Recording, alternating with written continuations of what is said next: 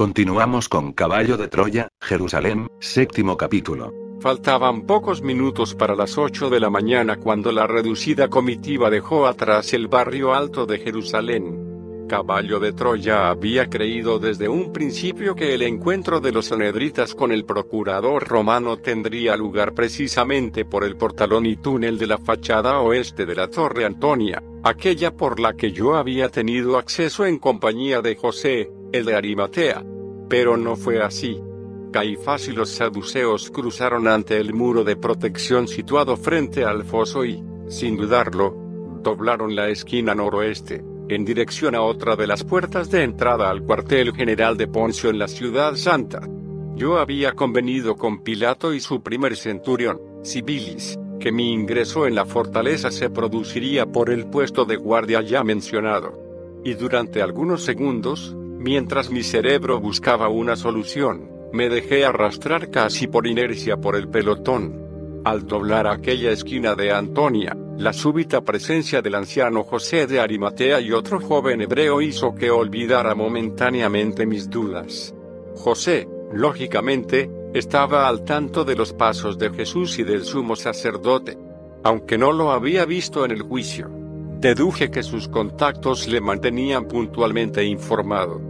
El hecho de estar allí era una prueba, Caifás tuvo que ver a José. Pasó prácticamente a su lado. Sin embargo, ni siquiera le saludó.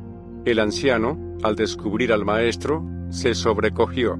Aunque posiblemente estaba informado también de la tortura a que había sido sometido, al comprobarlo por sí mismo palideció. Sin levantar demasiadas sospechas fui quedándome atrás, hasta unirme a él y a su compañero. Y así seguimos al pelotón el de Arimatea, que parecía haber perdido las esperanzas que había tratado de contagiarme en el patio del palacete de Anás. Al captar mi desconfianza por la presencia de aquel joven desconocido me insinuó que hablase abiertamente. Su acompañante era uno de los correos de David Cebedeo. Estaba allí, según me explicó, para transmitir las últimas noticias al cuerpo de emisarios que había sido centralizado por David en el campamento de Getsemaní. De esta forma, conforme nos aproximábamos a la puerta norte de la Torre Antonia, José y el emisario me pusieron en antecedentes de la suerte que habían corrido los restantes discípulos y de los que no tenía noticia alguna desde el prendimiento. La mayor parte de los higos y discípulos que fueron testigos de la captura del Maestro en el camino que discurre por la falda del Olivete terminó por volver al huerto de Simón, el leproso, despertando a los ocho apóstoles y demás seguidores, que permanecían ajenos a lo que estaba ocurriendo. Minutos más tarde, era el jovencísimo Juan Marcos quien corría hasta la cima del monte de las aceitunas, poniendo sobre aviso a David Cebedeo, que seguía montando guardia y al margen de los últimos sucesos. Tras unos primeros momentos de lógica confusión, el grupo se concentró en torno al molino de piedra situado a la entrada de la finca, iniciándose una viva polémica. Andrés, como jefe de los apóstoles, se hallaba tan confuso que no pudo pronunciar palabra alguna. Y fue Simón, el celote, quien, por último, terminó por encaramarse al muro de la almazara, arengando a sus compañeros para que tomaran las armas y se lanzaran en persecución de los guardias, liberando a Jesús. Según el correo testigo presencial de aquellos acontecimientos, casi todos los presentes en aquella madrugada en el huerto, alrededor de medio centenar, respondieron con vehemencia a la invitación del revolucionario Simón, miembro activo como ya he insinuado en alguna ocasión del grupo clandestino y terrorista de los Celota. Y es muy posible que se hubiesen lanzado monte abajo en busca del maestro, de no haber sido por la oportunísima mediación de Bartolomé.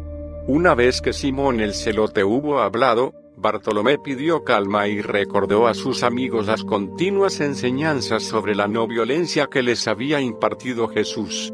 El apóstol, con una gran cordura, refrescó la memoria de los excitados discípulos, hablándoles de las palabras que había pronunciado el rabí aquella misma noche y a través de las cuales había ordenado que protegieran y conservaran sus vidas, en espera del momento crucial de la dispersión y de la propagación del reino de los cielos.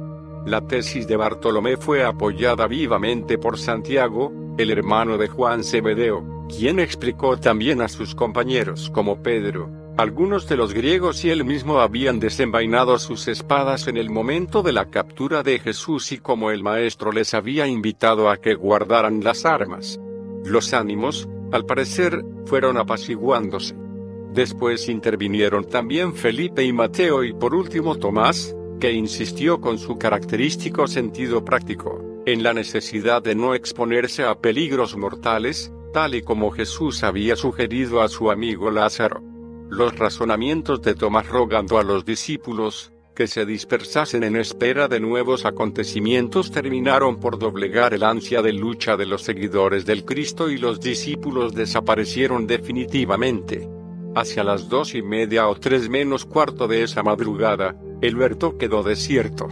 Solo David Zebedeo y un reducido grupo de mensajeros continuaron en el campamento, preparándose para una misión que, como ya insinué, resultaría vital.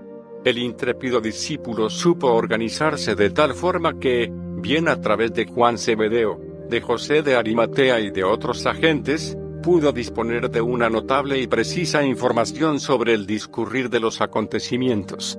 Cada hora, aproximadamente, uno de sus veloces mensajeros se entrevistaba con los anteriormente citados, trasladando las noticias al improvisado cuartel general de Getsemaní. Desde allí, a su vez, David enviaba a otros correos a los puntos donde hablan acordado ocultarse los apóstoles, cinco de ellos Bartolomé, Felipe, los dos gemelos y Tomás en las aldeas de Betfagé y Betania. Los cuatro restantes Simón Celote, Santiago, Tomás y Andrés en Jerusalén. Cuando pregunté al emisario por Pedro, el joven me tranquilizó. Poco después del amanecer, David lo había encontrado en los alrededores del campamento, sin rumbo fijo y lleno de tristeza. Es posible que en aquellos momentos, ni David Zebedeo ni el emisario ni ninguno de los discípulos supieran la verdadera razón de aquella inmensa angustia del fogoso Simón. El caso es que David ordenó a uno de los correos que le acompañase hasta la casa de Nicodemo, en la ciudad santa, lugar de concentración de su hermano Andrés y de los otros tres apóstoles. Aquel mismo emisario que acompañaba a José de Arimatea me informó también que, poco después de la partida de Pedro, llegó al huerto Judas, uno de los hermanos carnales del Maestro. Se había anticipado al resto de su familia y allí supo del trágico arresto de Jesús. A petición de David Zebedeo, regresó a la carrera por el sendero que atraviesa el Olivete, reuniéndose con María, su madre, y con los demás componentes de su familia. Las órdenes de David eran que la familia del maestro permaneciese, de momento, en la casa de Marta y María, en Betania. Y así se hizo.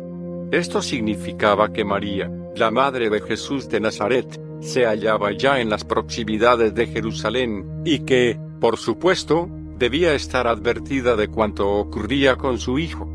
La posibilidad de ese encuentro con María me estremeció. El viento soplaba con mayor fuerza. Cuando alcanzamos a Caifás y a sus huestes, uno de los dos legionarios que montaban guardia en la cara norte del muro exterior que rodeaba la fortaleza había acudido al interior del cuartel, con el anuncio de la presencia de aquel destacado grupo de sacerdotes.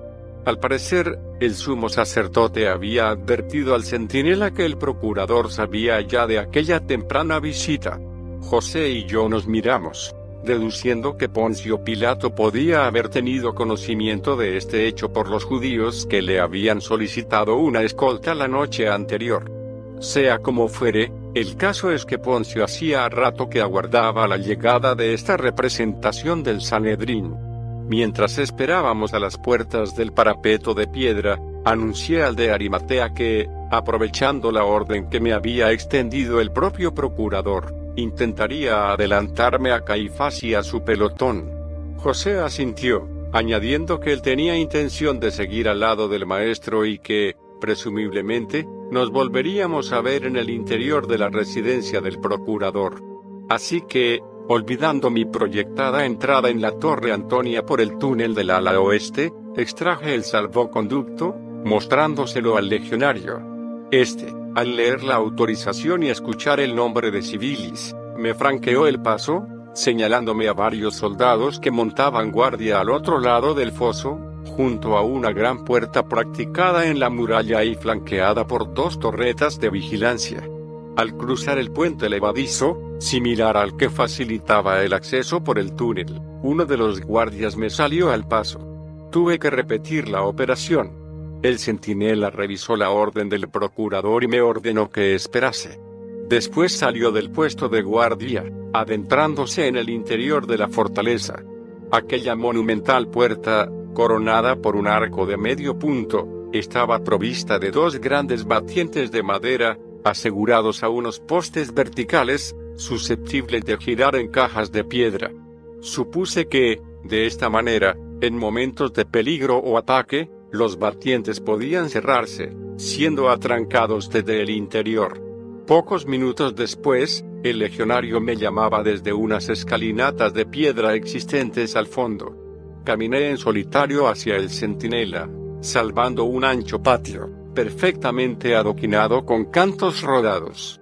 Al pie de las escalinatas, el soldado me indicó a un oficial, comentando, este te conducirá hasta Sibilis. Y así fue. Al final de aquellos quince peldaños me aguardaba un centurión. La escalinata permitía el acceso a una especie de terraza rectangular, cuidadosamente embaldosada y cercada por ambos flancos con una serie de balaustres de mármol de un metro de altura. Aquella era la entrada principal de lo que podríamos denominar la residencia privada del procurador, un edificio suntuoso y relativamente apartado del conjunto, aunque dentro de la fortaleza. El oficial me condujo al interior, un hall de extraordinarias dimensiones del que arrancaban tres escalinatas, todas de mármol blanco. Espera aquí me dijo mientras se dirigía a las escaleras situadas frente a la puerta de doble hoja del vestíbulo. Al pie de dicha escalinata montaban guardia otros dos soldados, con sus lanzas y cotas de malla. Obedecí contemplando con admiración la serie de grandes vidrieras multicolores que se alineaban a lo largo de los muros, proporcionando a la estancia una abundante luz natural.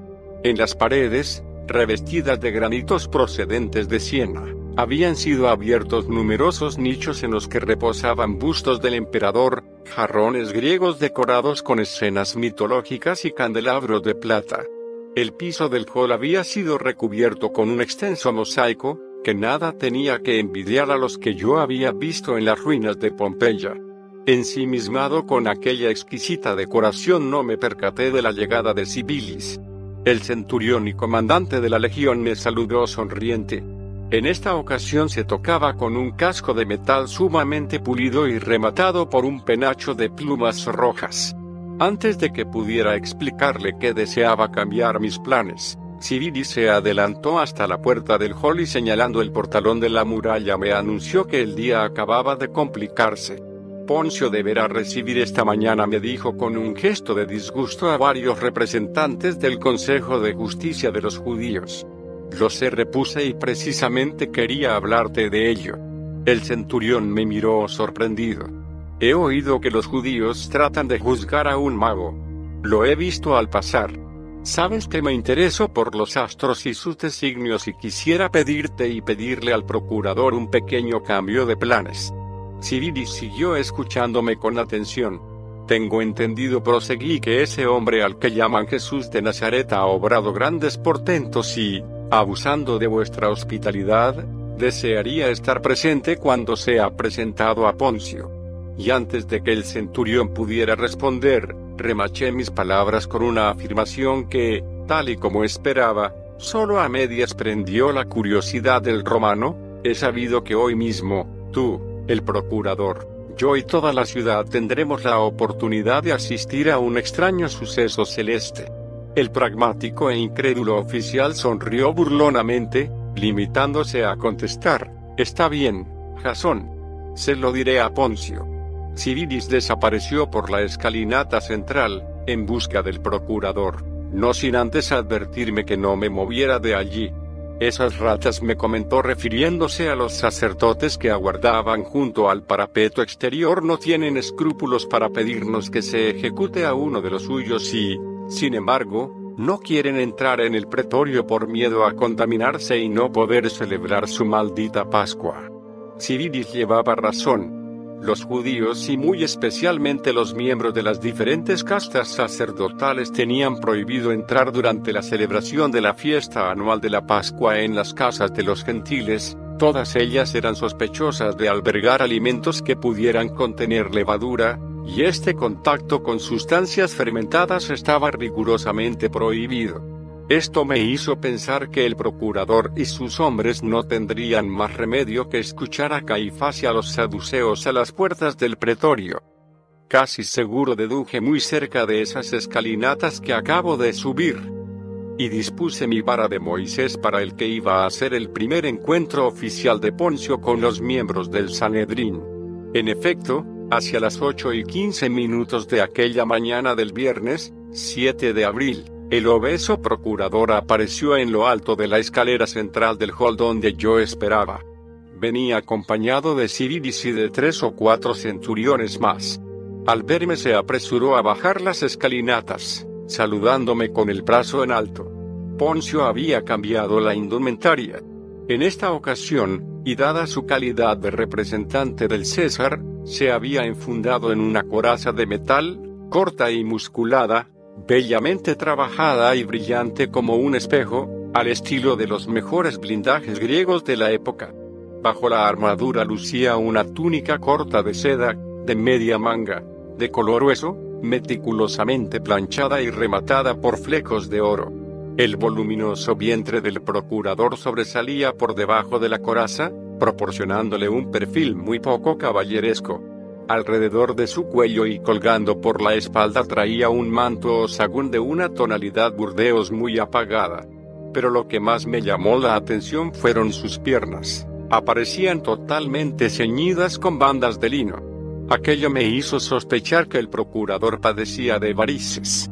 El centurión jefe le había puesto en antecedentes de mis deseos y de ese presagio celeste que había adelantado a Civilis y, sin poder contener su morbosidad, me interrogó, al tiempo que me invitaba a caminar junto a él hacia la puerta de entrada a su residencia.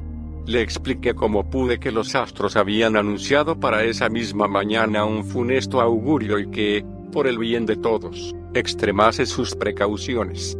No hubo tiempo para más. Poncio Pilato y sus oficiales se detuvieron en la terraza, mientras uno de los centuriones descendía las escaleras en busca, sin duda, de Caifás y de aquel Galileo que había empezado a estropear la apacible jornada del procurador. El viento despeinó a Poncio, poniendo en dificultades su postizo. Aquello debió acrecentar su ya evidente mal humor. El hecho de tener que salir a las puertas del pretorio para recibir al sumo sacerdote y a los miembros del Sanedrín no le había hecho muy feliz. Al poco vi aparecer por el arco de la muralla al grupo que encabezaba a Caifás. Inmediatamente detrás de este, Jesús, el legionario romano que le había custodiado durante toda la noche, Juan Zebedeo y los levitas y criados del Sanedrín. Al llegar al pie de la escalinata, los saduceos se detuvieron, advirtiendo al procurador que su religión les impedía dar un solo paso más. Poncio miró a Civilis y con un gesto de disgusto avanzó hasta situarse en el filo mismo de los peldaños. Una vez allí, y en tono desabrido, les preguntó, ¿cuáles son las acusaciones que tenéis contra este hombre? Los jueces intercambiaron una mirada y, a una orden de Caifás, uno de los saduceos respondió, si este hombre no fuera un malhechor no te lo hubiéramos traído. Poncio guardó silencio sujetó su manto y comenzó a descender las escaleras. Inmediatamente, civilis y los centuriones se apresuraron a seguirle, rodeándole. El romano, siempre en silencio, se aproximó a Jesús, observándole con curiosidad. El maestro permanecía con la cabeza baja y las manos atadas a la espalda. Sus cabellos, revueltos por el fuerte viento, ocultaban en parte las excoriaciones de su rostro. Poncio dio una vuelta completa en torno al Nazareno. Después, sin hacer comentario alguno, pero con una evidente mueca de repugnancia en sus labios, volvió a subir los peldaños. Sin lugar a dudas y Civilis me confirmaría esta sospecha poco después, el procurador había sido previamente informado de la sesión matinal del Sanedrín, así como de las discrepancias surgidas entre los jueces a la hora de fijar las acusaciones. Según Civilis, una de las sirvientas y el intérprete de la esposa de Pilato, Claudia Prócula, conocían las enseñanzas de Jesús de Nazaret, habiendo informado al procurador de los prodigios y de las predicaciones del rabí. Cuando se encontraba en mitad de la escalinata, Pilato se detuvo y, girando sobre sus talones, se encaró de nuevo con los hebreos, diciéndoles, Dado que no estáis de acuerdo en las acusaciones, ¿por qué no lleváis a este hombre para que sea juzgado de conformidad con vuestras propias leyes? Aquellas frases del procurador cayeron como un jarro de agua fría sobre los sanedritas, que no esperaban semejante resistencia por parte de Poncio y, visiblemente nerviosos, respondieron, no tenemos derecho a condenar a un hombre a muerte. Y este perturbador de nuestra nación merece la muerte por cuanto ha dicho y hecho. Esta es la razón por la que venimos ante ti, para que ratifiques esta decisión. Pilato sonrió maliciosamente. Aquel público reconocimiento de la impotencia judía para pronunciar y ejecutar una sentencia de muerte, ni siquiera contra uno de los suyos, le había llenado de satisfacción. Su odio por los judíos era mucho más profundo de lo que podía suponer. Yo no condenaré a este hombre, intervino el romano, señalando a Jesús con su mano derecha sin un juicio y nunca consentiré que le interroguen hasta no recibir, por escrito, recalcó Poncio con énfasis, las acusaciones. Sin embargo, el procurador había subestimado a los sanedritas. Y cuando Pilato consideraba que el asunto había quedado zanjado, suspendiendo así el enojoso asunto, Caifás entregó uno de los dos rollos que portaba a un escriba judicial que los acompañaba, rogando al procurador que escuchase las acusaciones que había solicitado. Aquella maniobra sorprendió a Poncio, que no tuvo más remedio que detener sus pasos cuando estaba a punto de entrar en su residencia cada vez más irritado por la tenaz insistencia de Caifás y los saduceos, se dispuso a escuchar el contenido de aquel pergamino.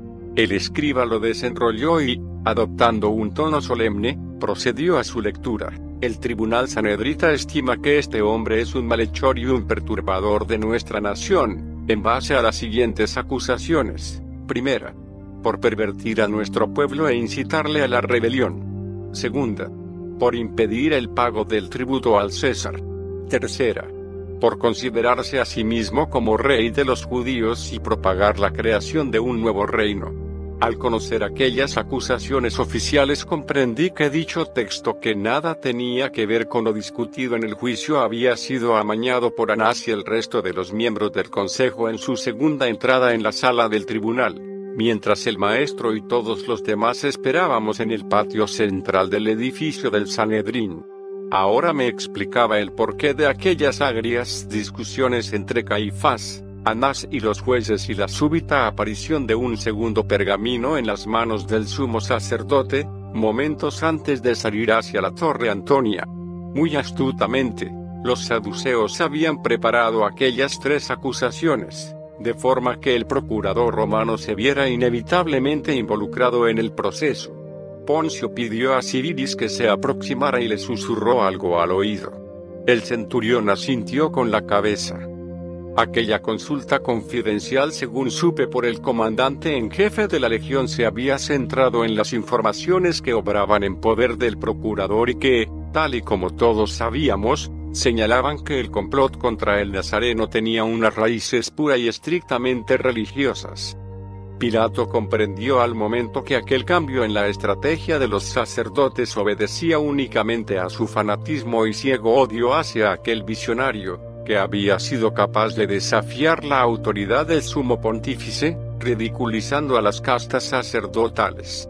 Sin proponérselo, Caifás y sus esbirros habían conseguido con aquel engaño que Poncio Pilato se inclinase ya, desde un principio, no en favor de Jesús a quien prácticamente ignoraba, sino en contra de aquella ralea de mala madre, según palabras del propio romano. Era sumamente importante tener en cuenta estos hechos, de cara a la conducta y a los sucesivos intentos del representante del emperador por liberar al maestro. Nada hubiera satisfecho más su desprecio hacia la suprema autoridad judía que hacerles morder el polvo, poniendo en libertad al prisionero. Pero los acontecimientos a pesar del procurador iban a tomar caminos insospechados. Poncio guardó silencio. Dirigió una mirada de desprecio a los jueces y descendiendo los escalones por segunda vez se abrió paso hasta el Galileo. Una vez allí, ante la expectación general, preguntó al maestro qué tenía que alegar en su defensa. Jesús no levantó el rostro. Sibilis, que había seguido los pasos de su jefe, levantó el bastón de vid, dispuesto a golpear al Galileo por lo que consideró una falta de respeto. Pero el procurador le detuvo. Aunque su confusión y disgusto eran cada vez mayores, el romano comprendió que aquel no era el escenario más idóneo para interrogar al prisionero. La sola presencia de los sanedritas podía suponer un freno, tanto para él como para el reo. Y volviéndose hacia el primer centurión dio las órdenes para que condujeran al gigante al interior de su residencia. Civilis hizo una señal al soldado que custodiaba al rabí y ambos, en compañía de Juan Cebedeo y de algunos de los domésticos del Sanedrín, siguieron a Pilato y a los oficiales. Caifás y los jueces permanecieron en el patio. La contrariedad reflejada en sus rostros ponía de manifiesto su frustrado deseo de acompañar a Jesús de Nazaret y asistir al interrogatorio privado. Pero su propio fanatismo religioso acababa de jugarles una mala pasada, por supuesto, Dudo mucho que Pilato hubiera autorizado su presencia en el citado interrogatorio. Al cruzar junto a mí, el procurador me hizo un gesto, invitándome a que le acompañase. Dime, Jasón me preguntó Poncio mientras atravesábamos el hall en dirección a la escalinata frontal, ¿conoces a este mago? ¿Crees que puede resultar un celota? Aquel fue un momento especialmente delicado para mí, hubieran sido suficientes unas pocas explicaciones para inclinar definitivamente la balanza del inestable procurador a favor del maestro. Pero aquel no era mi cometido. Y respondía a su pregunta con otra pregunta, tengo entendido que tus hombres fueron destacados anoche hasta una finca en Getsemaní con el propósito de registrar un posible campamento celota. ¿Encontraron a esos guerrilleros? El procurador, a quien le costaba trabajo subir las 28 escaleras, se detuvo jadeante. ¿Y tú, cómo sabes eso? Mientras Sibiris dirigía al nazareno y al reducido grupo por un luminoso corredor de mármol húmeda, sembrado a derecha e izquierda de estatuas que descansaban sobre pedestales de Carrara, tranquilicé a Poncio, narrándole mi casual encuentro con los dos legionarios que perseguían a uno de los simpatizantes del mago. El procurador me confesó entonces que sus informes sobre el tal Jesús de Nazaret se remontaban a años atrás, especialmente desde que uno de sus centuriones le confesó cómo aquel mago había curado a uno de sus sirvientes más queridos, en Cafarnaum. Poco a poco, Poncio Pilato había ido reuniendo datos y confidencias suficientes como para saber si aquel grupo que encabezaba el rabí era o no peligroso desde el único punto que podía interesarle, el de la rebelión contra Roma. Los agentes del procurador cerca del Sanedrín le habían advertido de las numerosas reuniones celebradas para tratar de prender y perder al Nazareno. Pilato, por tanto, estaba al corriente de las intenciones de los que esperaban en el patio y del carácter místico y visionario según expresión propia del movimiento que encabezaba Jesús. ¿Por qué iba a satisfacer a esos envidiosos? concluyó Pilato, deteniendo a unos pobres diablos cuyo único mal es creer en fantasías y sortilegios. Aquellas revelaciones del gobernador de la Judea me abrieron definitivamente los ojos. Estaba claro que, por mi parte, también había subestimado el poder de Poncio. Era lógico que en una provincia como aquella, tan levantisca y difícil, el poder de Roma tuviera los suficientes resortes y tentáculos como para saber quién era quién. Y, evidentemente, Poncio sabía quién era el maestro. Sin embargo, tercié con curiosidad, ¿por qué accediste a enviar un pelotón de soldados a Getsemaní? El procurador volvió a sonreír maliciosamente. Tú no conoces aún a esta gente. son testarudos como mulas. Además, mis relaciones, digamos comerciales, con Anás, siempre han sido excelentes. No voy a negarte que la Procuraduría recibe importantes sumas de dinero, a cambio de ciertos favores. No me atreví a indagar sobre la clase de favores que prestaba aquel corrupto representante del César, pero el propio Poncio me facilitó una pista. Anás y ese carroñero que tiene por yerno han hecho grandes riquezas a expensas del pueblo y del tráfico de monedas y de animales para los sacrificios. Te supongo enterado del descalabro sufrido por los cambistas e intermediarios de la explanada del templo, precisamente a causa de ese Jesús. Pues bien, mis intereses en ese negocio me obligaban en parte a salvar las apariencias y a ayudar al ex sumo sacerdote en su pretensión de capturar al mago. Aquel descarado nepotismo de la familia Ana situando a los miembros de su clan en los puestos clave del templo era un secreto a voces. La actuación del procurador, por tanto, me pareció totalmente verosímil. Al llegar al final del corredor, Civilis abrió una puerta, dando paso a Pilato. Detrás, y por orden del centurión, entraron Jesús, Juan Cebedeo, otros dos oficiales y yo. El legionario y los criados permanecieron fuera. Al irrumpir en aquella estancia reconocí al instante el despacho oval donde había celebrado mi primera entrevista con el procurador. El ala norte de la fortaleza se hallaba, pues, perfectamente conectada con la sala de audiencia de Poncio. Ahora comprendía por qué no había visto guardias en aquella puerta era la que comunicaba posiblemente con las habitaciones privadas y por la que había visto aparecer, en la mañana del miércoles, al sirviente que nos anunció la comida. Poncio Pilato fue directamente a su mesa, invitando al nazareno a que se sentara en la silla que había ocupado José de Arimatea. Juan, tímidamente, hizo otro tanto en la que yo había utilizado. Los oficiales se situaron uno a cada lado del rabí, mientras Sibiris ocupaba su habitual posición, en el extremo de la mesa, a la izquierda del procurador. Yo, discretamente, procuré unirme al jefe de los centuriones. La luz que irradiaba por el gran ventanal situado a espaldas del romano me permitió explorar con detenimiento el rostro del maestro. Jesús había abandonado en parte aquella actitud de permanente ausencia. Su cabeza aparecía ahora levantada, la nariz y el arco cigomático derecho, zona malaro del pómulo, seguían muy hinchados, habiendo afectado, como temía, al ojo. En cuanto a la ceja izquierda, parecía bastante bien cerrada. Los coágulos de sangre de las fosas nasales y labios se habían secado, ennegreciendo parte del bigote y de la barba. Pilato retomó el hilo de la conversación, indicando al rabí que, para empezar y para su propia tranquilidad, no creía en la primera de las acusaciones. Sé de tus pasos, le dijo con aire conciliador, y me cuesta trabajo creer que seas un instigador político. Jesús le observó con aire cansado. En cuanto a la segunda acusación, ¿has manifestado alguna vez que no debe pagarse el tributo al César? El maestro señaló con la cabeza a Juan y respondió, pregúntaselo a este o a cualquiera que me haya oído. El procurador interrogó al joven Cebedeo con la mirada y Juan, atropelladamente, le explicó que tanto su maestro como el resto del grupo pagaban siempre los impuestos del templo y los del César. Cuando el discípulo se disponía a extenderse sobre otras enseñanzas, Pilato hizo un gesto con la mano, ordenándole que guardara silencio. Es suficiente, le dijo.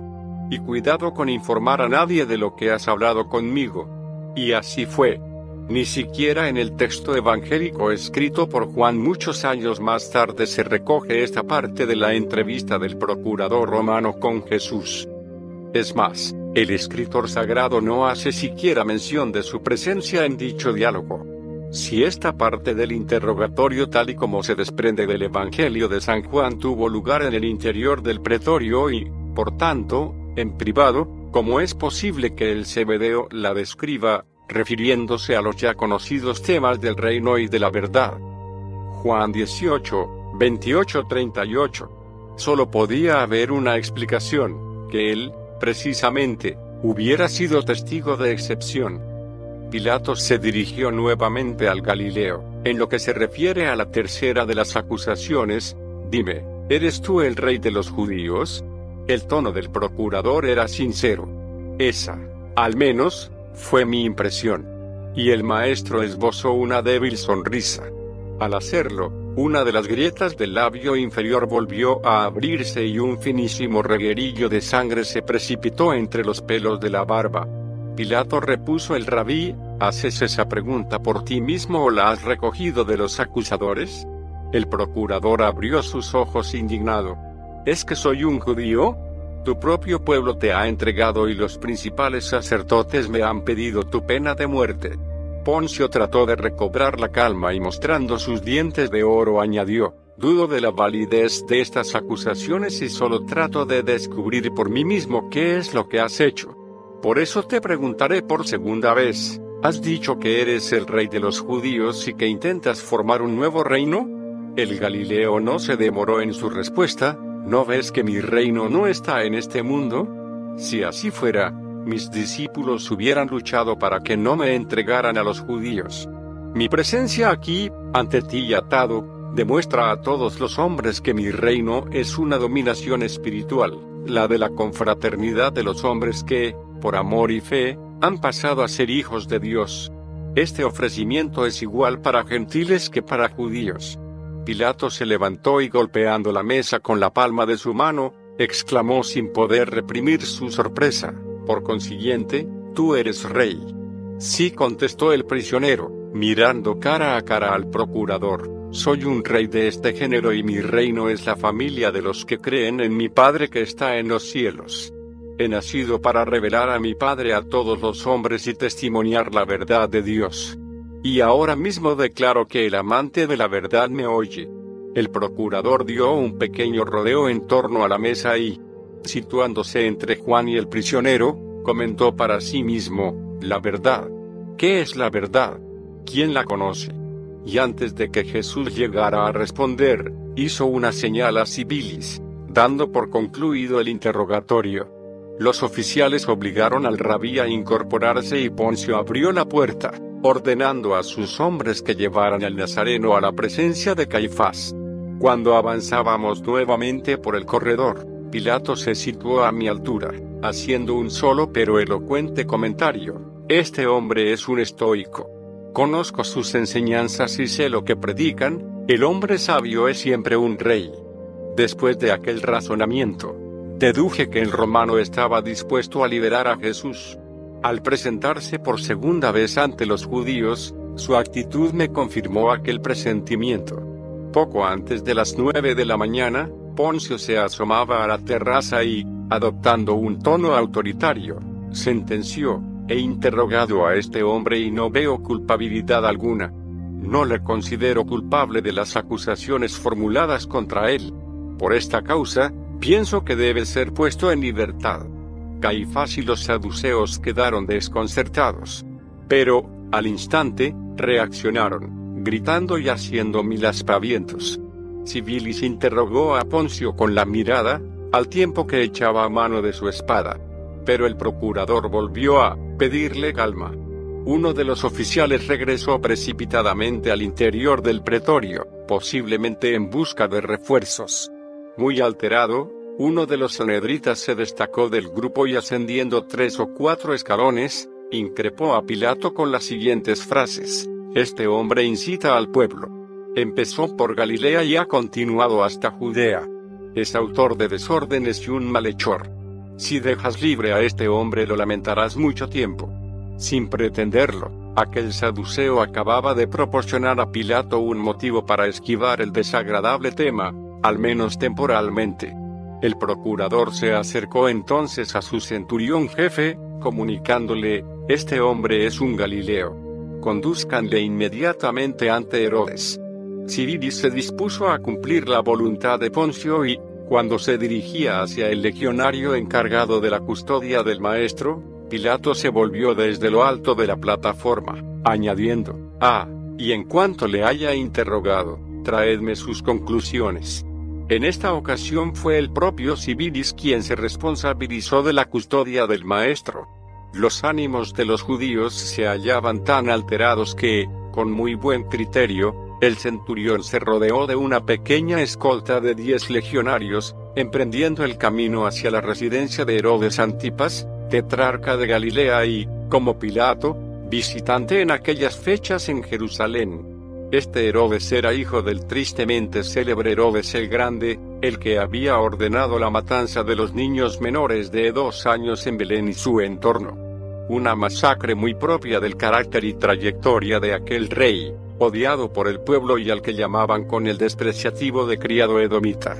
A través de numerosas pesquisas, Caballo de Troya pudo averiguar que la sanguinaria matanza de los inocentes alcanzó a una treintena de niños, Sibilis, a la cabeza, cruzó el puente levadizo. Detrás, los soldados, arropando al maestro y formados en dos hileras. Y a escasa distancia, el resto del grupo, Caifás, el puñado de jueces, Judas Iscariote, Juan Cebedeo, el anciano José de Arimatea y yo. Mientras salíamos de la fortaleza me volví hacia el portalón abierto en la muralla norte y la confusión reinó de nuevo en mi cerebro. Según los textos evangélicos, una gran muchedumbre debía acudir hasta las mismísimas puertas del pretorio. Pero, ¿cómo podía ser esto? De momento, las entrevistas con Poncio Pilato se habían celebrado poco menos que de forma privada. Solo aquella reducida representación del Sanedrín había tenido acceso al interior de la Torre Antonia.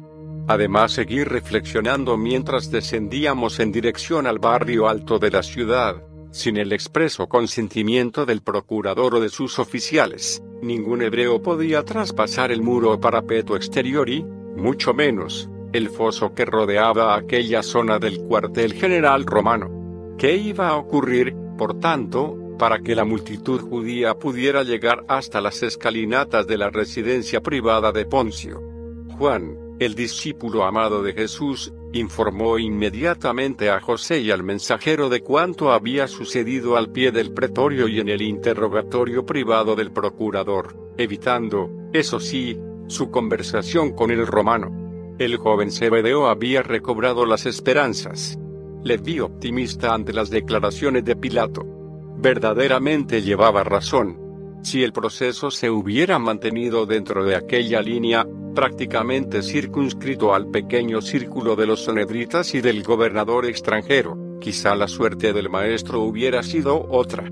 Pero las maquinaciones de Caifás y sus hombres no cesaban. El correo, una vez recogidas las últimas noticias sobre Jesús, se despidió de los amigos del rabí, desapareciendo a la carrera hacia el campamento de Getsemaní. Fue al cruzar bajo la puerta de los peces cuando el de Arimatea, al ver como un nutrido grupo de hebreos, presidido por varios jefes del templo y otros fariseos, se unía al sumo sacerdote y a los saduceos, expresó su desaliento. Mientras aguardaba frente al parapeto de piedra de Antonia, José había recibido una información que venía a complicarlo todo, Anás, de mutuo acuerdo con los jueces, había empezado a repartir secretamente monedas de oro pertenecientes al tesoro del templo. Después de anotar los nombres de cada uno de los sobornados, los tres Gisbari con acento circunflejo M o tesoreros oficiales habían impartido una consigna común, clamar ante Poncio Pilato la muerte del impostor de Galilea. Al ver cómo el grupo inicial de saduceos aumentaba sensiblemente, pregunté al de Arimatea cómo pensaba Caifás introducir aquella muchedumbre en el recinto de la fortaleza. Dudo mucho le dije que Pilato y sus tropas lo autoricen. José despejó mis dudas en un segundo. Casualmente aquella misma mañana del viernes, víspera de la Pascua, los judíos disfrutaban de una antigua prerrogativa. Cientos de hebreos tenían por costumbre subir hasta las inmediaciones del pretorio y asistir a la liberación de un preso. Esa gracia, potestad que recaía en el procurador, constituía uno de los gestos de amistad y simpatía de Roma hacia sus súbditos. Encerraba, en consecuencia, un eminente carácter festivo y, durante los días precedentes, tanto los vecinos de Jerusalén como los miles de peregrinos se hacían lenguas, apostando por uno u otro candidato. En esta ocasión, El nombre que sonaba con más fuerza entre los hebreos era el de Barrabás. Según José de Arimatea, un miembro activo del grupo revolucionario Celota, un fulano de padre desconocido, Billy Sanguinario, capturado por las fuerzas romanas en una revuelta. Aquella aclaración del anciano amigo de Jesús me hizo comprender muchas cosas. En primer lugar, y en pura lógica, la ciudad santa había despertado aquella mañana del viernes, 7 de abril, sin la menor noticia del prendimiento de su ídolo, Jesús de Nazaret. Solo unos pocos lo sabían. En segundo término, la próxima e inminente manifestación de judíos ante la residencia de Pilato no tenía nada que ver con el maestro de Galilea. Aunque Jesús no hubiera sido hecho preso, se habría celebrado de igual forma. Fueron, como digo, las malas artes del Sanedrín y la casi total ausencia de amigos y partidarios del Nazareno en dicha reunión multitudinaria, para pedir la liberación de un reo, lo que desembocó en lo que todos ya conocemos. El palacio de los antiguos asmoneos, residencia provisional de Herodes Antipas durante sus breves estancias en Jerusalén, se hallaba muy cerca de la muralla que corría desde el soberbio conjunto palaciego de Herodes el Grande, en el extremo occidental de la ciudad, al templo. Se trataba de una vetusta construcción, a base de enormes sillares de 20 codos de largo por 10 de ancho que, en palabras de Josefo, no podían ser cavadas ni rotas con hierro, ni movidas con todas las máquinas del mundo. A las puertas del palacio nos salió al paso una parte de la guardia personal de Antipas, integrada en su mayoría por mercenarios tracios, germanos y galos. Muchos de ellos habían servido primero con el padre del actual Herodes vestían largas túnicas verdes de media manga con el trono y vientre cubiertos por una especie de camisa o coraza trenzada a base de escamas metálicas. Casi todos portaban a la espalda sendos carcajes de cuero, repletos de flechas. Herodes, a la vista del considerable número de soldados que llegué a detectar en el interior del palacio, debía temer por su seguridad personal.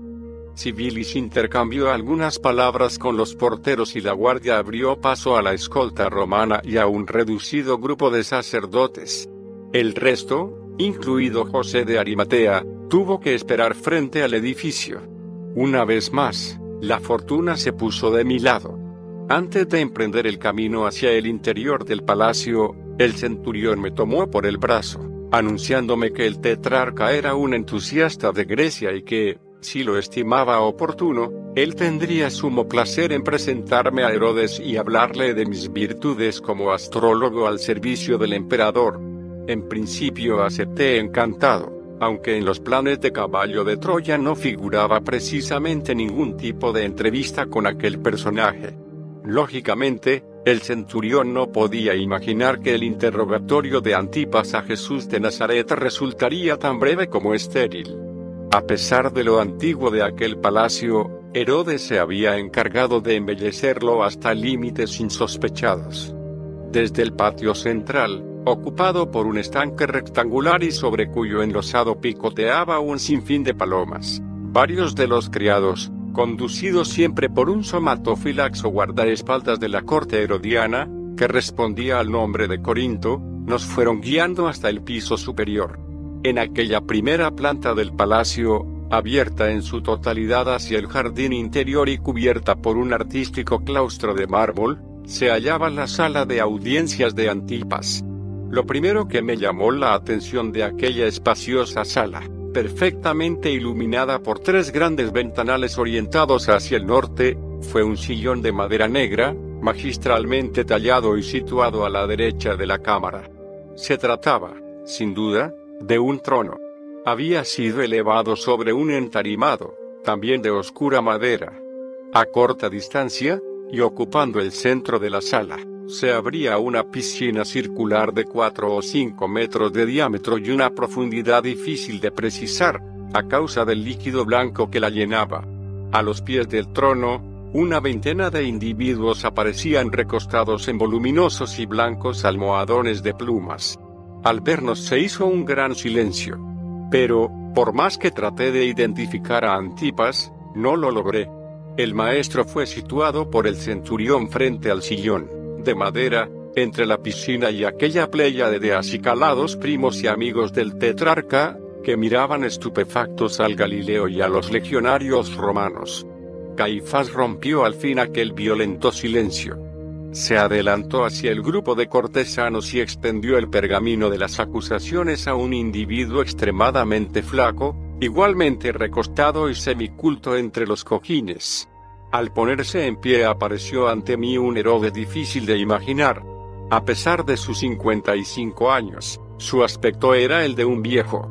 Bajo una túnica prácticamente transparente se adivinaba un pellejo esquelético, sembrado de costras cenicientas y sucias, que los romanos denominaban la enfermedad de Mentaura. Aquellas úlceras que hoy nos harían pensar en una posible sífilis se habían hecho especialmente prolíficas en sus manos, cuello y rostro. Para colmo, Antipas lucía un cabello largo y recortado en la frente, teñido de un rubio aparatoso. Después de examinar el pergamino, Herodes fijó su mirada en Jesús, al tiempo que el sumo sacerdote se deshacía en todo tipo de explicaciones sobre el proceso que se había seguido contra aquel impostor y sobre los deseos del procurador romano de que el tetrarca procediera al interrogatorio del Galileo. Antipas arrojó el rollo a los pies de Caifás. Este, confundido por la inesperada reacción del gobernador de Galilea, enmudeció, mientras uno de sus levitas se apresuraba a recoger el pergamino. Y sin pronunciar una sola palabra, el enjuto tetrarca comenzó a dar vueltas en torno al Nazareno. Al final se detuvo frente a Jesús, estallando en sonoras carcajadas. Los cortesanos no tardaron en imitarle y las risas terminaron por retumbar en los muros de mármol de la estancia. Herodes levantó entonces sus brazos y las carcajadas cesaron al instante. Después, bajando sus manos lentamente, comentó divertido, así que, al final, este milagrero presuntuoso ha terminado por visitar a la vieja zorra. El tetrarca, evidentemente, conocía al maestro y estaba enterado de aquellas frases pronunciadas por Jesús y en las que le había calificado de zorra. Antipas esperó la respuesta del prisionero. Pero el rabí, con la cabeza hundida sobre el pecho, no se dignó mirarle. Durante algo más de un cuarto de hora, el hijo de Herodes el Grande acosó a preguntas al prisionero, pero no obtuvo ni una sola respuesta. Una de las principales preocupaciones de Antipas a juzgar por sus preguntas se centraba en la posibilidad de que aquel Galileo fuera la reencarnación de Juan el Bautista, a quien él había ejecutado tres años antes. Saltaba a la vista que los remordimientos y el miedo habían hecho presa en el alma de aquel gobernante despótico y cruel.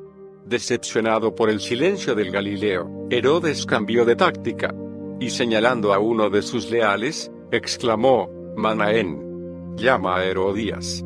Y el viejo sintrofoso preceptor de Herodes Antipas se apresuró a salir del salón de audiencias, en busca de la amante de su señor.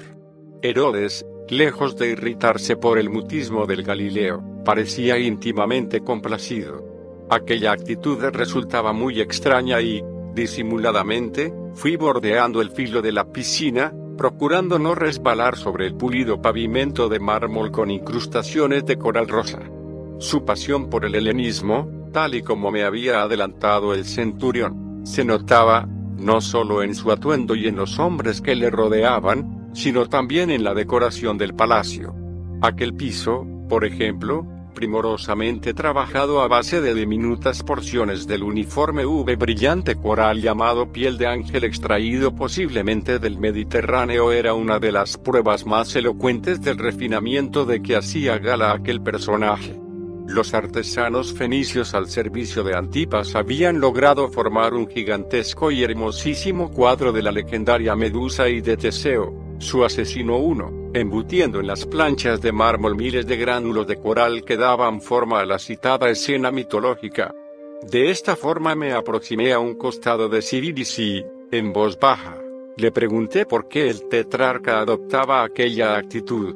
El centurión que conocía bien la desordenada vida de Antipas me sugirió una explicación nada despreciable. Todo Israel sabe que Herodes temía y respetaba al fogoso profeta que llamaba el Bautista. En alguna ocasión, Este loco llegó a comentar que Jesús de Galilea podría ser Juan. No sería de extrañar que, al comprobar el silencio del prisionero, su desequilibrada razón haya recobrado la calma. De pronto, Antipas salió de sus pensamientos y tomando una copa de cristal se aproximó al estanque. Se inclinó y la llenó con aquel líquido blanco. Después, situándola a la altura del rostro del Nazareno, le preguntó con soma, Dime, Galileo, ¿podrías convertir la leche en vino? Jesús, inmóvil, no pestañeó. Su cara seguía baja. Herodes se encogió de hombros y regresó a su colchón de plumas. Uno de los criados, posiblemente un eunuco, a juzgar por sus anillos en las orejas y sus caderas y ademanes feminoides, se arrodilló ante el tetrarca, procediendo a calzarle. Aquellas sandalias con cintas doradas me llamaron la atención. Ambas plantas aparecían cubiertas con una serie de finísimas almohadillas. Una vez ajustadas, Antipas se puso nuevamente en pie y, ante mi sorpresa, bajo el peso de su cuerpo, aquellas bolsitas empezaron a resumar un líquido transparente y oloroso. Eran vaporizadores. Una especie de desodorante que había empezado a hacer furor entre las clases adineradas de Roma y Grecia y que eliminaba en buena medida los desagradables olores de la transpiración. Antipas no se rendía y trató de que el maestro le divirtiera con alguno de sus prodigios. Tomó una bandeja de plata en la que se alineaban unas pequeñas tiras de carne y presentándosela a Jesús, le increpó en los siguientes términos. Si tú has sido capaz de multiplicar panes y peces, supongo que no te resultará muy difícil hacer otro tanto con estas lenguas de flamenco. ¿Serías tan amable? El silencio fue la única respuesta. Y Herodes, que había pasado de la burla a la cólera, levantó la pieza de metal, dejando caer su manjar favorito sobre la cabeza y hombros del rabí. La ocurrencia fue respaldada al momento por las risas de sus acólitos. Pero el maestro no se conmovió. La grotesca escena se vio interrumpida por la súbita llegada de una mujer. Antipas, al verla, se apresuró a acudir a su encuentro, tomándola por una mano y conduciéndola frente a Jesús. A pesar de haber cruzado la barrera de los cuarenta, la belleza de Herodías, la amante de Antipas, resultaba excitante. Su vestimenta constaba únicamente de una serie de gasas de malta que formaban una doble túnica y que transparentaban una piel aceitunada. Su cabeza presentaba una cinta blanca que aprisionaba las sienes y sobre las que se alzaban tres pisos de trenzas tan negras como sus ojos. Aquel complicado peinado estaba rematado en su cúspide por pequeñas caracolas, hechas de rizos cilíndricos. Sibilis, al verla, fijó sus ojos en los pequeños pechos, perfectamente visibles a través de los lienzos. Y volviéndose hacia mí, me guiñó un ojo. Antipas se aproximó a Jesús y sacudiendo con sus dedos algunas de las lenguas de flamenco que habían quedado enredadas en sus cabellos, tranquilizó a la mujer, asegurándole que aquel mago no era siquiera la sombra del aborrecido Juan el Bautista. Herodías, con las cejas y pestañas teñidas con brillantina y los párpados sombreados por alguna mezcla de azul y molido, observó detenidamente al reo. Después, contoneándose sin el menor pudor, se alejó del maestro, buscando acomodo en el trono de madera. Una vez allí, y ante la expectación general, le hizo una señal a Antipas, indicándole que se aproximara. Herodes obedeció al instante. Y tras susurrarle algo, el tetrarca, sonriendo maliciosamente, descendió del entarimado hasta situarse a espaldas del rabí. Acto seguido tomó el filo de la túnica de Jesús, levantándola lentamente, de forma que Herodías y sus cortesanos pudieran contemplar las piernas del Nazareno. Antipas prosiguió hasta descubrir la totalidad de los musculosos muslos del prisionero, así como el taparrabo que le cubría. Los labios de Herodías, de un rojo carmesí, se abrieron con palpable admiración, al tiempo que una oleada de indignación empezaba a quemarme las entrañas. Civilis notó mi creciente cólera e, inclinándose hacia mí, comentó, no te alarmes. La ley judía le concede a ese puerco hasta un total de 18 mujeres, pero su impotencia es tan pública y notoria que esa ramera busca consuelo hasta en los esclavos de las caballerizas. Y Herodes lo sabe. Herodías lo tiene cogido por el trono y por los testículos. Las palabras del oficial fueron tan acertadas como proféticas. Qué poco sospechaba Antipas que, precisamente aquella mujer, sería la causa de su desgracia final. La humillante escena fue zanjada por el centurión. El tiempo apremiaba y con amables pero firmes palabras rogó al tetrarca que le comunicara su veredicto respecto al prisionero. ¿Veredicto? argumentó Antipas, que hacía tiempo que había comprendido que el Galileo no deseaba abrir la boca. Dile a Poncio que agradezco su gentileza, pero que Judea no entra dentro de mi jurisdicción. Que sea él quien decida. Y dando media vuelta se encaminó hacia uno de sus amigos le arrebató un costoso manto de púrpura con que se cubría y, sin más explicaciones, lo depositó sobre los hombros del maestro, soltando una larga y estridente carcajada, que fue aplaudida por sus amigos y parientes. Caifás y los sacerdotes, tan decepcionados como Antipas, se encaminaron hacia la puerta, mientras Civilis, tras saludar brazo en alto al tetrarca y a Herodías, empujó a Jesús, indicándole que la visita había terminado. Al abandonar la sala aún resonaban los aplausos de la camarilla de Herodes, sumamente complacida por aquel último gesto de burla y escarnio de Edomita. Una vez más, el testimonio de algunos exegetas no coincidía con la realidad. Jesús no fue cubierto con un manto blanco, en señal de demencia, tal y como señalan estos comentaristas bíblicos, sino con uno rojo brillante, que reflejaba la mofa de Herodes Antipas, considerándole como un libertador o un rey de pacotilla. Un manto que acompañaría ya a Jesús de Nazaret hasta el momento crítico de la flagelación y que, como veremos más adelante, fue el mismo con el que le cubrieron los legionarios romanos. A las 10 de la mañana, la escolta se retiró del palacio de los Asmoneos, reemprendiendo el retorno a la fortaleza Antonia. Al igual que en el camino de ida, un cerrado grupo de hebreos siguió silencioso y vigilante a los legionarios que protegían al rabí. En esos momentos, inesperadamente, Judas Iscariote se desligó de la turba que encabezaba Caifás y me sorprendió con una pregunta. Al principio titubeó. Miró a su alrededor con desconfianza y, finalmente, se decidió a hablarme. Judas debía pensar que mi constante presencia cerca del maestro me había convertido en uno de sus seguidores. Sin embargo, terminó por vencer su recelo y apartándome del pelotón de escolta me interrogó sobre el desarrollo del interrogatorio en el palacio de Antipas. Le relaté lo sucedido y el Iscariote, por todo comentario, lamentó el silencio de Jesús, añadiendo, que nueva oportunidad perdida. Le dije que no comprendía y el Iscariote, evitando mi mirada, me habló de sus tiempos como discípulo del Bautista y de cómo jamás habían perdonado al Maestro que no intercediera en favor de la vida de Juan. Ahora según el traidor, Jesús tampoco había hecho nada por reivindicar la memoria de su amigo y primo hermano. Aquella confesión me sorprendió. Por lo visto, el Iscariote se había unido al Nazareno a raíz del encarcelamiento del Bautista y llegué a pensar que buena parte de su odio hacia el rabí venía arrastrado precisamente por aquellas circunstancias. Ambos continuamos en silencio. Yo ardía en deseos de preguntarle la razón de su traición, pero no tuve valor. Y solo me atreví a interrogarle sobre la causa por la que se había adelantado al grupo de soldados en la noche del prendimiento. Judas, aislado y humillado por unos y otros, sentía la necesidad de sincerarse.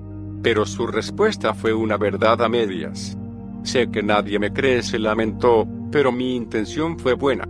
Si me adelanté a los soldados y levitas del templo fue para advertir al maestro y a mis compañeros del campamento de la proximidad de la tropa que venía a prenderle. Guardé silencio. Aquella manifestación, en efecto, resultaba difícil de aceptar. Es posible que Judas, dada su cobardía, hubiera podido maquinar semejante arreglo. De esta forma, los discípulos quizá no habrían llegado a desconfiar de su presencia. Pero sus intenciones, si es que realmente fueron estas, se vieron truncadas ante la inesperada presencia del Nazareno en mitad del camino que conducía al huerto. No hubo tiempo para más.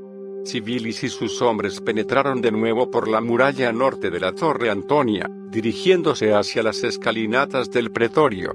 Al llegar a la terraza donde se había celebrado aquella primera parte del interrogatorio, me desconcertó la presencia de una tarima semicircular sobre la que había sido dispuesta una silla curul, destinada generalmente para impartir justicia. El centurión dejó a Jesús al cuidado de sus hombres y entró en la residencia. El resto de los hebreos, con el sumo sacerdote en primera línea, aguardó, como de costumbre, al pie de las escaleras. Esta vez, José de Arimatea sí había entrado en el recinto de la torre. Pilato no tardó en aparecer y tomando asiento en la silla transportable se dirigió a Caifás y a los saduceos. Habéis traído a este hombre a mi presencia acusándole de pervertir al pueblo, de impedir el pago del tributo al César y de pretender ser el rey de los judíos. Le he interrogado y no le creo culpable de tales imputaciones. En realidad no veo falta alguna. Le he enviado a Herodes y el tetrarca ha debido llegar a las mismas conclusiones, ya que me lo ha enviado nuevamente. Con toda seguridad, este hombre no ha cometido ningún delito que justifique su muerte. Si consideráis que debe ser castigado estoy dispuesto a imponerle una sanción antes de soltarle. Juan, sin poder contener su alegría, dio un brinco, abrazándose a José de Arimatea. Pero, cuando todo parecía inclinarse a favor del Nazareno, el patio existente entre la escalinata y el portalón de la muralla se vio súbitamente invadido por cientos de judíos. Irrumpieron tranquila y silenciosamente, con un grupo de soldados romanos a la cabeza. Tal y como me había advertido el anciano de Arimatea, aquella muchedumbre había acudido hasta la casa del procurador, deseosa de asistir al indulto de un reo. Y es de gran importancia resaltar que, en el momento en que dicha masa humana llegó frente a la residencia de Poncio, previa autorización de la guardia, ninguno de aquellos israelitas sabía lo que estaba ocurriendo. Fue allí, a la vista de Jesús y de los sacerdotes, donde se dejaron arrastrar por la hábil y oportuna intervención de Caifás y los saduceos. Si el juicio contra Jesús se hubiera producido en otro momento en otra jornada, sin la presencia de aquella turba, es posible que el Sanedrín no se hubiera salido con la suya. Pilato sabía de la llegada de aquel gentío. De hecho, la colocación de la tarima y de la silla sobre el embaldosado de la terraza obedecía única y exclusivamente a la ceremonia de la tradicional amnistía. Pero Poncio, dejándose llevar de su buena fe, cometió un grave error. Tras evacuar una serie de consultas con sus centuriones se levantó de la silla y, elevando la voz, preguntó a la multitud el nombre del preso elegido. Barrabás, respondió el pueblo como un solo hombre. Hasta ese momento, ni Pilato ni los jueces habían pronunciado el nombre de Jesús. Aquello significaba, tal y como suponía, que los hebreos habían llegado hasta el pretorio con la intención premeditada de solicitar la liberación del terrorista y así lo manifestaron antes de que el procurador les pidiera silencio y les explicara cómo los sacerdotes habían llevado a Jesús a su presencia y de que le acusaban. En suma, aquel gentío aún no estando presente el rabí de Galilea hubiera clamado por Barrabás, el celota. Pero, como ya anuncié, la oportuna intervención de Caifás y sus secuaces y el oro que había sido repartido entre un puñado de judíos, mezclado estratégicamente entre aquella multitud, terminaron por inclinar la balanza hacia el Sanedrín. Cuando Poncio terminó de explicar a la muchedumbre la presencia de Jesús en aquel tribunal, dejando bien claro que él no veía en aquel hombre razones que justificaran dicha sentencia, formuló una segunda pregunta, ¿a quién queréis que libere? a Barrabás, el asesino, o a este Jesús de Galilea. Por un instante, los cientos de hebreos quedaron atónitos. No se produjo una respuesta fulminante. Aquella gente, eso fue evidente, dudó. Caifás y los saduceos se dieron cuenta del grave riesgo que suponía aquel silencio y, adelantándose hacia Pilato, gritaron con fuerza, Barrabás, Barrabás. la iniciativa de los sanedritas tuvo un rápido eco. Desde diferentes puntos del atestado patio se levantaron otras voces, pertenecientes sin duda a los judíos sobornados, que clamaron también por la liberación del revolucionario. Y en cuestión de segundos, la masa entera imitó a los sacerdotes, uniéndose al coro de Caifás. Fue inútil que Juan Cebedeo se quebrara casi la garganta, gritando el nombre de su maestro. Su voz quedó sepultada por un Barrabás. Rotundo y generalizado, repetido una y otra vez hasta que el procurador, levantando los brazos, pidió silencio. En los ojos de Poncio había una llamarada de odio hacia aquellos saduceos, flagrantes inductores de una masa amorfa e ignorante. Como dije, la irritación del procurador romano no tenía su origen en el hecho circunstancial de que aquel Galileo pudiera ser o no sentenciado. Lo que le encolerizaba era, precisamente, que su decisión de poner en libertad al maestro se viera olímpicamente despreciada por la casta sacerdotal. Pero el error de Pilato, ofreciendo a Jesús como posible candidato a la liberación, aún era susceptible de rectificación y tomando nuevamente la palabra les recriminó su alevosa conducta. ¿Cómo es posible escoger la vida de un asesino? dijo señalando directamente a Caifás contra la de este Galileo cuyo peor crimen es creerse rey de los judíos. El resultado de aquellas palabras fue totalmente contrario a lo que podía esperar Pilato. Los jueces se mostraron sumamente ofendidos por lo que consideraron un insulto a su soberanía nacional, instigando a la muchedumbre a que clamara con mayor fuerza por la libertad del celota. Y así ocurrió. Aquellos hebreos, en su mayoría gente inculta, bataneros, cargadores, mendigos, peregrinos desocupados y, por supuesto, levitas libres de servicio en el templo, levantaron de nuevo sus voces, exigiendo a Barrabás. Aquella súbita explosión popular hizo dudar al procurador, quien, acompañado de sus oficiales, se retiró a deliberar. Ahora estoy convencido que si Poncio no hubiera mezclado al Nazareno en aquella elección, seguramente no se habría visto comprometido ante los dignatarios sacerdotales. Jesús, entre tanto, permanecía tranquilo, de cara a la multitud. Aquellos minutos de espera, y los que siguieron fueron decisivos para Caifás. Aprovechando la momentánea ausencia del procurador se las ingenió para que sus compañeros de complot se desparramaran entre los allí congregados, incitándoles sin cesar a pedir la suelta del popular Barrabás. Era triste y decepcionante observar a aquellas gentes, muchos de los cuales conocían y habían admirado las palabras y valor del Galileo limpiando, por ejemplo, la explanada de los gentiles del sacrílego comercio de los cambistas e intermediarios. En un instante y, sin el menor criterio personal, se habían vuelto contra el indefenso Jesús. Poncio retornó a su silla y observó al gentío. Había apoyado los codos en los brazos del asiento, sosteniendo la cabeza sobre sus manos entrelazadas, en actitud reflexiva. Como medida de precaución, Civilis había dado la orden de que la puerta de la muralla fuera cerrada, desplegando varias unidades armadas en torno a la muchedumbre. Fue una lástima que los judíos no se percataran a tiempo de esta maniobra de los romanos. Conociendo como conocían la crueldad de Pilato, quizá al observar cómo eran sigilosamente cercados se hubieran preocupado más por su seguridad que por la liberación de nadie. El comandante en jefe de la legión acababa de cursar órdenes precisas a sus legionarios. Si el orden se veía amenazado tenían autorización para desenvainar sus espadas. Durante algunos minutos, el gobernador romano guardó silencio. La multitud le imitó, en espera de una decisión. Y en eso estábamos cuando uno de los sirvientes del pretorio apareció en la terraza, entregando una misiva lacrada a Civilis, al tiempo que le comunicaba algo. El centurión inspeccionó la pequeña hoja de pergamino y avanzó hacia la silla, sacando a Poncio de sus pensamientos. El procurador abrió la nota y, tras leerla detenidamente, se puso en pie. Caifás, los jueces y todos los allí reunidos quedamos intrigados. Poncio parecía dudar. Dio un par de cortos paseos por la terraza y, al fin, parándose ante la multitud, anunció que había recibido una carta de su esposa, Claudia Prócula, y que deseaba leerla en público. El viento le obligó a sujetar el pergamino con ambas manos. Y con voz clara y potente procedió a su lectura.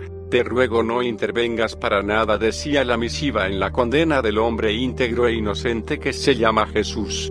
Esta noche, durante mi sueño, he sufrido mucho por él. Al conocer el contenido de la carta, José de Arimatea pareció alegrarse sobremanera. Aunque el anciano no llegó a confesármelo abiertamente, todos los indicios apuntaban hacia el importante hecho de que la esposa de Poncio conocía y aceptaba las enseñanzas del maestro de Galilea. Según pude entender, algunos de sus sirvientes formaban parte del primigenio grupo de seguidores de Jesús. Al principio, al notar la intensa mirada de Sibilis, no asocié el texto de la misiva de Prócula con la aguda superstición que dominaba al procurador y con el augurio que yo me habla atrevido a formular en presencia del centurión. Fue poco después, cuando nos dirigíamos al patio central de la fortaleza para asistir a la flagelación del maestro, cuando el oficial jefe recordó mis palabras sobre el extraño suceso celeste que yo había pronosticado para aquella mañana, vinculándolo al misterioso sueño de la mujer del procurador. Todo aquello, al parecer, había influido y no poco en Poncio. Quizá por ello, tras la lectura del mensaje de su esposa, el gobernador, con voz temblorosa, se dirigió nuevamente a la multitud, preguntándole, ¿por qué queréis crucificarle? ¿Qué daño os ha causado?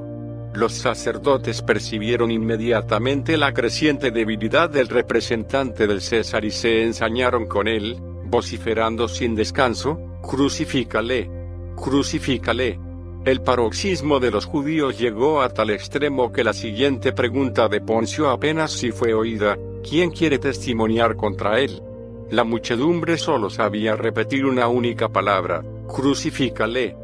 En vista de aquel tumulto, Civilis desenvainó su espada y, levantándola por encima de su casco, se dispuso a dar la señal para que sus hombres entraran en acción. Pero Pilato obligó al centurión a envainar su arma. Y agitando las palmas de sus manos pidió silencio. Poco a poco, aquellos fanáticos fueron recobrando la calma. Y el procurador, haciendo caso omiso de las anteriores peticiones del populacho, repitió su pregunta, os pido una vez más que me digáis qué preso deseáis que liberemos en este día de Pascua. La respuesta fue igualmente monolítica y contundente, entréganos a Barrabás. Pilato quedó silencioso y moviendo la cabeza en señal de desaprobación insistió, si suelto a Barrabás, el asesino, ¿qué hago con Jesús? Aquel nuevo signo de debilidad por parte del gobernador fue acogido con un brutal estallido de violencia y la palabra crucifícale se levantó como un trueno. La turba, con los puños en alto, siguió clamando, cada vez con más fuerza, crucifícale, crucifícale, crucifícale. El vocerío impresionó tanto a Poncio que, asustado, se retiró de la terraza, perdiéndose en el interior de su residencia. Uno de los oficiales, siguiendo las instrucciones de Civilis, se apresuró a seguir al procurador. Y al rato, mientras la multitud, poseída por la idea de matar al maestro, continuaba con su funesta petición de crucifixión, aquel centurión que había acudido en pos de Pilato reapareció en la entrada del pretorio, cursando una trágica orden a Sibilis. El centurión jefe asintió con la cabeza y alzando sus brazos en un gesto autoritario ordenó silencio. La multitud obedeció, consciente del poder y de la extrema dureza de aquel extranjero. Una vez hecho el silencio, Civilis pronunció unas breves pero dramáticas palabras, que helaron el corazón de José y Juan. La orden del procurador es esta, el prisionero será azotado. Y con el más absoluto de los desprecios giró sobre sus talones, haciendo un gesto a sus hombres para que condujeran al reo al interior del pretorio. Sin pararme a pensarlo me lancé tras Civilis, uniéndome a la escolta que cruzaba ya el hall de la residencia. Eran las diez y media de la mañana. Aquella vez, Juan Cebedeo no acompañó al maestro. Y me alegré profundamente. El espectáculo que estaba a punto de presenciar hubiera terminado con su decaída moral. Giramos por la escalinata de la derecha, adentrándonos en un largo y húmedo pasadizo, apenas iluminado por algunas lámparas de aceite, cuyas llamas oscilaron al paso de la escolta. El centurión, visiblemente disgustado por el curso que estaban tomando los acontecimientos, se lamentó de la debilidad del procurador. Si de él hubiera dependido, el proceso contra aquel Galileo habría concluido sin contemplaciones. Entre este visionario y un celota asesino me aseguro mientras salvábamos los últimos metros del pasadizo, Roma no hubiera dudado. Y mucho menos cuando ese manojo de serpientes tiene el atrevimiento de desafiar la autoridad del César. Al salir de aquel túnel reconocí enseguida el patio porticado que había cruzado en la mañana del miércoles, cuando José y yo nos disponíamos a entrevistamos con Poncio. Desde el hall del pretorio podía accederse, por tanto, al mencionado patio y al túnel abovedado de la entrada oeste de la fortaleza, recorriendo simplemente aquel pasadizo de 50 escasos metros. La salida se hallaba exactamente en la esquina nororiental del patio, a la derecha de las escaleras de mármol que llevaban al despacho oval de Pilato. Siguiendo, al parecer, una costumbre harto frecuente, los soldados llegaron al centro del patio, deteniéndose junto a la fuente circular de la diosa Roma.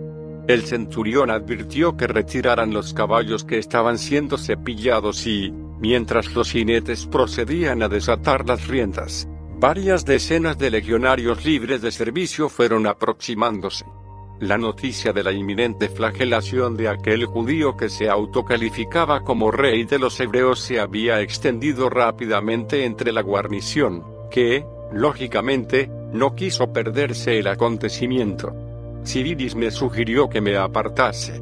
Poncio quiere un castigo. Especial añadió el centurión con una sarcástica sonrisa. Y por Zeus que lo va a tener. Las palabras del oficial me hicieron temblar. Miré a Jesús, pero el gigante seguía ausente e inmóvil, con los ojos fijos en el chorro de agua que saltaba de la pequeña esfera que sostenía la diosa en su mano izquierda. Los cascos de los caballos, alejándose hacia una de las esquinas del recinto, marcaron el principio de aquella tortura. De entre los legionarios se habían destacado dos, especialmente fornidos. Ambos sostenían en sus manos sendos flagrumolátigos cortos, formados por mangos de cuero y metal de apenas 30 centímetros de longitud.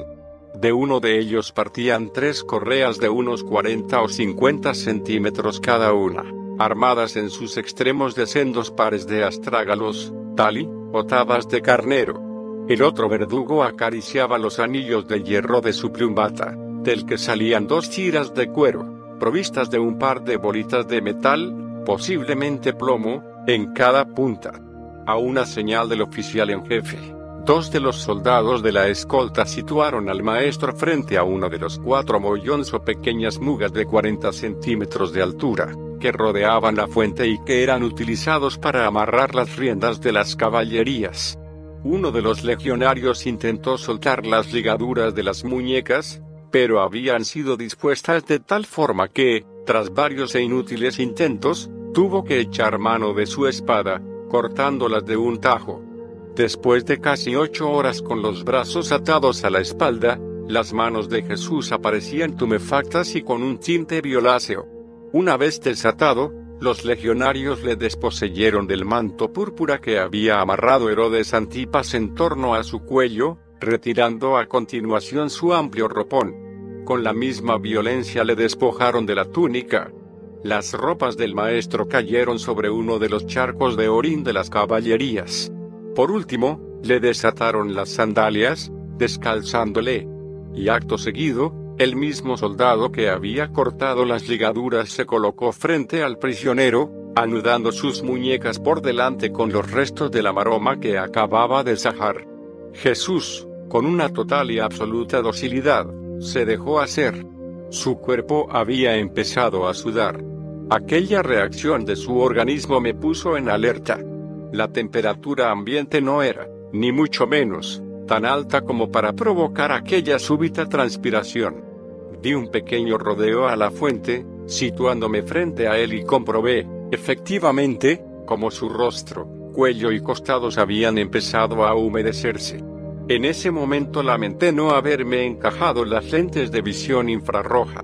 A juzgar por las cada vez más aceleradas pulsaciones de sus arterias carótidas y por las sucesivas y profundas inspiraciones que estaba practicando, el rabí había empezado a experimentar una nueva elevación de su tono cardíaco. El nazareno era perfectamente consciente de lo que le aguardaba y su organismo reaccionó como el de cualquier individuo. De un tirón, el legionario le obligó a inclinarse hacia el mojón de piedra, procediendo a sujetar la cuerda en la argolla metálica que coronaba la pequeña columna.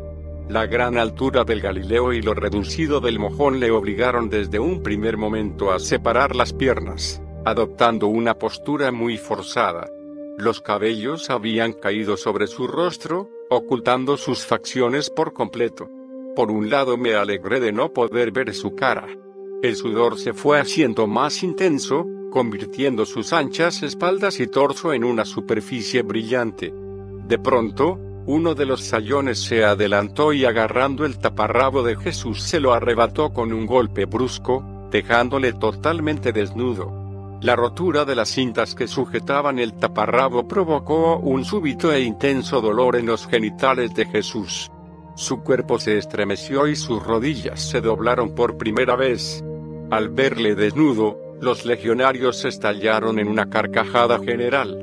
Pero las burlas de la soldadesca fueron zanjadas por la llegada de Poncio. Y sin más preámbulos, el procurador ordenó a los verdugos que procedieran. En mitad de un silencio expectante, el legionario más alto, situado a la derecha del maestro, levantó su flagrum de triple cola, lanzando un terrorífico latigazo sobre la espalda de Jesús, al tiempo que cantaba el primero de los golpes, unus. 3. 4 ur.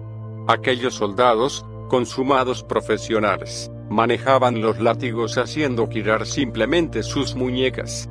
De esta forma, las correas se rizaban, consiguiendo un máximo efecto con un mínimo de esfuerzo.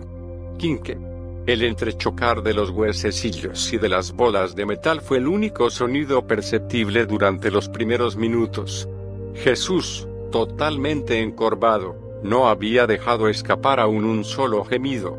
Los astrágalos y las piezas de plomo caían sobre la espalda, arrastrando en cada retirada algunas porciones de piel.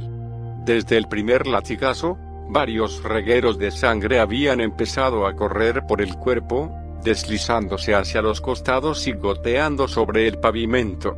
Tal y como sospechaba, después del fenómeno del sudor sanguinolento, la piel del maestro había quedado en un estado de extrema fragilidad. Y aquella lluvia de golpes múltiples no tardó en abrirla, convirtiendo los hombros, espalda y cintura en una carnicería.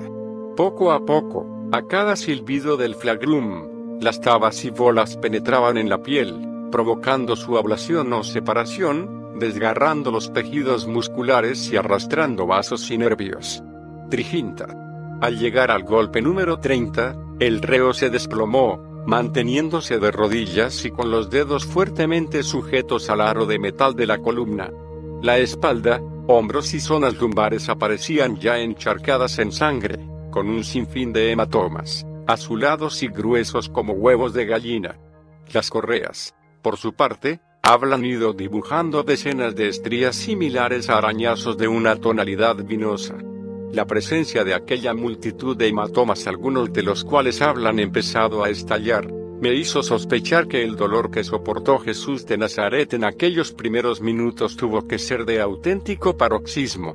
Pero, afortunadamente para él, los golpes, descargados con tanta saña como precisión, fueron abriendo muchos de los hematomas, convirtiendo la espalda en un río de sangre y, consecuentemente, disminuyendo el dolor en cierta medida. Cuadraginta. El latigazo número 40 llegó a los 4 o 5 minutos de haberse iniciado el suplicio. Pero, lejos de estremecerse, como había ocurrido con los anteriores golpes, el cuerpo del nazareno no reaccionó.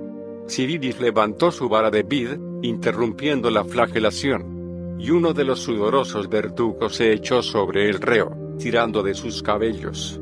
Tras comprobar que se hallaba inerme, soltó la cabeza, que cayó desmayada entre el hueco de los brazos. El centurión apremió a sus hombres. Uno de los legionarios llenó un cubo con el agua de la fuente, arrojándolo sobre la nuca del nazareno. Al contacto con el líquido, la cabeza de Jesús se movió ligeramente, mientras parte de la sangre escurría hasta el suelo, arrastrada por el agua. Desde hacía rato, la columna, una amplia franja de la pared circular de la fuente y los rostros, brazos y túnicas de los verdugos aparecían teñidos de rojo. La hemorragia, generalizada ya en espalda y zona de riñones, había empezado a ser preocupante. Aunque el suplicio había sido detenido en el golpe número 40, coincidiendo así casualmente con la fórmula judía de flagelación 1, la intención de Pilato que seguía impasible y silencioso el desarrollo de la tortura era que aquella masacre continuase. Los verdugos aprovecharon el breve descanso para inclinarse sobre el estanque y refrescar sus caras, al tiempo que refregaban los brazos, tratando de limpiar los lamparones de sangre. Aunque los legionarios encargados del tormento conocían el latín, Estoy casi seguro que a tenor de sus barbas ralas y abundantes eran mercenarios sirios o samaritanos. Generalmente, los romanos designaban a estos cuando el condenado era un judío. El odio ancestral de aquellos contra los hebreos les convertía en ejecutores ejemplares. El maestro había ido recobrándose. Uno de los verdugos le tomó entonces por las axilas, tirando de él hacia arriba pero el peso era excesivo y tuvo que pedir ayuda. Cuando, al fin, lograron incorporarlo, otro soldado con un caso de latón entre las manos se situó frente al destrozado nazareno, mientras los sayones, sin ningún tipo de contemplaciones, jalaban de sus cabellos, obligando a Jesús a levantar el rostro. Y así lo mantuvieron hasta que el romano que portaba el caso vació el contenido del mismo en la boca del Galileo. Al preguntar a Civilis de qué se trataba, me explicó que aquel caso contenía agua con sal. Por supuesto, el ejército romano conocía muy bien los graves problemas que podían derivarse de un castigo como aquel. En especial, el referido a la deshidratación. Aunque Jesús había sido obligado en la sede del Sanedrín a ingerir una considerable cantidad de agua, sus profusas sudoraciones en el huerto de Getsemaní y ahora, durante la flagelación, unidas a las importantes hemorragias que llevaba experimentadas tenían que haber mermado sus reservas o balance hídrico corporal, tanto intracelular como extracelular. Aquella agua con sal, por tanto, constituía un refuerzo decisivo, si es que Poncio deseaba realmente que el prisionero no muriese durante los azotes.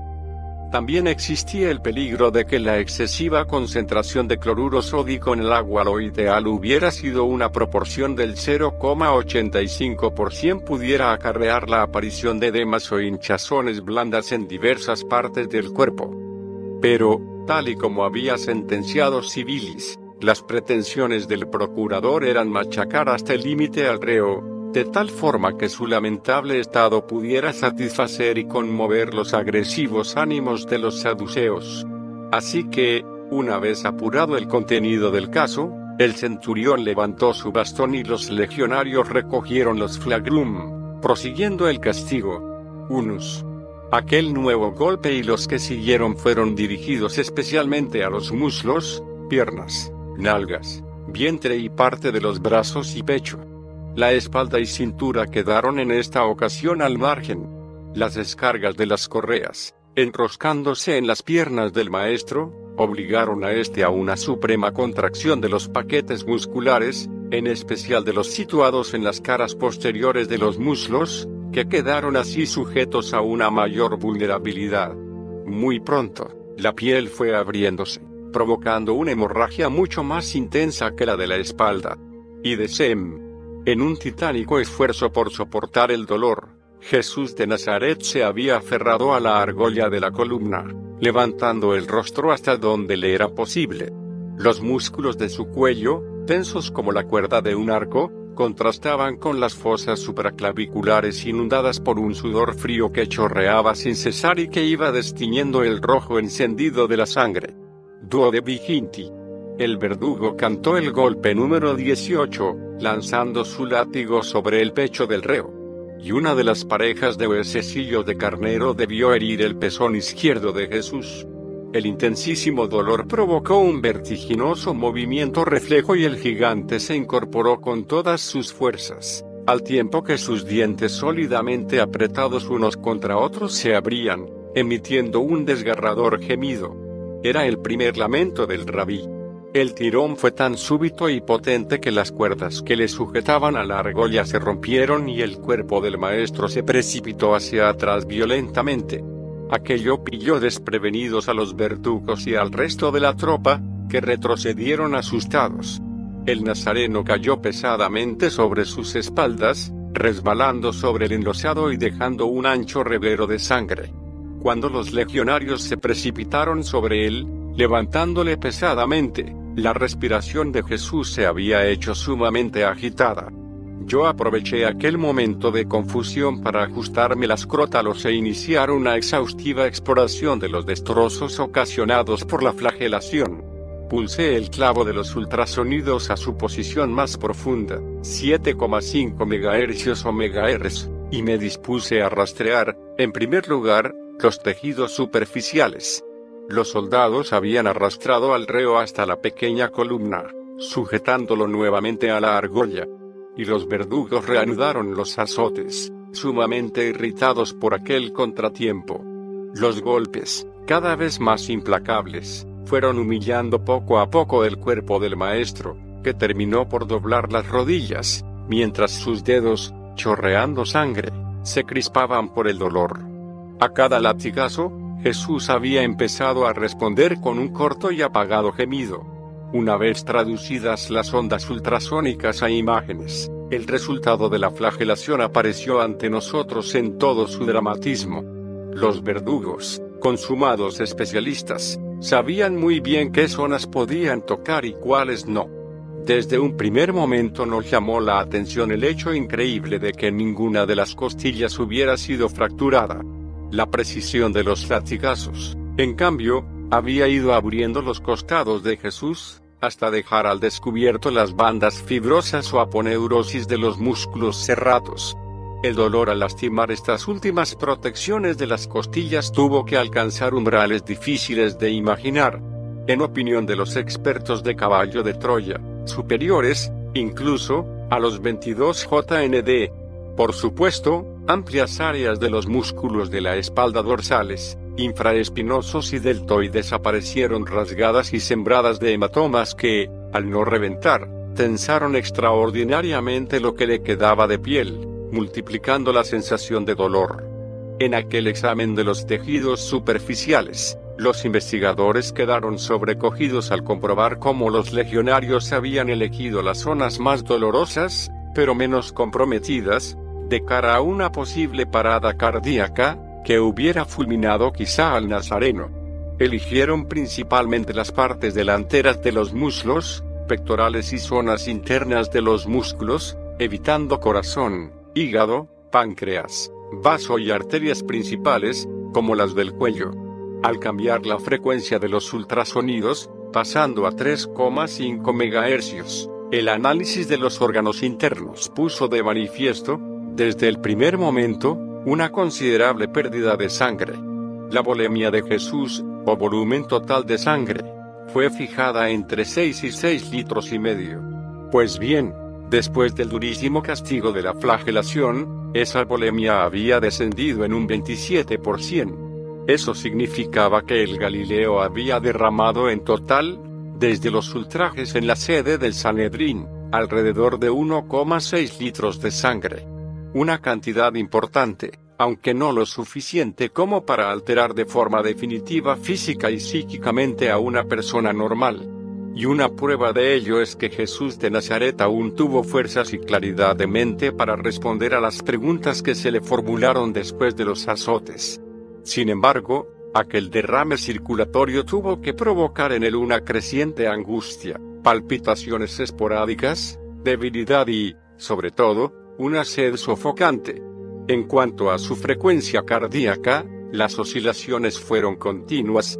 En algunos de los golpes, especialmente en uno de los últimos, que caería directamente sobre los testículos, el pico alcanzó las 170 pulsaciones por minuto, cayendo rápidamente a 90 y provocando el segundo desvanecimiento. La tensión arterial, por la intensa descarga de adrenalina, se elevó también algunos momentos hasta 210 milímetros H20 de máxima, si bien luego el progresivo agotamiento de la adrenalina fue dando lugar a un dominio del sistema vago y su intermediario, la acetilcolina, que se acompañó de un descenso de la tensión arterial que ya al final del suplicio se tradujo en un casi total estado de postración. El análisis del torrente sanguíneo nos permitió también la confirmación de un hecho que resultaba evidente, el sucesivo aumento de los índices de sodio, cloro y de la presión osmótica eran señales inequívocas de la importante deshidratación que había empezado a experimentar el organismo del Hijo del Hombre. Cuadraginta. El golpe 40, que en realidad hacia el número 80, si tenemos en cuenta los 40 primeros, cayó sobre un hombre prácticamente derrotado. El maestro, con el cuerpo deformado por los hematomas y materialmente bañado en sangre, apenas si se movía. Sus imperceptibles lamentos se habían ido apagando y solo resonaba ya en el patio el chasquido de los látigos al clavarse en su carne y el cada vez más agitado resoplar de los verdugos, visiblemente agotados. Hacía tiempo que el nazareno se había hecho prácticamente un ovillo, con la cabeza y parte del tórax reclinado sobre los brazos, en posición fetal. Los golpes, cada vez más lentos y espaciados, seguían desgarrando sus nalgas, vientre, costados y zonas laterales de las piernas, hiriendo, incluso, las plantas de los pies. Algunos de los legionarios, aburridos o conmovidos por aquella salvaje paliza, habían empezado a abandonar el lugar, ocupándose en sus quehaceres habituales. Sibilis, que venía observando el progresivo agotamiento de los verdugos, dirigió una significativa mirada a Lucilio, el gigantesco centurión que yo había visto en el apaleamiento del soldado romano. El de Pannonia comprendió las intenciones del primus priori, abriéndose paso a empujones entre los miembros de la cohorte, levantó su brazo capturando al vuelo el flagrún del legionario situado a la derecha del maestro, cuando aquel se disponía a descargar un nuevo golpe. La súbita presencia de aquella torre humana, empuñando el látigo de triple cola, fue suficiente para que ambos verdugos se retiraran, dejándose caer casi sin respiración sobre las losas del patio. Y la soldadesca, conocedora de la fuerza y crueldad del oficial, guardó silencio, pendiente de todos y cada uno de los movimientos de aquel oso. Lucilio acarició las correas, limpiando la sangre con sus dedos. Después, colocándose a un metro del costado izquierdo del prisionero, levantó su brazo derecho, lanzando un preciso y feroz latigazo sobre la parte baja de las nalgas de Jesús. El surriagazo debió tocar el coxis y el afilado dolor reactivó el sistema nervioso del rabí, que llegó a incorporarse durante algunos segundos. Pero, en medio de grandes temblores, sus músculos fallaron, hincándose de rodillas. Los legionarios acogieron aquel estudiado ataque con una exclamación que iría repitiéndose a cada latigazo, cedo alteram. Un segundo golpe, dirigido esta vez a la corva izquierda, hizo gemir al maestro, al tiempo que la soldadesca repetía entusiasmada, cedo alteram. El tercer, cuarto y quinto latigazos cayeron sobre los riñones. Cedo alteram. Cedo alteram. Cedo alteram. La violencia de Lucilio era tal que los astrágalos de carnero quedaban incrustados en la carne, provocando en cada golpe una copiosa hemorragia. Cedo alteram. Cedo alteram. Las descargas sexta y séptima se centraron en cada uno de los pabellones auditivos de Jesús. Y casi instantáneamente, por ambos lados del cuello corrieron unos gruesos goterones de sangre. El maestro inclinó su cabeza sobre el aro de metal y el centurión buscó el costado derecho, vaciando toda su furia sobre el ombligo de Cristo. Cedo alteram. El salvaje impacto sobre el vientre del reo afectó decisivamente a su ya castigado diafragma, cortando prácticamente su penosa respiración. Aquel, probablemente, fue uno de los momentos más delicados del castigo. Durante unos segundos que me parecieron interminables, la caja torácica del Galileo permaneció inmóvil. Pero, al fin, los músculos intercostales reaccionaron, aliviando la tensión pulmonar. Cedo alteram. El noveno latigazo, propinado por el coloso en el desgarrado costado derecho de Jesús y pienso que lanzado con toda intención sobre los abiertos músculos cerrados para disparar así la congelada respiración del reo emitió un sonido hueco, como si las tabas hubieran golpeado directamente sobre las costillas. El ímpetu del oficial, que había empezado a sudar copiosamente por su frente, fue tal que el cuerpo del nazareno se desequilibró, cayendo sobre el lado izquierdo. Es muy posible que en aquellos instantes, otro dolor difuminado por el atroz calvario de la flagelación estuviera golpeando el organismo del Galileo. Me refiero a la vejiga urinaria de Jesús. Su rebosamiento debía ser tal que, involuntariamente, los esfínteres de los uréteres se abrieron, provocando una abundante micción. Aproximadamente, a juzgar por el tiempo que duró el derrame urinario, la vejiga debía albergar entre 350 y 400 centímetros cúbicos. Por fortuna, la orina aunque sumamente amarilla no arrastraba sangre. Pero aquella descarga involuntaria de orina solo sirvió para provocar las risatadas de los romanos y un ataque mucho más violento de ira en Lucilia, que tomó aquel gesto como un insulto personal. Y levantando el látigo, lo dirigió con rabia hacia los testículos del maestro. Una de las puntas del flagrún tocó la piel del escroto y las otras dos cayeron sobre la bolsa testicular. Jesús reaccionó ante el lacerante golpe encogiéndose, al tiempo que sus pulsaciones se aceleraban y un gemido desgarrador se confundía con el último, cedo alteram. Inmediatamente, su pulso bajó a 90 y el maestro, palideciendo, perdió el conocimiento.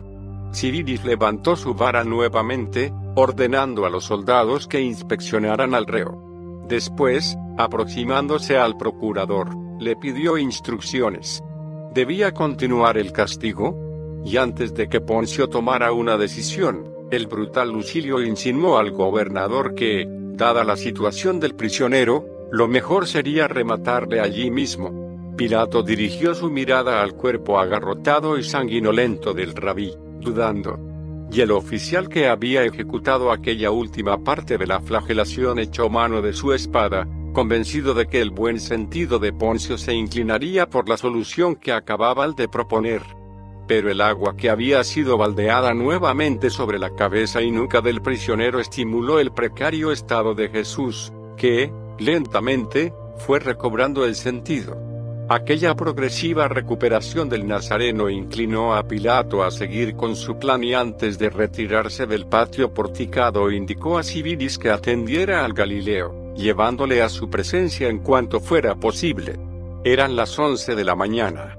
Los legionarios soltaron las cuerdas y a duras penas apoyaron la espalda del prisionero contra la columna que había servido para la flagelación.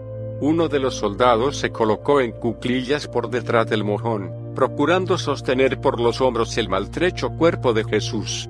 El gigante, con las piernas extendidas sobre el pavimento, respiraba aún con dificultades, acusando con esporádicos estremecimientos el sinfín de puntos dolorosos. Aquellos temblores fueron haciéndose cada vez más intensos y continuados y temí que la fiebre hubiera hecho presa en el maestro. No me equivocaba. Otro legionario, siempre bajo la atenta vigilancia de civilis, acercó un segundo caso a los labios del rabí, obligándole a beber una nueva dosis de agua con sal. Algunas de las heridas habían empezado a coagular y muchos de los reguerillos comenzaron a secarse. Las brechas de los costados, sin embargo, seguían manando sangre, que caía a intervalos sobre las losas, impulsada por cada uno de los movimientos respiratorios, cada vez más cortos y rápidos. El centurión movió la cabeza en señal de desaprobación. No hacía falta ser médico para darse cuenta que el castigo había sido tan desproporcionado como para temer por la vida del reo. Y antes de que fuera demasiado tarde, Desconecté el sistema ultrasónico, pulsando el segundo clavo. Al activarlo, el minicomputador alojado en la vara de Moisés dio paso al flujo de rayos infrarrojos, dispuestos para los análisis de teletermografía dinámica. Como ya señalé anteriormente, las crótalos, o lentes especiales de contacto, me permitían dirigir el sistema de teletermografía hacia las áreas deseadas, pudiendo ordenar así el cúmulo de exploraciones. Las imágenes obtenidas por este procedimiento fueron sencillamente dramáticas. La mayor parte del cuerpo de Jesús, bañado con sangre venosa, ofrecía una tonalidad roja parduzca, mientras los hematomas, mucho más calientes, arrojaron un color azul intenso. El rastreo nos permitió observar cómo la red arterial principal no había sido dañada, aunque la vascularización cutánea y el sistema venoso superficial, especialmente en extensas zonas dorsales, presentaban numerosos destrozos. Según los médicos del proyecto, en el supuesto de que el maestro hubiera conservado la vida, su recuperación con las técnicas y fórmulas de aquella época se hubiera prolongado por espacio de más de tres meses. El análisis de las retinas fue satisfactorio.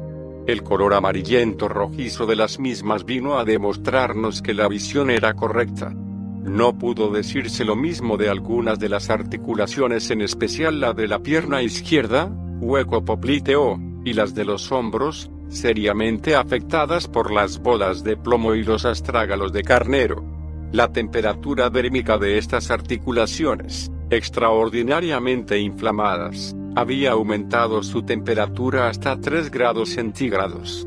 En cuanto a la alta temperatura general, oscilante entre los 39 y 40 grados, vino a ratificar mi impresión personal. Jesús había sido presa de la calentura, que ya no le abandonaría hasta el momento de la muerte.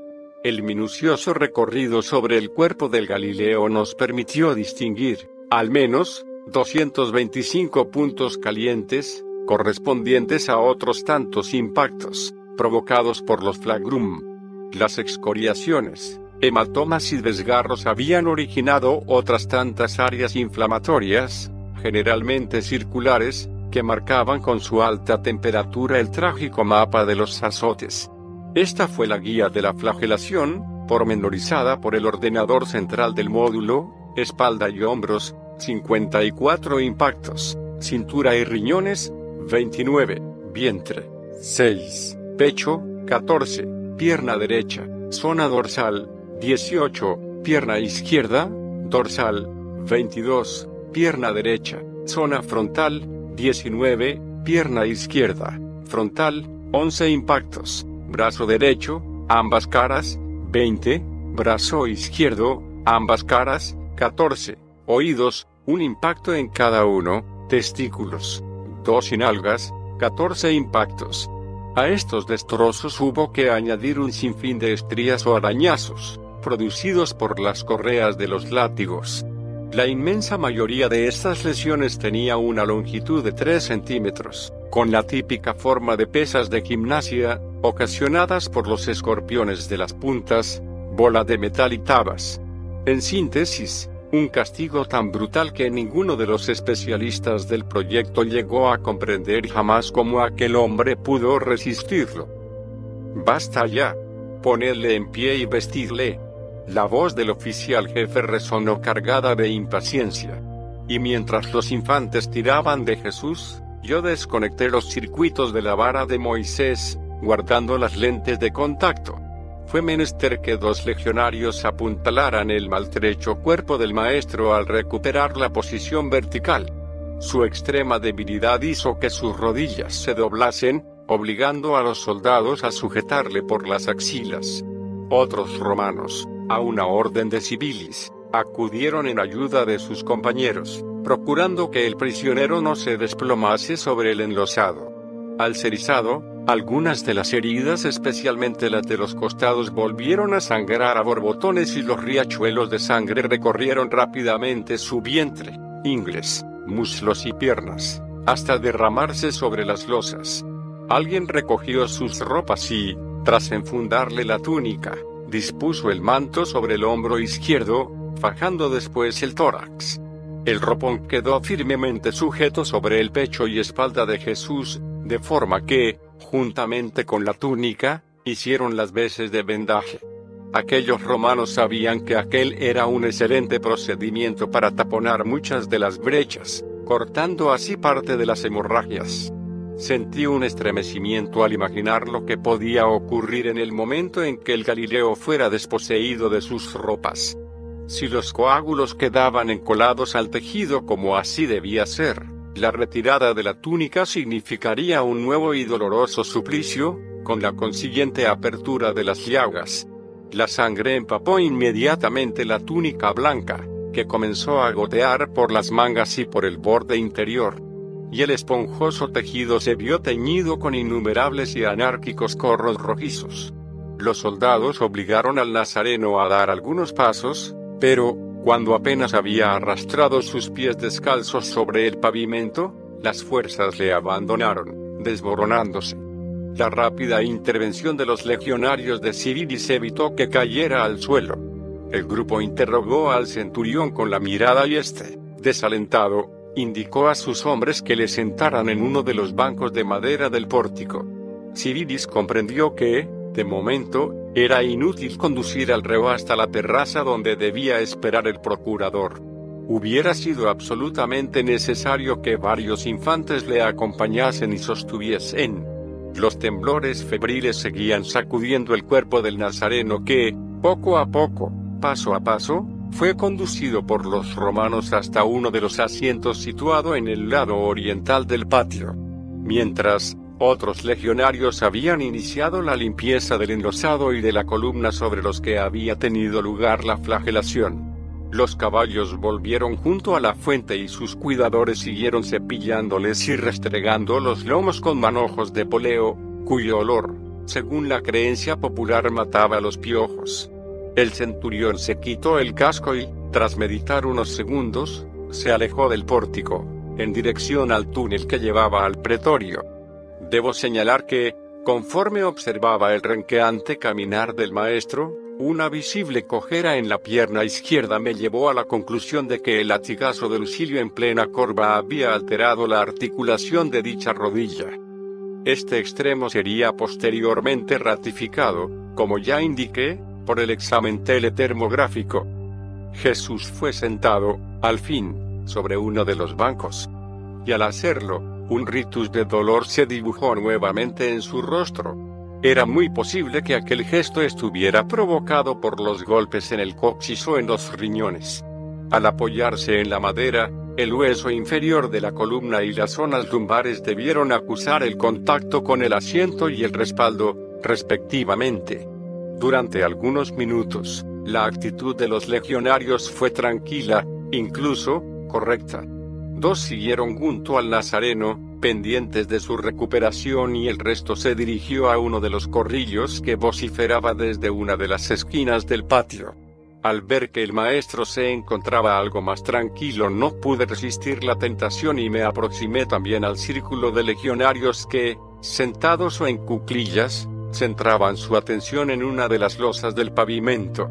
Al asomarse por encima de las cabezas de los soldados comprobé que se trataba de un juego, una especie de tres en raya, descrito ya por Plutarco. Usando sus espadas, los miembros de la guarnición habían trazado un círculo sobre una de aquellas losas, grabando también en el interior de dicho círculo una serie de toscas figuras y letras. Pude distinguir una B que servía, al parecer, para la llamada jugada del rey de Basileus, en griego y una corona real. Todas estas figuras aparecían separadas unas de otras mediante una línea que zigzagueaba por el interior del círculo. Los participantes utilizaban cuatro tabas, previamente marcadas con letras y cifras, que eran lanzadas sobre el círculo, cantando las diferentes jugadas, según las figuras o letras donde acertaran a caer. El juego fue animándose paulatinamente y varios de los legionarios cantaron jugadas como la de Alejandro, Darío y el Efebo. Por último, uno de los jugadores tuvo la fortuna de que uno de sus huesecillos fuera a rodar hasta la corona, gritando la jugada del rey, que equivalía a nuestro jaque mate y, por tanto, al final del entretenimiento. Los soldados recogieron las tabas y el que había ganado, influido seguramente por aquel último golpe de suerte, reparó en el Galileo, animando a sus colegas a proseguir el juego, pero esta vez con un rey de verdad. La idea fue acogida con entusiasmo y el grupo se dirigió hacia el banco, dispuesto a divertirse a costa del que se había autoproclamado rey de los malditos y odiados hebreos.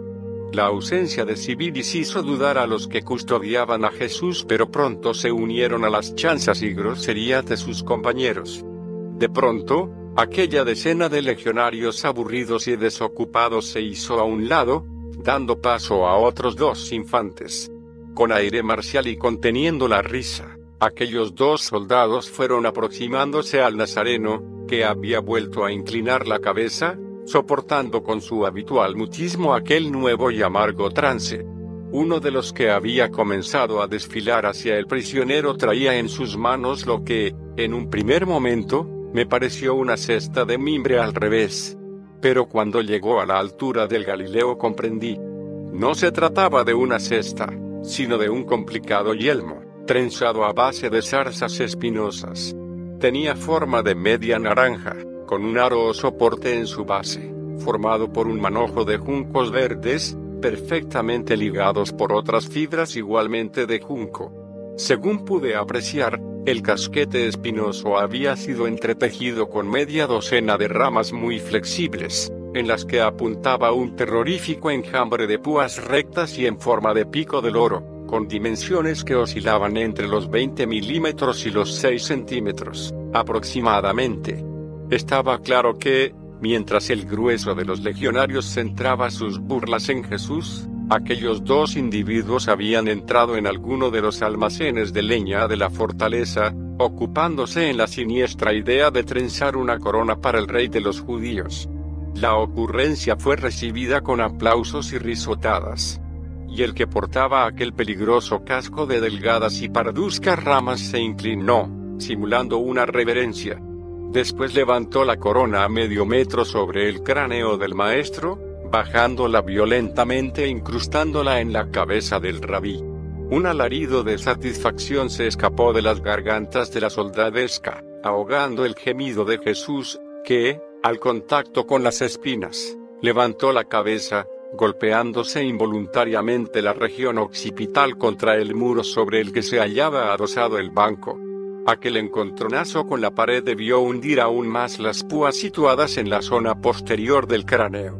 El yelmo, brutalmente encajado, cubrió casi la totalidad de la cabeza del reo. El aro sobre el que se sustentaba la red espinosa quedó a la altura de la punta de la nariz, dificultando, incluso, la visión del maestro el agudo dolor de las 20 o 30 espinas que perforaron el cuero cabelludo, frente, sienes, orejas y parte de las mejillas conmocionó de nuevo al Hijo del Hombre, quien, con los ojos cerrados en un movimiento reflejo de protección, permaneció durante varios segundos con la boca entreabierta, intentando inhalar un máximo de aire. Al ver aparecer seis copiosos regueros de sangre por su frente y sienes temí que aquellas púas hubieran perforado la vena facial, que discurre desde la barbilla a la zona ocular. Me aproximé cuanto pude al rostro, pero no llegué a distinguir espina alguna clavada en el sector que cruza dicha vena. Otras, en cambio, habían perforado la frente y región malar derecha. Una de aquellas púas, en forma de gancho, había penetrado a escasos centímetros de la ceja izquierda, en el músculo orbicular, dando lugar a una intensa hemorragia, que cubrió rápidamente el arco superciliar, inundando de sangre el ojo, mejilla y barba. La profusa emisión de sangre indicaba que las espinas habían afectado gravemente la aponeurosis epicraneal, situada inmediatamente debajo del cuero cabelludo. La retracción de los vasos rotos por las espinas en esta área extremadamente vascularizada se hizo notar, como digo, de inmediato. La sangre comenzó a fluir en abundancia, goteando sin cesar desde la barba al pecho. Pero los soldados, no contentos con este bárbaro atentado, fueron en busca del manto púrpura que había quedado sobre el enlosado, echándoselo sobre los hombros.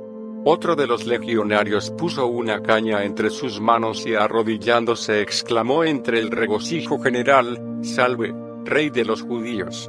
Las reverencias, imprecaciones, salivazos y patadas en las espinillas del nazareno menudearon entre aquella chusma, cada vez más divertida con sus ultrajes.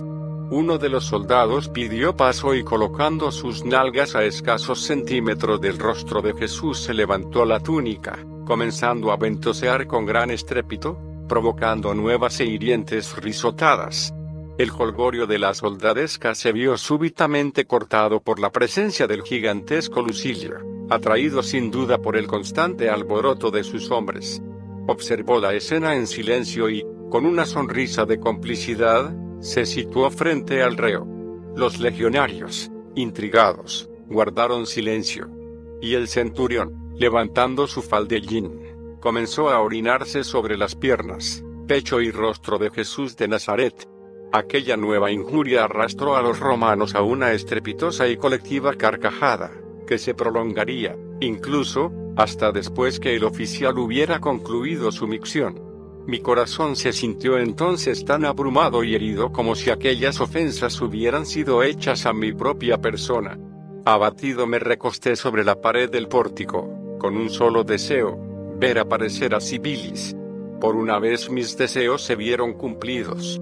El comandante de las fuerzas legionarias hizo su entrada en el patio central de la fortaleza Antonia en el momento en que uno de aquellos desalmados arrancaba la caña de entre las manos del nazareno, asestándole un fuerte golpe sobre el yelmo de espinas.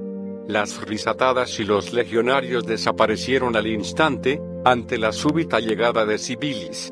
Cuando el centurión interrogó a los guardianes sobre aquel nuevo escarnio, los soldados se encogieron hombros, haciendo responsables a sus compañeros. Pero estos, como digo, se habían desperdigado entre las columnas y el patio.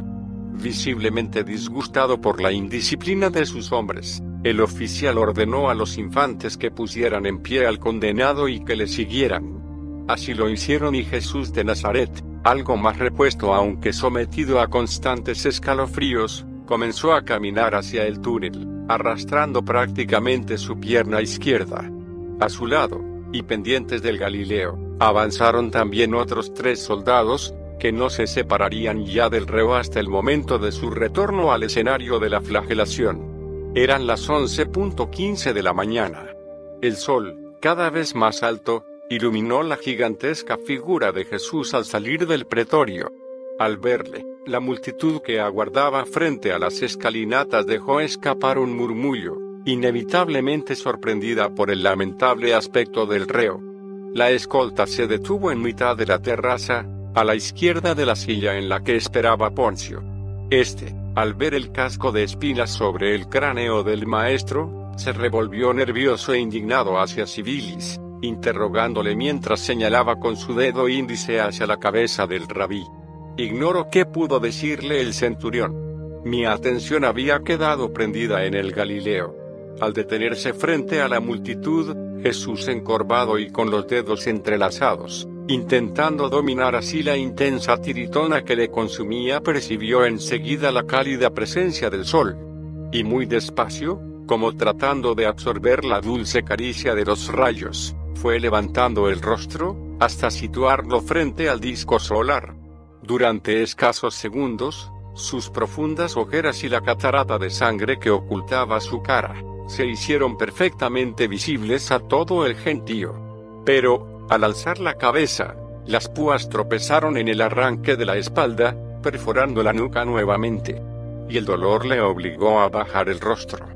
Juan Cebedeo, paralizado ante aquel trágico cambio de su maestro, reaccionó al fin y soltando el brazo de José de Arimatea se precipitó hacia Jesús, arrodillándose y llorando a los pies del rabí. Los legionarios interrogaron al centurión con la mirada, dispuestos a retirar al joven amigo del prisionero, pero Sibilis, extendiendo su mano izquierda, indicó que le dejaran. Durante algunos minutos, tanto Pilato como la muchedumbre se vieron sobrecogidos por el desconsolado llanto del muchacho. Y un respetuoso silencio reinó en el patio. El maestro intentó por dos veces inclinarse hacia Juan, tratando de aproximar sus temblorosas y ensangrentadas manos hacia el discípulo más amado, pero la trampa de espinos y la rigidez del improvisado vendaje se lo impidieron. Aquel nuevo gesto de valentía del discípulo y el derrotado semblante del Nazareno conmovieron sin duda al procurador. Y levantándose de su silla, dio unos cortos pasos hacia el filo de la escalinata. Después, señalando a Jesús y sin perder de vista a Caifás y a los saduceos, exclamó, tratando de mover la piedad de los acusadores, aquí tenéis al hombre. De nuevo os declaro que no le encuentro culpable de ningún crimen. Después de castigarle, quiero darle la libertad. Pilato, una vez más, se equivocaba. Y aunque la muchedumbre no se atrevió a replicar, el sumo sacerdote y sus hombres sí respondieron, entonando el conocido crucifícale. Y poco a poco, la multitud fue uniéndose a las manifestaciones de los sanedritas, coreando sin piedad, crucifícale, crucifícale. Poncio, decepcionado, regresó al tribunal y esperó a que el gentío se apaciguara. El viento, cada vez más cálido y molesto, había empezado a levantar grandes torbellinos de polvo que eran arrastrados desde el este, azotando cada vez con mayor dureza aquella ala norte de la Torre Antonia. Ciridis captó de inmediato aquel cambio atmosférico y, tras comprobar cómo los centinelas de vigilancia en los torreones de la muralla procuraban refugiarse del viento racheado, me miró fijamente, recordándome con su rostro grave el presagio que le había hecho esa misma mañana. Yo asentí con un movimiento de cabeza pero nuestro silencioso diálogo se vio interrumpido por la voz del procurador. Una vez calmada la turba, Poncio, con su mano derecha aplastando el peluquín, gravemente comprometido por el incipiente siroco, habló a los hebreos, con un inconfundible tinte de desaliento en sus palabras, reconozco perfectamente que os habéis decidido por la muerte de este hombre. Pero, ¿qué ha hecho para merecer su condena? ¿Quién quiere declarar su crimen? Caifás, congestionado por la ira, subió las escaleras y, tras escupir sobre Jesús, se encaró con el gobernador, gritándole, tenemos una ley sagrada por la que este hombre debe morir. Él mismo ha declarado ser el Hijo de Dios, bendito sea su nombre. Y girando la cabeza hacia el cabizbajo reo volvió a lanzarle otro salivazo. El procurador miró a Jesús con un súbito miedo. La sangre seguía goteando desde su frente, manchando el manto de Juan, quien, arrodillado y abrazado a los pies de su maestro, no parecía prestar atención alguna a lo que estaba ocurriendo. Caifás retornó con paso decidido a la cabeza de la multitud y Poncio, con la faz pálida y los cabellos en desorden, golpeó los brazos de la silla con ambas palmas, ordenando a Ciridis que llevara al Galileo al interior de su residencia. Los legionarios hicieron girar al rabí, conduciéndole nuevamente al hall. Siguiendo un impulso me agaché sobre Juan, animándole a que se incorporase y a que cesase en su llanto.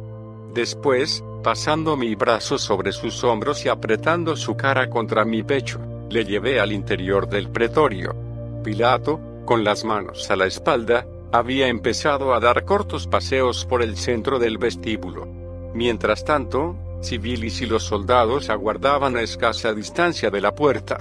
Al verme, el procurador interrumpió sus nerviosos pasos y dirigiéndose hacia mí me interrogó en voz baja, como si temiera que pudieran oírle, Jasón, ¿tú crees de verdad que este Galileo puede ser un dios, descendido a la tierra como las divinidades del Olimpo?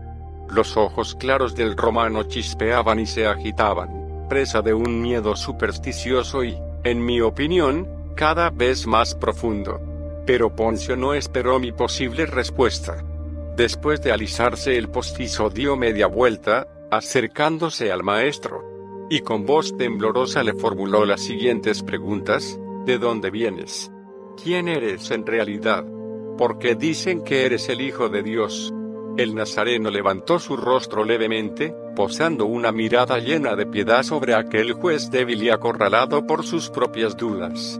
Pero los temblorosos labios de Jesús no llegaron a articular palabra alguna. Pilato, cada vez más descompuesto, insistió, ¿es que te niegas a responder? ¿No comprendes que todavía tengo poder suficiente para liberarte o crucificarte?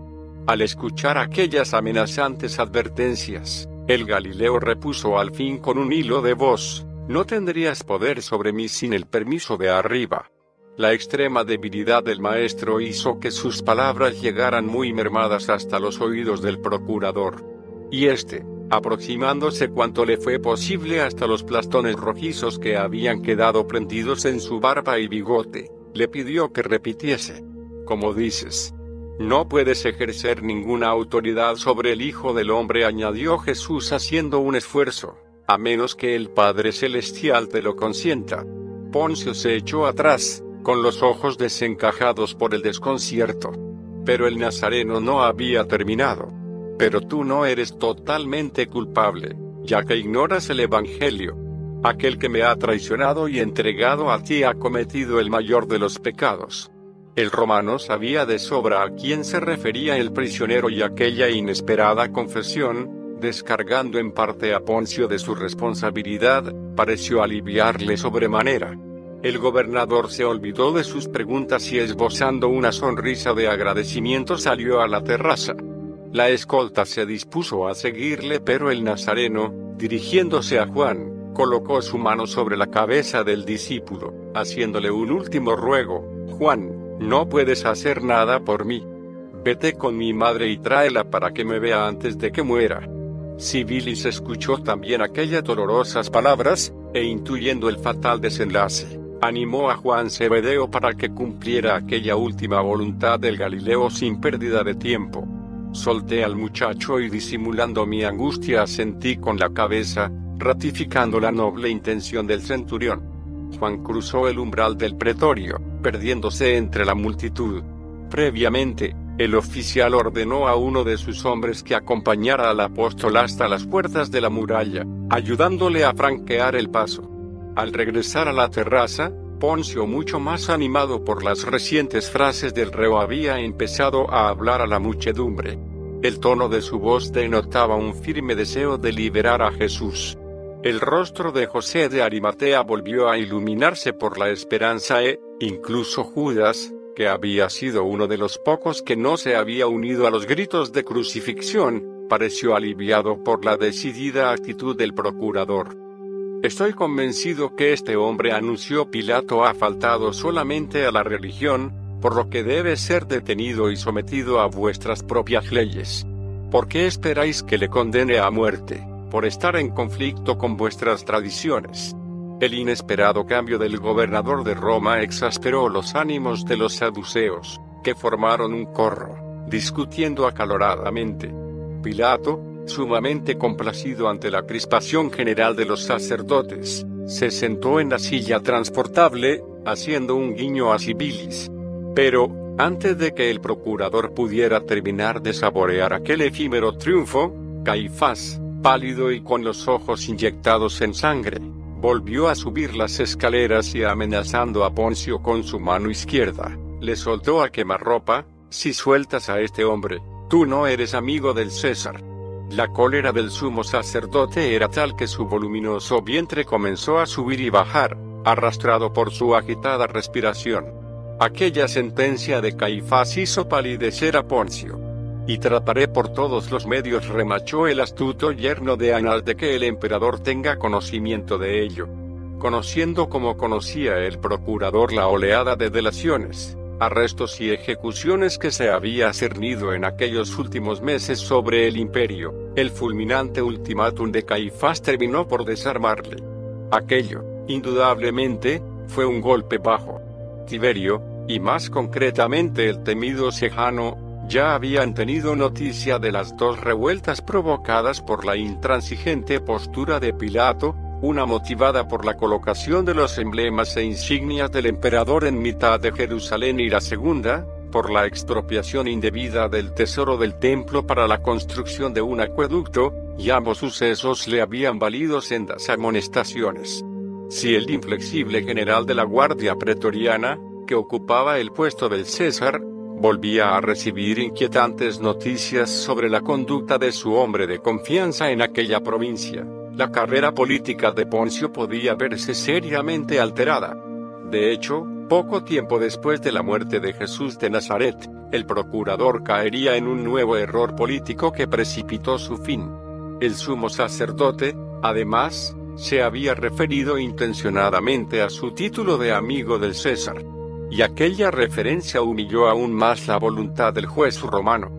Aunque Poncio Pilato, indudablemente, era conocido y amigo de Tiberio, la alusión de Caifás llevaba dinamita.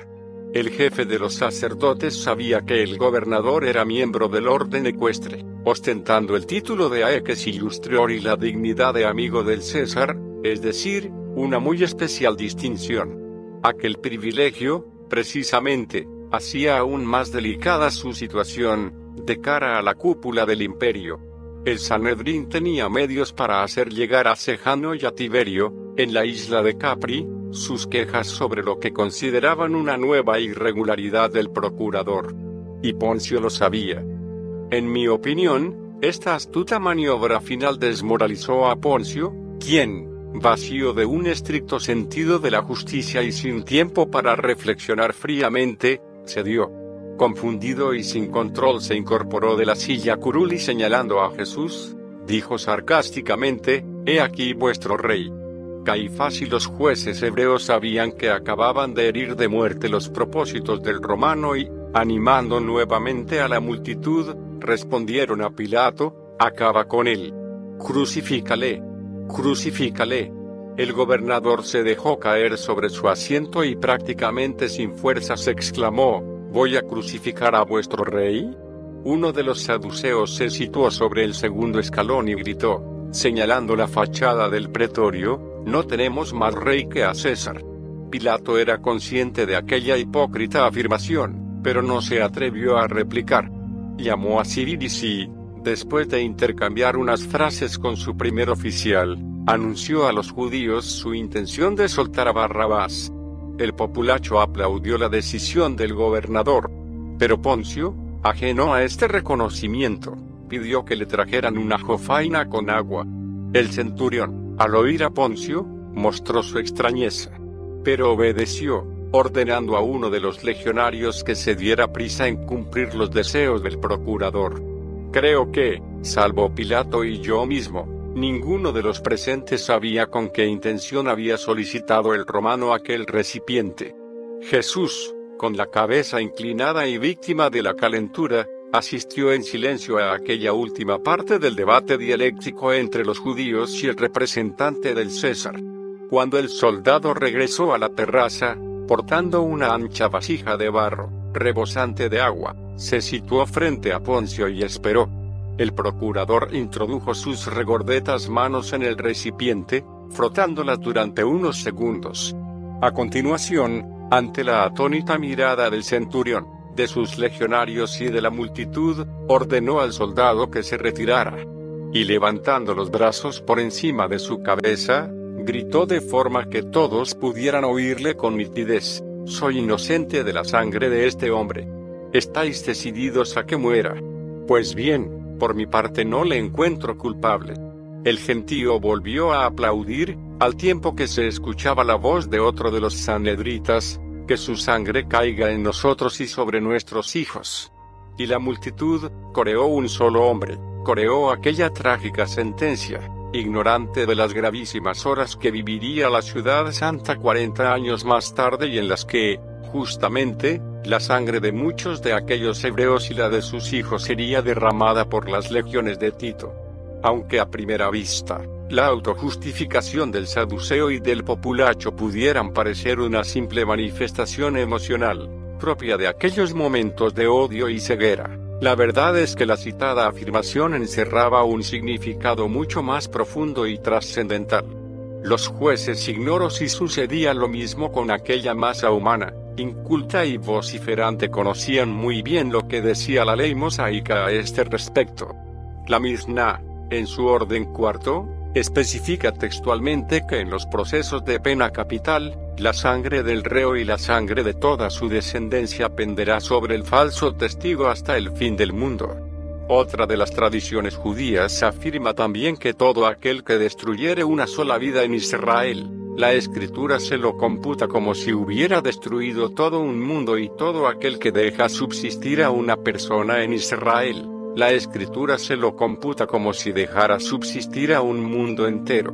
Los sanedritas, por tanto, eran plenamente conscientes del valor y de la gravedad de su sentencia, pidiendo que la sangre de Jesús cayera sobre ellos y sobre su descendencia. Pilato secó sus manos con la parte inferior del manto y, dando la espalda a Caifás y a la muchedumbre, saludó al Nazareno con el brazo en alto. Inmediatamente, al tiempo que se encaminaba hacia la puerta del pretorio, volvió su rostro hacia Civilis, diciéndole, Ocupaos de él. Y los legionarios, con el centurión a la cabeza, siguieron los pasos del procurador, retirándose de la terraza. La suerte había sido echada. A partir de aquellos momentos, los hechos se sucedieron en mitad de una gran confusión. Por un lado, yo perdí de vista a Juan Cebedeo y a José de Arimatea y, por supuesto, a todos los seguidores y simpatizantes del Maestro. Solo después de abandonar la fortaleza Antonia lograría entrevistarme de nuevo con el anciano José y animarle a que siguiera de cerca la decisiva visita de Judas Iscariote a la sede del Sanedrín. Y digo decisiva porque, como tendré oportunidad de relatar, las circunstancias que rodearon y acorralaron al traidor fueron más complejas y extensas de cómo fueron descritas por los evangelistas. La escolta que rodeaba a Jesús tomó el camino del túnel desembocando nuevamente en el patio porticado. Pilato, ante mi sorpresa, se hallaba presente cuando los legionarios se detuvieron junto a la fuente. El procurador tenía prisa por acabar con aquel fastidioso asunto y urgió a Civilis para que el reo fuera trasladado de inmediato al lugar de la ejecución. Al parecer, y después de la pública derrota sufrida por el gobernador frente a los dignatarios del Sanedrín, su propósito de regresar a Cesarea se había convertido poco menos que en una obsesión. Poncio era consciente de que acababa de cometer un atropello y no tuvo valor para mirar siquiera a Jesús. El centurión cambió impresiones con varios de sus oficiales y, finalmente, fue designado un tal Longino, un veterano soldado, natural de Túsculo, ciudad enclavada en los montes albanos y paisano y amigo del que fuera senador del emperador Augusto, Sulpicius Quirinius. Junto a este legado, Longino había combatido precisamente en la guerra contra los homonadenses, una tribu levantisca que habitaba en la cordillera del Tauro, en la actual Asia Menor. Era, a juzgar por sus modales, hombre parco en palabras, de mirada cálida y directa y buen conocedor de aquellas gentes y de la tierra. En aquellos momentos gracias a su valor y probada honestidad había alcanzado el grado de quartus princeps posterior o centurión de la segunda centuria, del segundo manípulo, de la cuarta cohorte.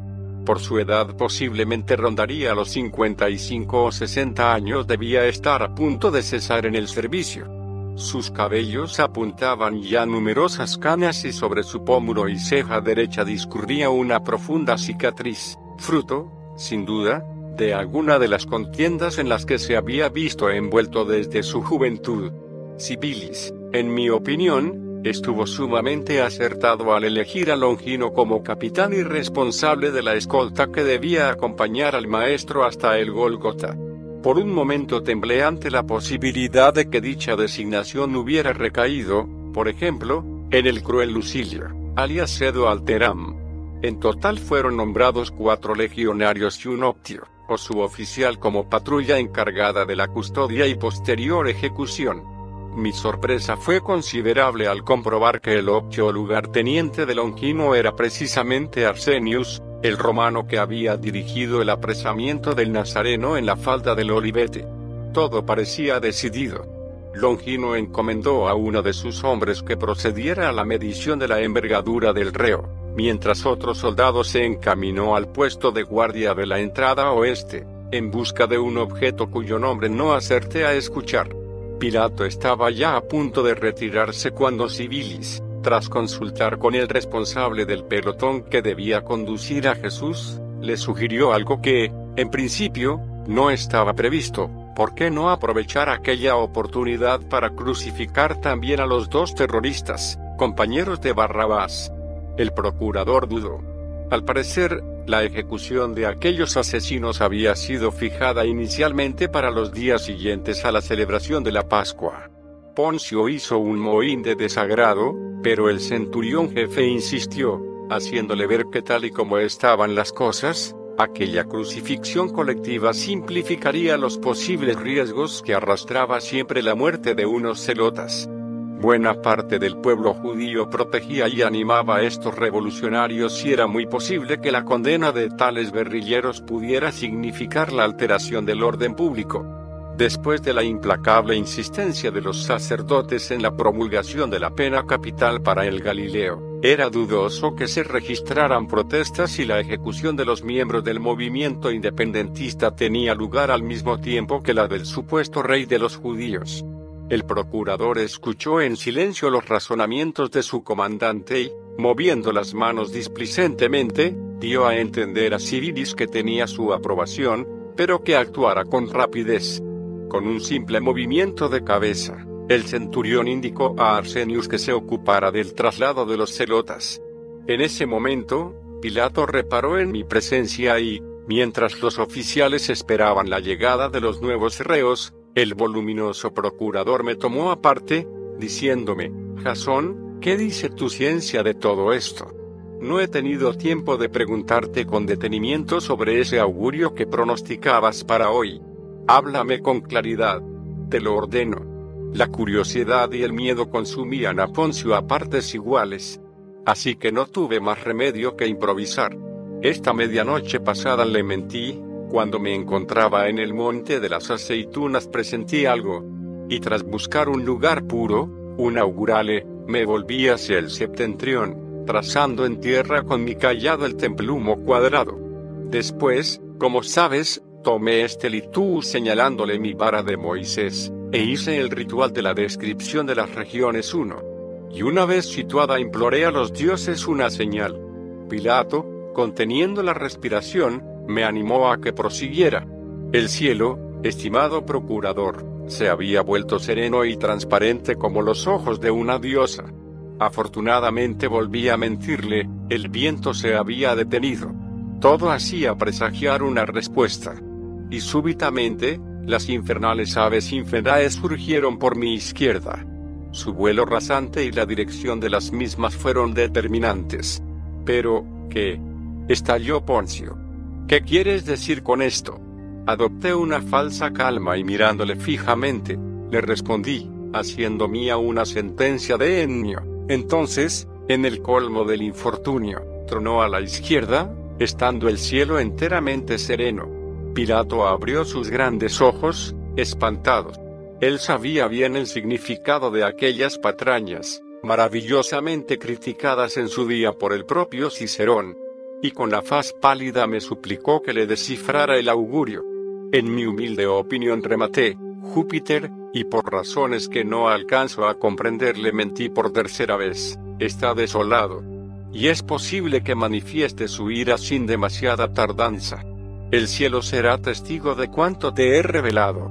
Hoy mismo, asentí con rostro grave, al tiempo que desviaba mi mirada hacia el Nazareno. Poncio giró también su cabeza, conmoviéndose. Después, olvidando la conversación y a mí mismo, regresó junto a sus centuriones. Me disponía a solicitar de Civilis que me autorizase a seguir a la comitiva y a presenciar las ejecuciones cuando irrumpió en el patio, procedente de una de las múltiples puertas que se abrían bajo las columnatas, el legionario que había medido la envergadura de Jesús. Para ello, el soldado, muy acostumbrado a este menester a juzgar por su soltura, había tomado una de las lanzas y, mientras otro compañero sostenía los brazos del Galileo en posición de cruz, el portador del pilum se colocó a espaldas del reo, midiendo la distancia total entre las puntas de ambas manos. Ahora, una vez realizada la macabra medición, el romano había vuelto al patio central, cargando un pesado madero, un tronco sumamente tosco, sin cepillar, con un grosero vaciado u orificio en su mitad. Este burdo agujero, de unos 10 centímetros de diámetro, cruzaba el madero de parte a parte, siguiendo el sentido de su espesor. El legionario, que venía provisto de una larga y gruesa cuerda, hizo descansar el patibulum, apoyando una de sus caras perfectamente aserrada sobre el enlosado. Y esperó. Al situar el madero en esta posición vertical pude comprobar que su longitud era casi de 2 metros, posiblemente 1,90. En cuanto a su espesor, calculo que rondaría los 25 centímetros. Era, en definitiva, un sólido leño, con un peso que no creo que bajase de los 30 kilos. Simulando una gran curiosidad me aproximé al legionario, preguntándole para qué servía aquel tronco. El soldado sonrió irónicamente y señalando primero a Jesús, me hizo después un significativo signo con su dedo pulgar. Lo colocó hacia abajo, a la manera de los césares cuando decretaban el remate de los gladiadores. Acaricié la rugosa superficie del patibulum y deduje que se trataba de una sección de un árbol, de alguna de las especies de pino, tan frecuentes en Palestina o quizá importado de los bosques del Líbano. No estoy seguro, pero quizá fuese el denominado Pinus salepensis, de una madera casi incorruptible. Ensimismado en el análisis no me percaté de la llegada de los dos elotas. El optio y los legionarios los habían conducido, maniatados, hasta el procurador y los restantes centuriones. Nada más verlos, Cirilis ordenó que les arrancaran las mugrientas túnicas y que iniciaran el obligado castigo previo a la crucifixión. Y cuatro legionarios se hicieron con otros tantos flaglum, procediendo a azotar a los guerrilleros. Uno de ellos, casi un muchacho, se clavó de rodillas frente a Poncio, gimiendo e implorando piedad pero el gobernador se apresuró a dar media vuelta, alejándose del prisionero. En ese instante, mientras los látigos chasqueaban nuevamente en mitad del recinto, el legionario que había desaparecido en el túnel abovedado de la puerta oeste de Antonia regresó a la carrera, entregando a Longino una tablilla de madera de unos 60 por 20 centímetros, totalmente blanqueada a base de yeso albayalde. El centurión tomó la tablilla y una especie de pequeño tizón, pidiendo al soldado que consiguiera dos nuevas planchas. A continuación llamó la atención del gobernador, mostrándole la tablilla y el afilado trozo de carbón, recordándole que la escolta debería situar sobre las cruces la identidad de cada uno de los condenados y la naturaleza de sus crímenes. La emoción volvió a sacudirme. Estaba a punto de asistir a la redacción del llamado INRI. También en este asunto, y aunque solo fuera en el aspecto circunstancial de la redacción, los cuatro evangelistas se habían manifestado discrepantes.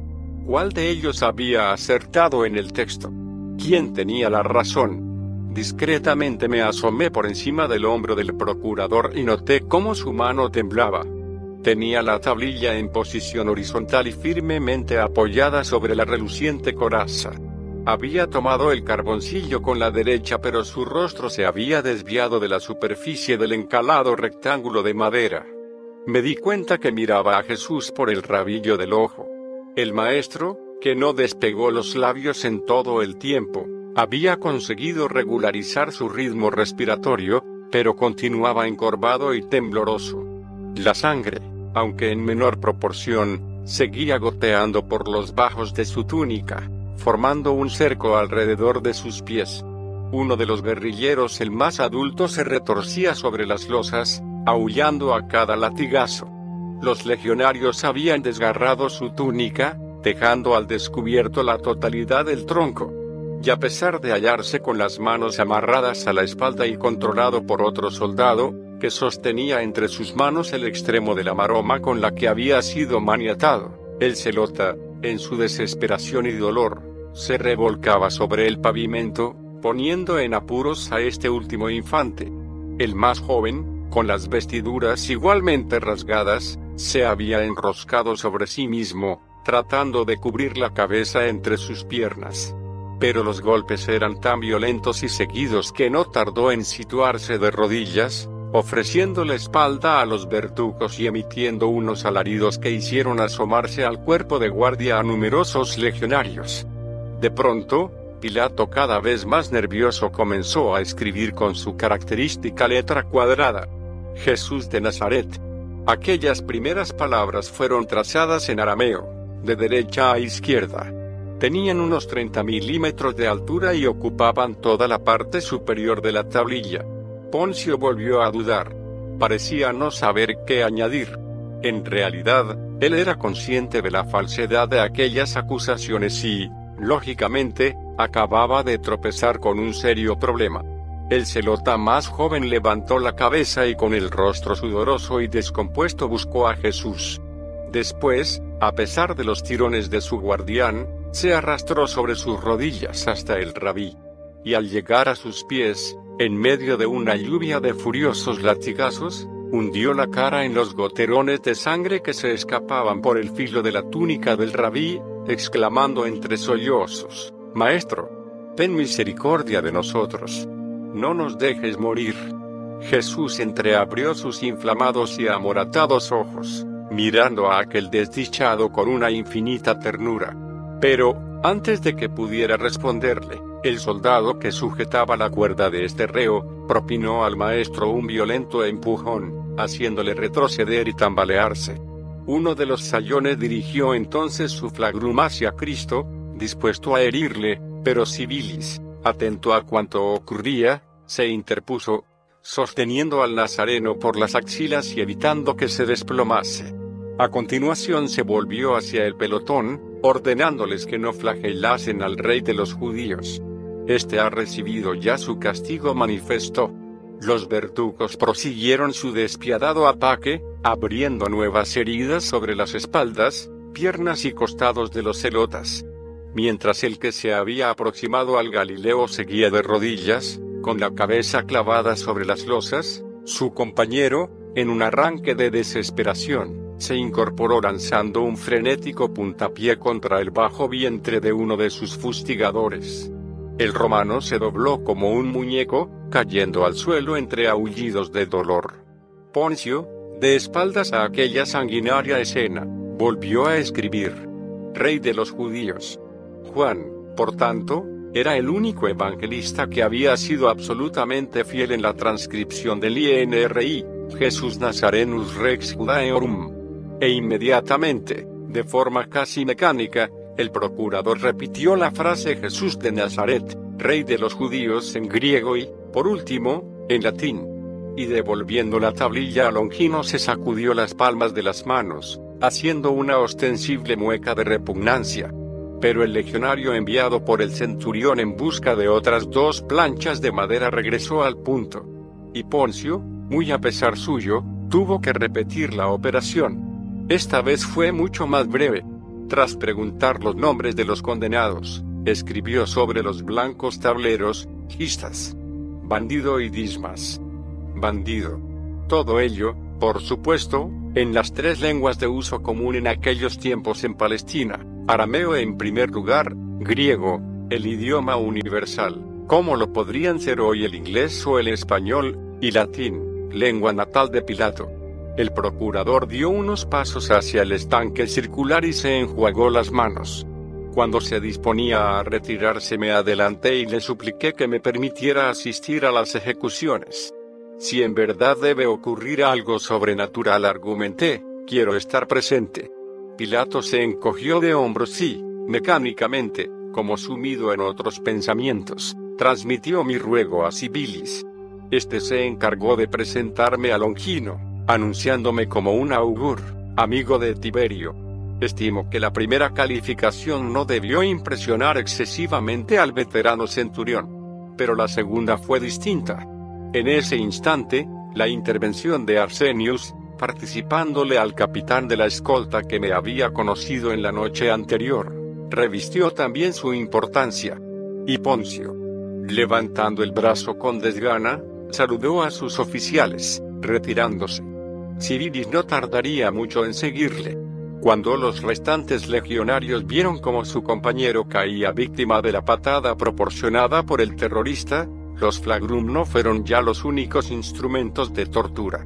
Con una rabia inusitada, los restantes sayones, a los que se habían unido otros curiosos, acompañaron los latigazos con un sinfín de puntapiés, que terminaron por doblegar al revolucionario. Una vez en tierra, Las suelas claveteadas de los romanos se incrustaron una y otra vez sobre el cuerpo del reo y a los pocos segundos, un hilo de sangre brotó por entre las comisuras de sus labios. La llegada de dos nuevos maderos, algo más cortos que el destinado a la cruz del Nazareno, interrumpió la flagelación. Pero aquel momentáneo respiro solo fue el prólogo de una angustiosa peregrinación. Sin ningún tipo de contemplación o miramiento, los soldados, bajo la atenta vigilancia de Longino y de su optio, situaron los dos troncos sobre los hombros y últimas vértebras cervicales de los celotas, al tiempo que otros legionarios obligaban a los prisioneros a extender sus brazos hasta pegar las caras dorsales de sus manos a la áspera superficie de los maderos. El revolucionario más joven siguió de rodillas, mientras su compañero, semi inconsciente, era atado al patibulum en la misma postura en que había quedado, tendido y boca abajo. Ninguno de los dos tuvo fuerzas suficientes para resistirse. El que había pedido clemencia siguió sollozando lastimeramente, mientras una larga y gruesa maroma inmovilizaba sus muñecas, brazos y axilas. Los romanos iniciaron la sujeción del primer reo por el extremo derecho del patibulum. Después fueron aprisionando los brazos hasta concluir en la muñeca izquierda. Y desde allí, la cuerda cayó hacia el pie izquierdo del condenado, siendo anudada alrededor del tobillo. Con esta misma cuerda, y una vez rematada la colocación de aquel primer madero, los verdugos incorporaron al segundo guerrillero, repitiendo la maniobra. Finalmente, los soldados, portando unos cuatro metros de soga, los últimos de la larga maroma, se dirigieron al maestro. Jesús los vio llegar inmansamente, antes de que los legionarios le golpearan o tiraran de sus cabellos para que se inclinase, echó el cuerpo hacia adelante, ofreciendo sus destrozados hombros. Pero la estatura del rabí rebasaba con mucho la de los verdugos y su voluntaria inclinación del tórax no fue suficiente. Así que uno de los infantes, ante la imposibilidad de empujar su cabeza, agarró sus barbas, tirando de ellas hacia el suelo. Y así lo mantuvo, en espera de que sus compañeros de armas depositaran el patibulum sobre sus espaldas. Otros dos legionarios extendieron los brazos del rabí y un tercer y cuarto soldados se hicieron con el grueso tronco.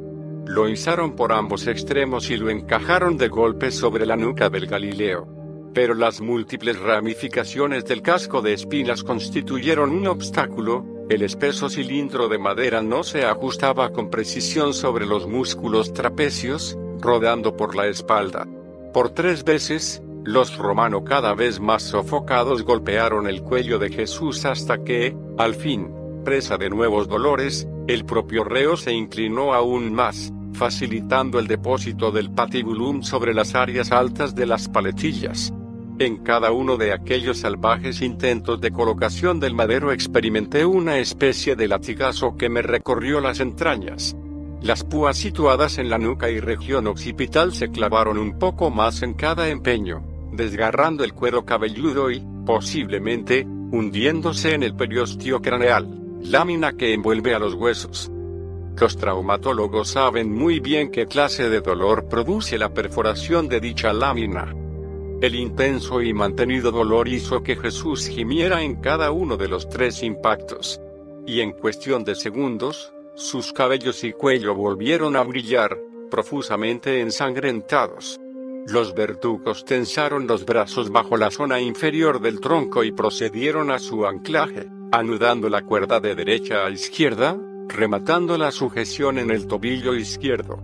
El notable peso del patibulum, al menos para un hombre tan sumamente castigado, hizo que el cuerpo del rabí se inclinara peligrosamente, obligándole a flexionar las piernas.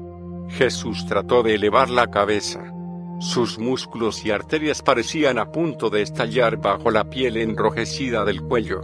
Pero, a cada intento de remontar y vencer el peso del leño, su nuca se emparedaba con la corteza rugosa del patibulum y el dolor de las espinas, entrando sin piedad en la cabeza, le vencía, humillando el rostro.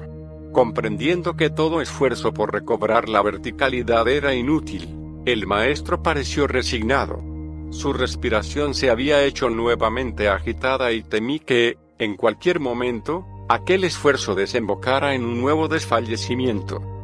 Los evangelistas, lógicamente, ya que ninguno se encontraba presente en aquel dramático momento de la carga del patibulum, no reflejaron jamás en sus escritos lo duro y crítico de aquel instante. El mermado organismo de Jesús de Nazaret se vio aplastado súbitamente por un madero, dejando a sus músculos en la posición en que se encontraban en el momento de la descarga sobre sus hombros y nuca. No hubo precalentamiento ni posibilidad alguna de que los principales paquetes musculares pudieran reaccionar convenientemente. Ello, en suma, precipitó las frecuencias cardíacas y arteriales, disparándolas por enésima vez, en cuestión de 3 a 5 minutos desde el momento en que los soldados lograron amarrar el tronco a sus brazos, su corazón pudo latir a razón de 170 pulsaciones por minuto, elevándose la tensión arterial máxima alrededor de 190. En mi opinión, aquel fue un golpe que consumió las escasas energías que aún podían quedarle. Al verle en aquel lamentable estado me pregunté cuánto podría resistir con el patibulum a cuestas. Pero un nuevo hecho estaba a punto de provocar otro desgarrador sufrimiento en el organismo del gigante de Galilea. Mientras Arsenius procedía a clavetear las tres tablillas sobre el fuste de madera de uno de los pilum, otro legionario reparó en las sandalias del maestro. Se las mostró a Longino y este, en un gesto de honradez y conmiseración hacia el reo, ordenó al soldado que le calzara. El infante se situó en cuclillas ante el rabí, al obligarle con ambas manos a levantar el pie izquierdo, con el fin de depositar la planta sobre la sandalia, el cuerpo del nazareno se desequilibró hacia el lado contrario, provocando una aparatosa caída de Jesús. El incidente fue tan rápido como inesperado.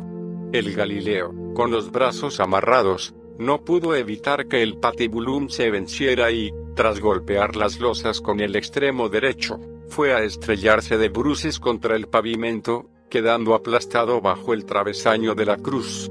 Al ver y escuchar el violento choque contra las losas temí lo peor.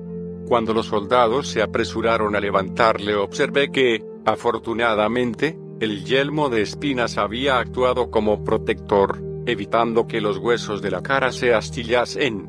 A cambio, las púas de la frente, sienes y mejillas habían perforado un poco más la carne, dejando al descubierto en algunas áreas parte del tejido celular subcutáneo y dando lugar a nuevas e intensas hemorragias.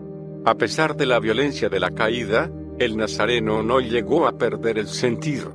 Dos verdugos izaron el patibulum, apuntalándolo con sus hombros, mientras el torpe legionario terminaba de calzar a Jesús. Una vez concluida la desgraciada operación, los verdugos soltaron el madero y el rabí volvió a acusar el peso, inclinándose por segunda vez. La imposibilidad de que pudiera echar atrás la cabeza mermó notablemente su campo visual, limitándolo prácticamente al terreno que pisaba.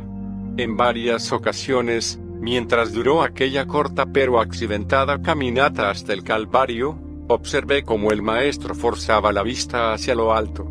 Pero, al arrugar la frente, las púas desgarraban las heridas y el intenso dolor le obligaba a bajar los ojos. Hacia la hora sexta, Longino dio la orden de emprender la marcha. La escolta había sido incrementada con otros legionarios, todos ellos fuertemente armados. Ocho se situaron en ambos flancos de los prisioneros y el resto, hasta un total de doce, se repartió en la cabeza de la comitiva, inmediatamente detrás del centurión y de su lugarteniente y en la cola.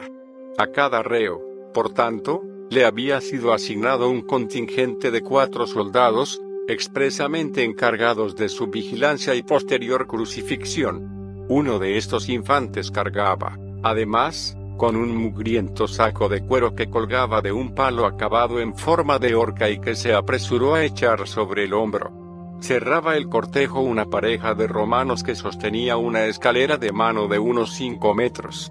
Cuatro de los infantes situados a derecha e izquierda de los celotas desenroscaron sus látigos, reanudando la flagelación de aquellos desdichados, tal y como tenían por costumbre antes de la ejecución. Entre gemidos y con el cuerpo ensangrentado, Los dos primeros reos comenzaron a caminar, tambaleándose bajo el peso de los troncos.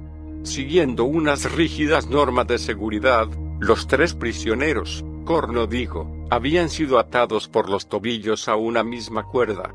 De esta forma, cualquier posible intento de fuga resultaba extremadamente problemático. Al ponerse en marcha, el condenado situado en el centro dio un tirón de la maroma, obligando al nazareno que ocupaba el tercer y último lugar a seguirle. Las pronunciadas oscilaciones del leño que cargaba el rabí y sus pasos vacilantes, inseguros, con aquel penoso arrastre de su pierna izquierda, nos hicieron temer a todos una nueva e inmediata caída y, lo que era mucho peor, una posible parada cardíaca. Y digo a todos porque, desde el principio, los cuatro legionarios que cerraban conmigo la escolta cruzaron algunas miradas de preocupación, confirmando con significativos movimientos de cabeza que aquel prisionero no estaba en condiciones de llegar al Gólgota. Pero, de momento, nadie dijo nada. Los reos salvaron los 25 primeros metros y el pelotón entró en el túnel abovedado de la puerta oeste, aquel por el que yo había accedido a Antonia en la compañía del anciano de Arimatea. Allí, desafortunadamente, se produciría un nuevo problema. Algunos de los centinelas se habían asomado con curiosidad a la puerta del cuerpo de guardia, asistiendo entre risitas al paso de los condenados.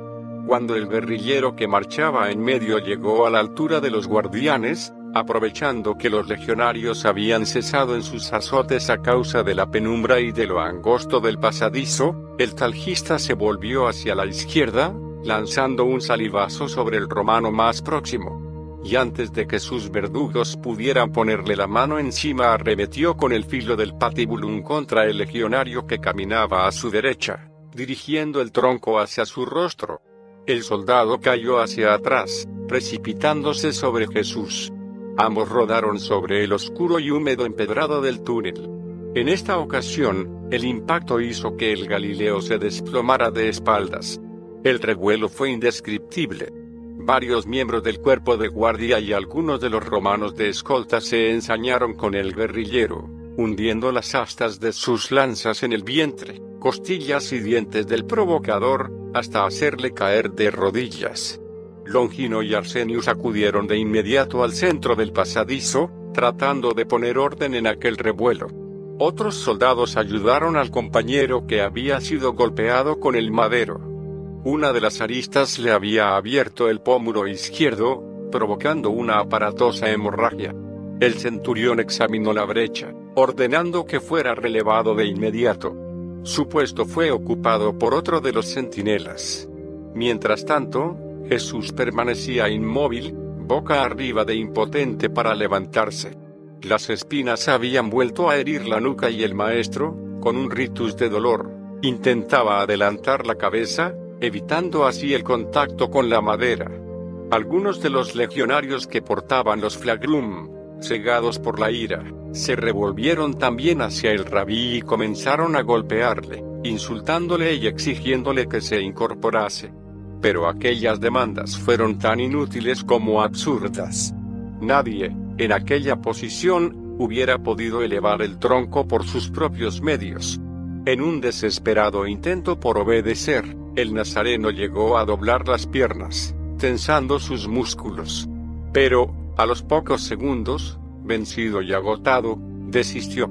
Antes de que la lógica y el buen juicio se impusieran entre la confusa soldadesca, otro de los romanos se inclinó sobre el maestro y agarrándole por la barba comenzó a tirar de él, en medio de un torrente de imprecaciones y blasfemias. La rabia del verdugo era tal que, en uno de aquellos salvajes tirones, los crispados dedos del legionario se despegaron del rostro de Jesús, llevándose un mechón de pelo.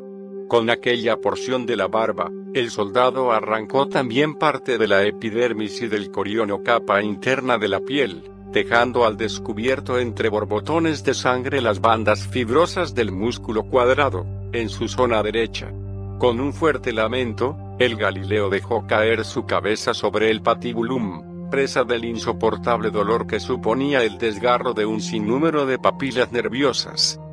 resulta importante anotar que, entre los minúsculos órganos violentamente desprendidos, se hallaban los conocidos como intérpretes de la sensibilidad dolorosa, unos receptores específicos para el dolor y que se ramifican en terminaciones nerviosas libres, que se arborizan en los intersticios del epitelio cutáneo. La sorpresa o el susto del centinela fue tal que no volvió a agredir a Jesús. El optio, con más sentido común que sus hombres, dispuso que se le incorporase. Y la comitiva prosiguió su marcha, con dos revolucionarios masacrados a latigazos y golpes y con un Jesús de Nazaret irreconocible, consumido por la fiebre y con una debilidad galopante. Al pisar la cubierta metálica del puente levadizo, el sol, casi en el cenit, iluminó de lleno la figura del maestro.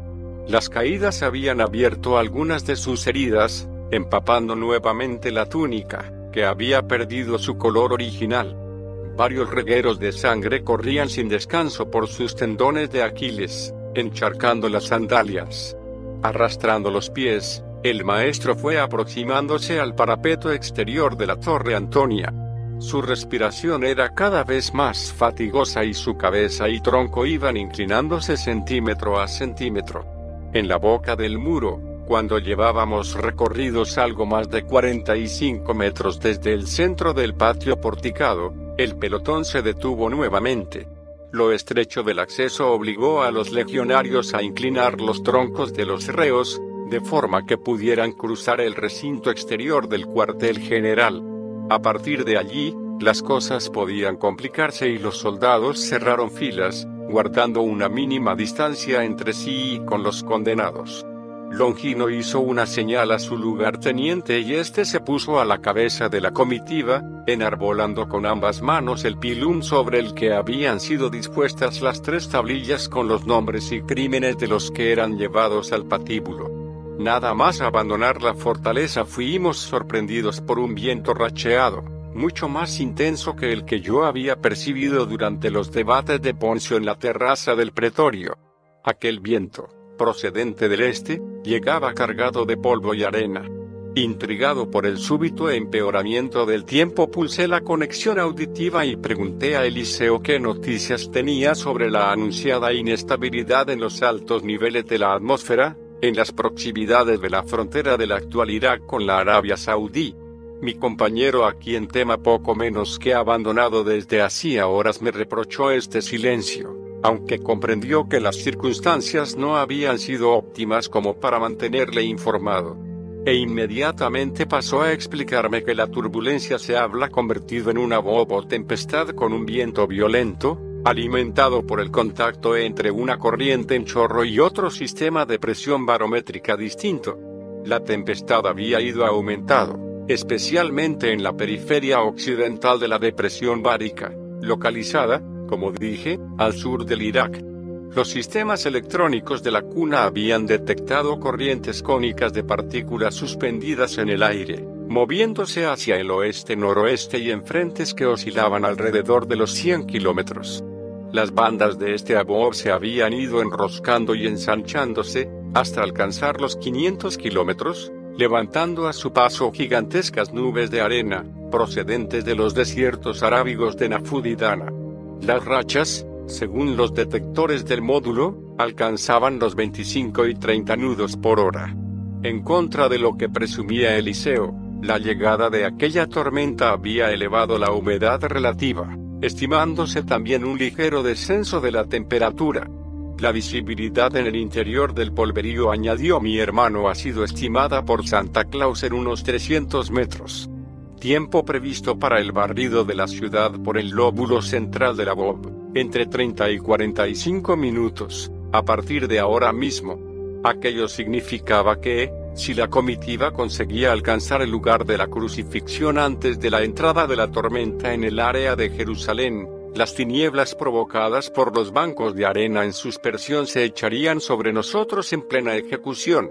Qué poco podía imaginar en aquellos instantes que las famosas tinieblas descritas por los evangelistas poco tenían que ver con el oscurecimiento del sol por el polvo.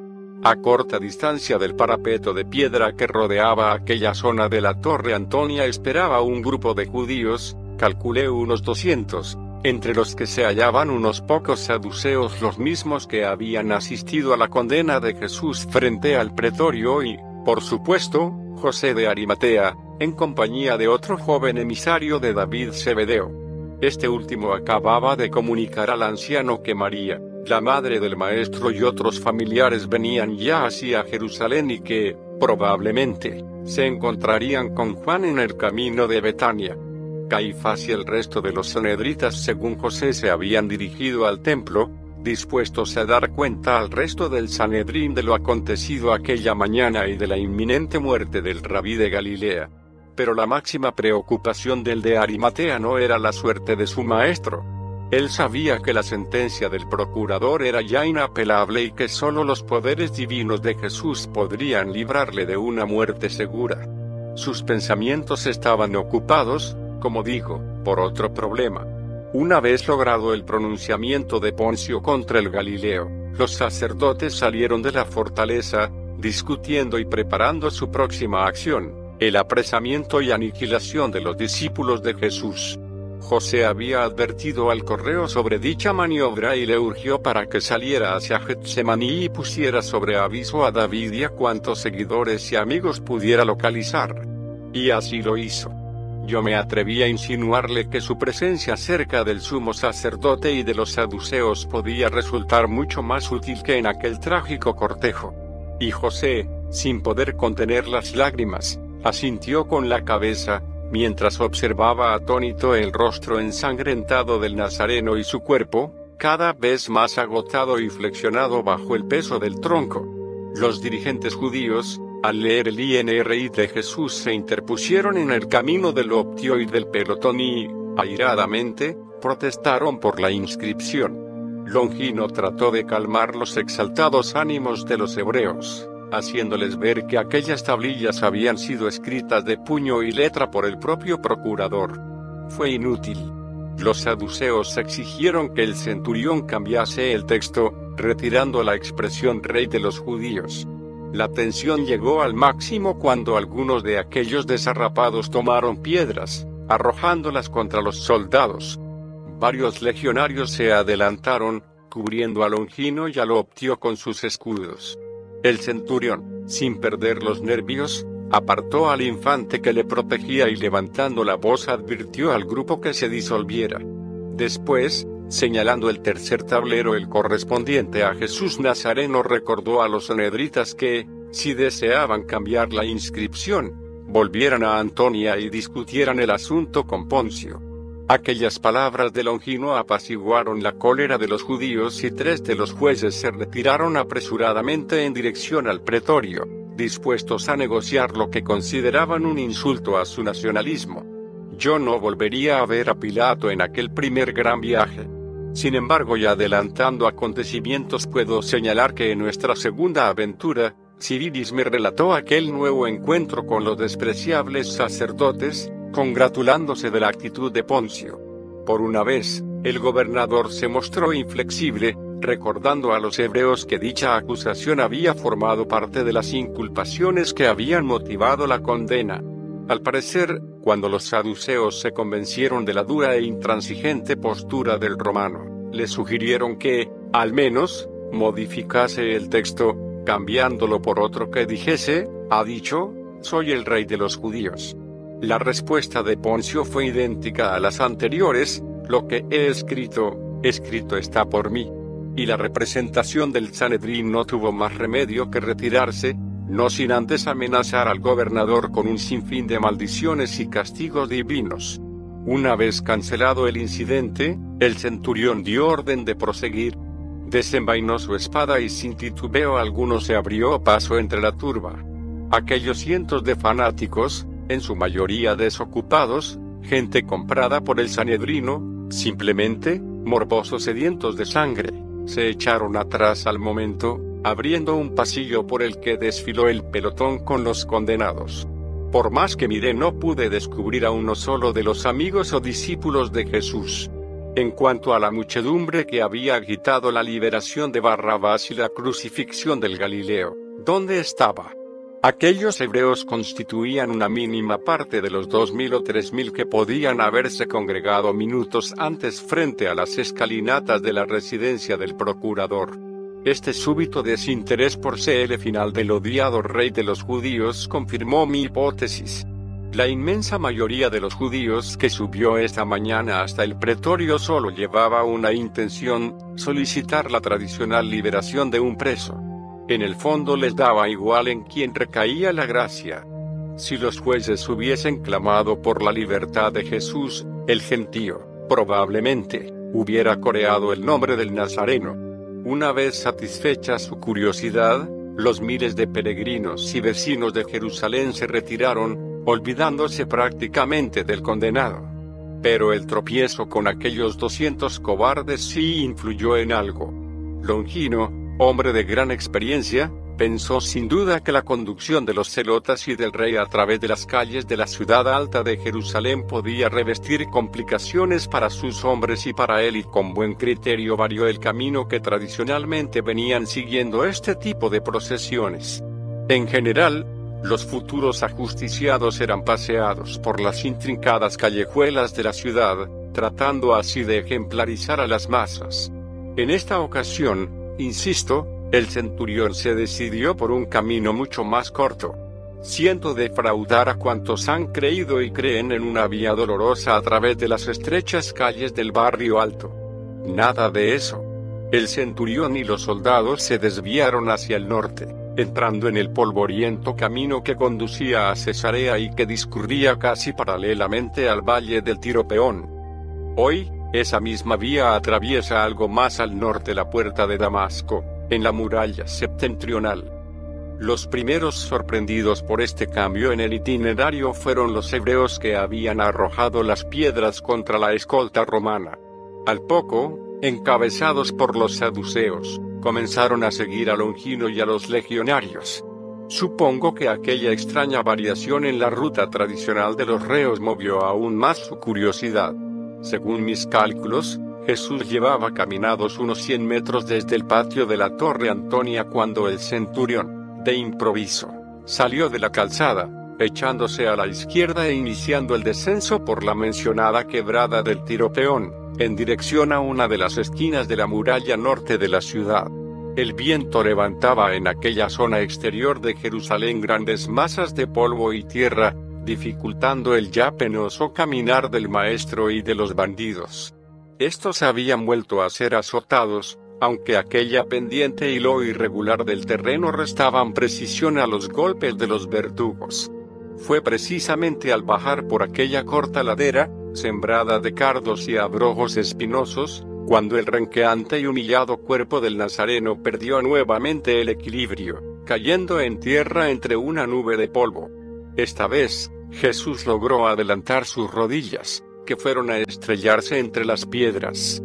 La tercera caída del prisionero obligó a detener la comitiva. Dos de los verdugos retrocedieron y, a latigazos, intentaron que el maestro se incorporase. Con la boca abierta, resoplando y en mitad de una nueva elevación del ritmo cardíaco, el gigante que había quedado de rodillas logró al fin elevar la pierna derecha pero la izquierda, destrozada por el flagrum, no respondió. El Hijo del Hombre apretó los dientes con todas sus fuerzas. Los músculos del cuello volvieron a tensarse, produciéndose una peligrosa contractura del esternocleidomastoideo. Sus ojos cerrados reflejaban un firme deseo de vencer el peso del madero, pero el agotamiento, la sed y el cada vez más preocupante descenso de la bolemia, en aquellos momentos era muy posible que el rabí hubiera perdido unos dos litros de sangre. Pudieron más que su voluntad y, a pesar de los latigazos, el cuerpo del reo, lejos de recuperarse, fue inclinándose más y más, hasta que la barbilla tocó la rodilla derecha. En ese crítico instante, la voz del centurión detuvo a los legionarios. Y el propio Longino, ayudado por otros dos soldados, se encargó de empujar el patibulum aliviando así la recuperación del prisionero. Una vez en pie, la comitiva continuó el descenso hasta llegar al fondo de la vaguada. A partir de allí, y hasta el Golgota, el camino fue mucho más dramático. Según mis cálculos, La depresión del Tiropeón se hallaba en la cota 745. Habíamos descendido 5 metros. La cota de la fortaleza Antonia y de la pista de Cesarea era de 750 metros, y el Calvario se encontraba a 755 metros de altitud sobre el nivel del mar. Eso significaba, a partir de esos instantes, un camino en continua pendiente. Pero, ante mi sorpresa, el nazareno logró descender por el repecho con menos dificultades de lo que imaginaba. Tambaleándose y respirando por la boca, consiguió cubrir otro centenar de metros. Aquello sumaba alrededor de 250 desde nuestra salida de Antonia. Sin embargo, yo mismo me estaba engañando. La triste realidad no tardó en imponerse. De pronto se detuvo. El leño osciló nerviosamente a uno y otro lado y Jesús cayó sobre sus rodillas, presa de convulsiones más intensas. Esta vez, afortunadamente para él, la comitiva apenas si se detuvo unos segundos. El rabí prosiguió el avance, arrastrando las rodillas sobre la áspera pendiente. No pude evitar un sentimiento de admiración. Aquel hombre, en el declive de su vida, era capaz de continuar del modo que fuera hacia su propio fin. Longino había elegido el perímetro exterior de la muralla norte, evitando así las multitudinarias calles de Jerusalén y, al mismo tiempo, acortando el camino. A pesar de ello, el agotamiento físico, y estimo que mental, de Jesús estaba rozando nuevamente el estado de shock. Las puntas de sus dedos habían empezado a teñirse con una tonalidad violácea, señal inequívoca de una pésima circulación en sus extremidades superiores, fruto del agarrotamiento prolongado. Aunque fue imposible verificarlo en aquellos angustiosos momentos, era más que seguro que sus brazos y hombros hubieran iniciado una tetanización, sumando con ello un nuevo y punzante dolor, consecuencia de la progresiva cristalización de los microscópicos cristales de ácido láctico de sus músculos. Este proceso de tetanización sería uno de los más arduos suplicios a que debería enfrentarse el maestro durante los primeros minutos de la crucifixión. Con la cabeza y el tronco flexionados, el Galileo fue ganando cada palmo de terreno, envuelto en oleadas de arena y levantando en cada arrastre de sus rodillas pequeñas columnas de polvo. La sangre que empapaba su túnica fue cargándose de tierra, así como sus cabellos, barba y rostro. La respiración fue haciéndose más y más rápida y, cuando había ganado otros 50 escasos metros, un sudor frío bañó las sienes y cuello. Jesús avanzaba ya con movimientos muy bruscos, casi a sacudidas, con una típica marcha espástica, consecuencia de la rigidez muscular. De pronto le vi levantar el rostro por dos veces, procurando inhalar un máximo de aire. Y sin que nadie pudiera evitarlo se desplomó, estrellándose contra el terreno. Los soldados no lo dudaron, y antes de que el centurión tuviera tiempo de intervenir la emprendieron a patadas con el inerme cuerpo del Nazareno.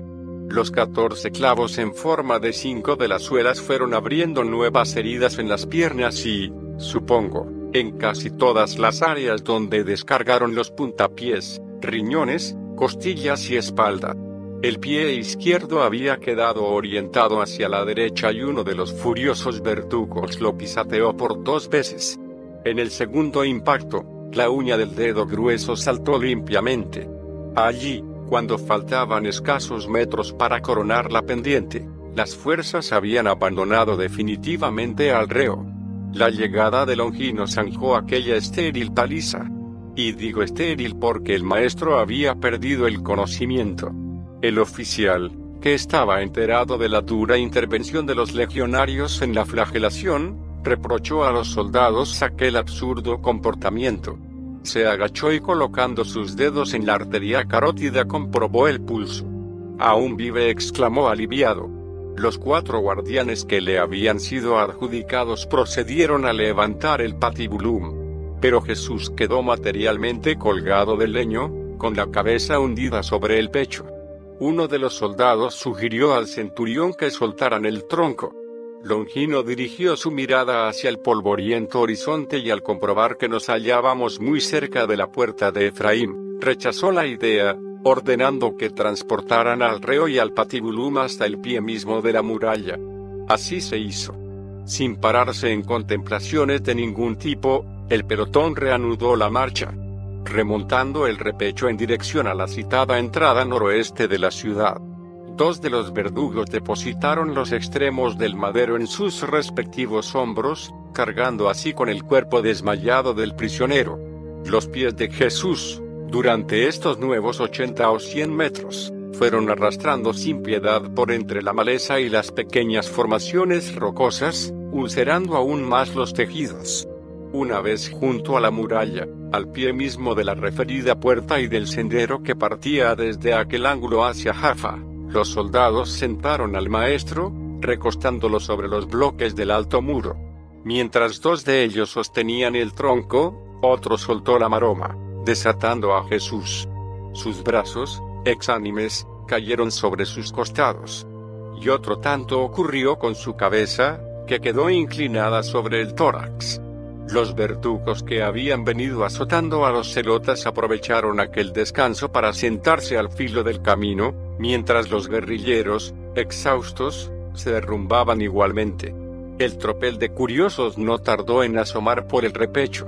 Pero, al ver que el pelotón se había detenido, se mantuvo a una prudencial distancia, pendiente de todos y cada uno de los movimientos de los romanos. El tránsito de caminantes por aquella calzada era intenso. Nos encontrábamos muy cerca de la tradicional celebración de la cena pascual y los peregrinos apresuraban el paso, arreando las caballerías y los rebaños de corderos. Muchos de ellos se detenían bajo el arco de la puerta de Efraín, sorprendidos por el espectáculo de aquellos hombres ensangrentados, medio desnudos y hundidos bajo el peso de los troncos. Pero la tormenta de polvo y arena seguía arreciando y la mayor parte, tras echar un vistazo, se retiraban de inmediato. Supongo que muy pocos llegaron a reconocer al Nazareno. El centurión y su lugarteniente volvieron a examinar a Jesús. Ambos se mostraban seriamente preocupados. No deseaban que el reo perdiera la vida en el traslado. Aquello les hubiera complicado las cosas. A petición de Longino, el legionario que había cargado el saco de cuero extrajo de este un cántaro de barro envuelto en una redecilla trenzada a base de cuerdas y, protegiéndolo del polvo con su propio cuerpo, llenó una cazoleta de metal, de un remoto color verdoso, con un líquido incoloro. El centurión aproximó el recipiente a los labios de Jesús que, al contacto con lo que en un principio identifiqué con agua, reaccionó favorablemente. Al fijarme aprecié cómo los labios se hallaban agrietados, con las típicas manchas amarillentas en sus bordes, propias de la deshidratación. Lentamente, el Galileo fue apurando el brebaje. Al terminar, su boca quedó entreabierta, con el cuerpo estremecido por la fiebre y la consiguiente sensación de frío. Entonces, al reparar en su boca, comprobé con espanto que la hermosa dentadura del rabí aparecía rota. Me situé en cuclillas, al lado del Longino y tocando con mis dedos el labio inferior descubrí la dentadura. Uno de los incisivos inferiores había desaparecido y el segundo presentaba solo una parte de la corona. Aquellas pérdidas solo podían haber ocurrido en alguna de las cuatro caídas. En mi opinión, en la primera o en la cuarta y última. Al notar la suave presión de unos dedos, bajando su labio inferior, Jesús abrió como pudo sus ojos. El izquierdo se hallaba prácticamente cerrado por los hematomas y la rotura de la ceja.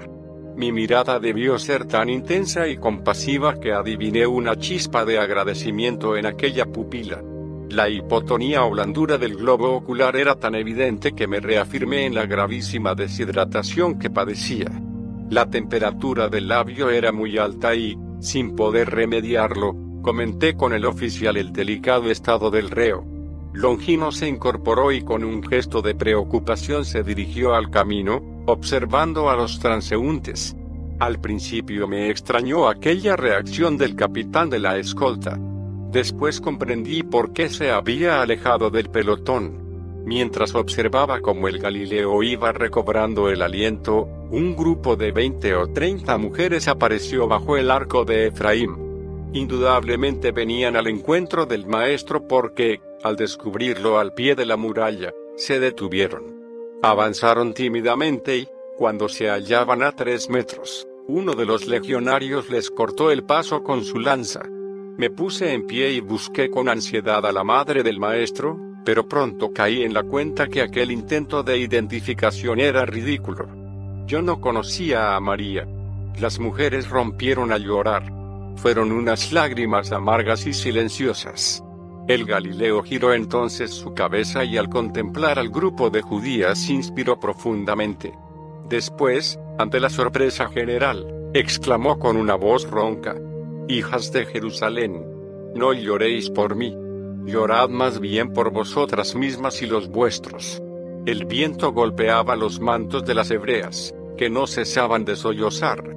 Y Jesús, tras una breve pausa, añadió, mi misión está casi cumplida. Muy pronto me iré con mi padre. Pero la época de terribles males para Jerusalén no ha hecho más que empezar. Los escalofríos arreciaron y, haciendo un último esfuerzo, concluyó, veréis llegar días en los que digáis, benditas las estériles y aquellas cuyos senos no amamantaron a sus pequeños. En esos días pediréis a las rocas que caigan sobre vosotras para libraros del terror de vuestras tribulaciones. Aquellas mujeres habían sido valientes, mucho más que los discípulos y amigos del Maestro.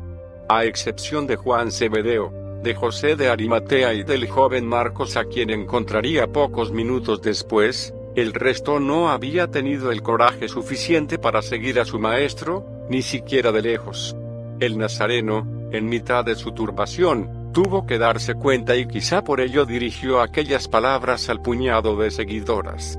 El soldado, sujetando el pilún con ambas manos, obligó a retroceder a las judías.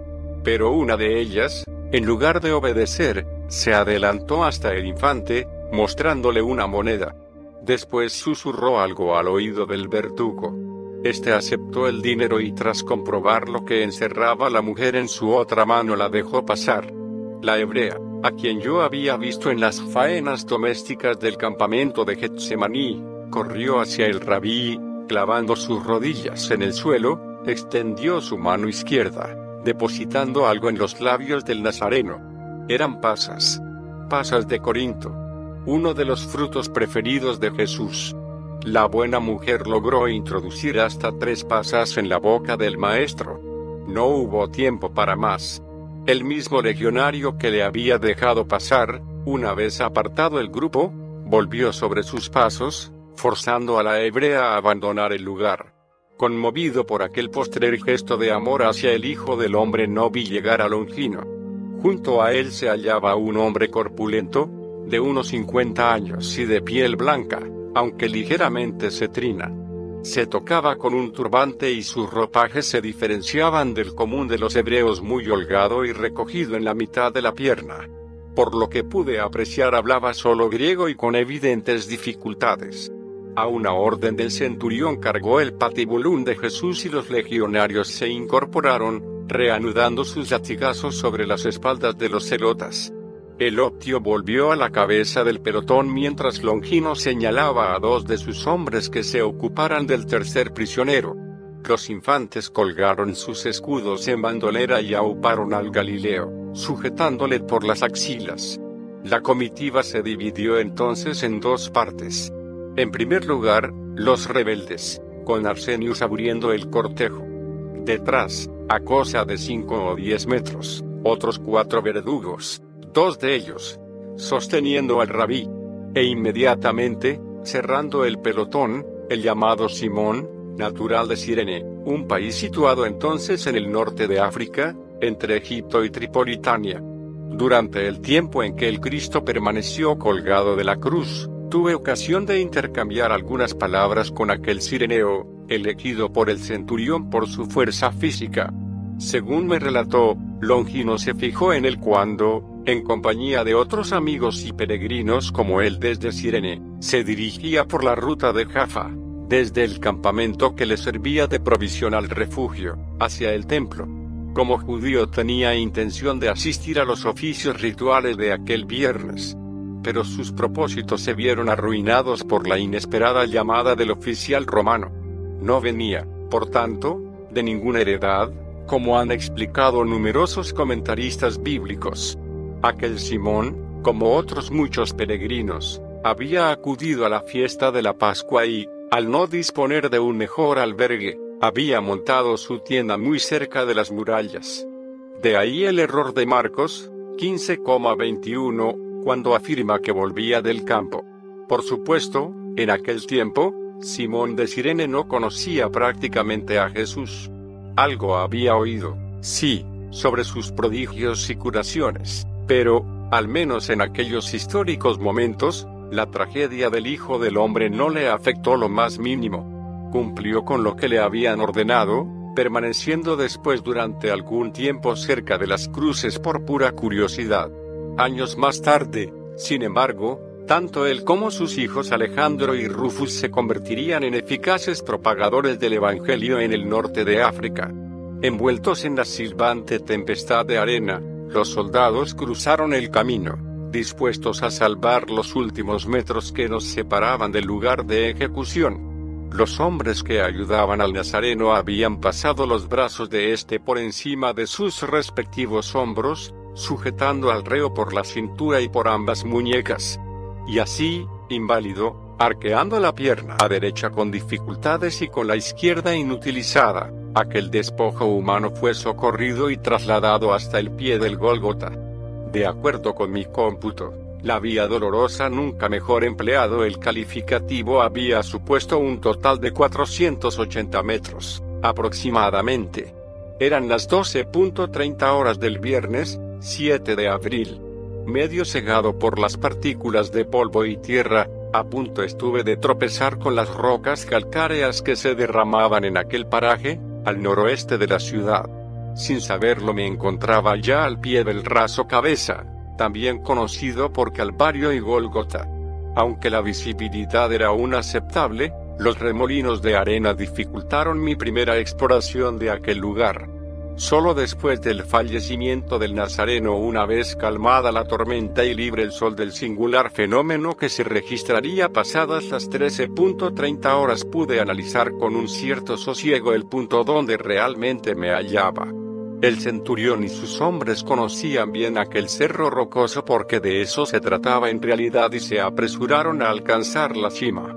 El primero y más grande de los peñascos, puesto que la formación abarcaba dos moles prácticamente contiguas, tenía una altura máxima de 6 o 7 metros, tomando como referencia el nivel del sendero que lamía casi las bases de ambos promontorios.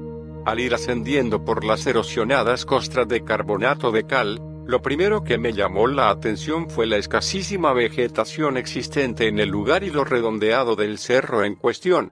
Era muy probable que aquella desnudez de la roca observada desde una cierta distancia hiciera volar la imaginación de los habitantes de Jerusalén, denominando a aquel peñón con el referido nombre de cráneo. El lugar, por supuesto, resultaba ideal para este tipo de ejecuciones públicas. Se levantaba a un centenar de metros de la mencionada puerta occidental de Efraín y, como digo, al pie mismo del transitado camino hacia Jaffa. Si realmente se pretendía impresionar a los habitantes y peregrinos de la ciudad santa, aquel constituía un punto de notable interés.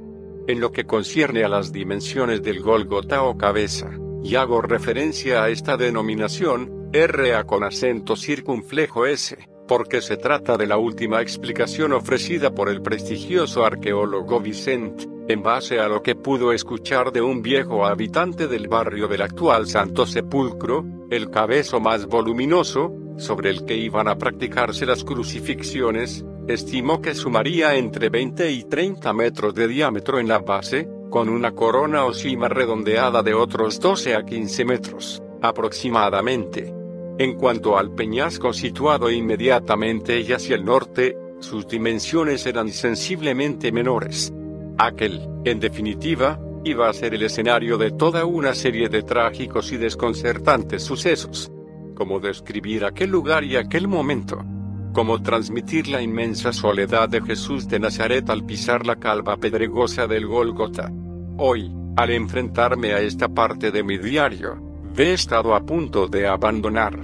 A mí también me fallan las fuerzas, estremecido por los recuerdos.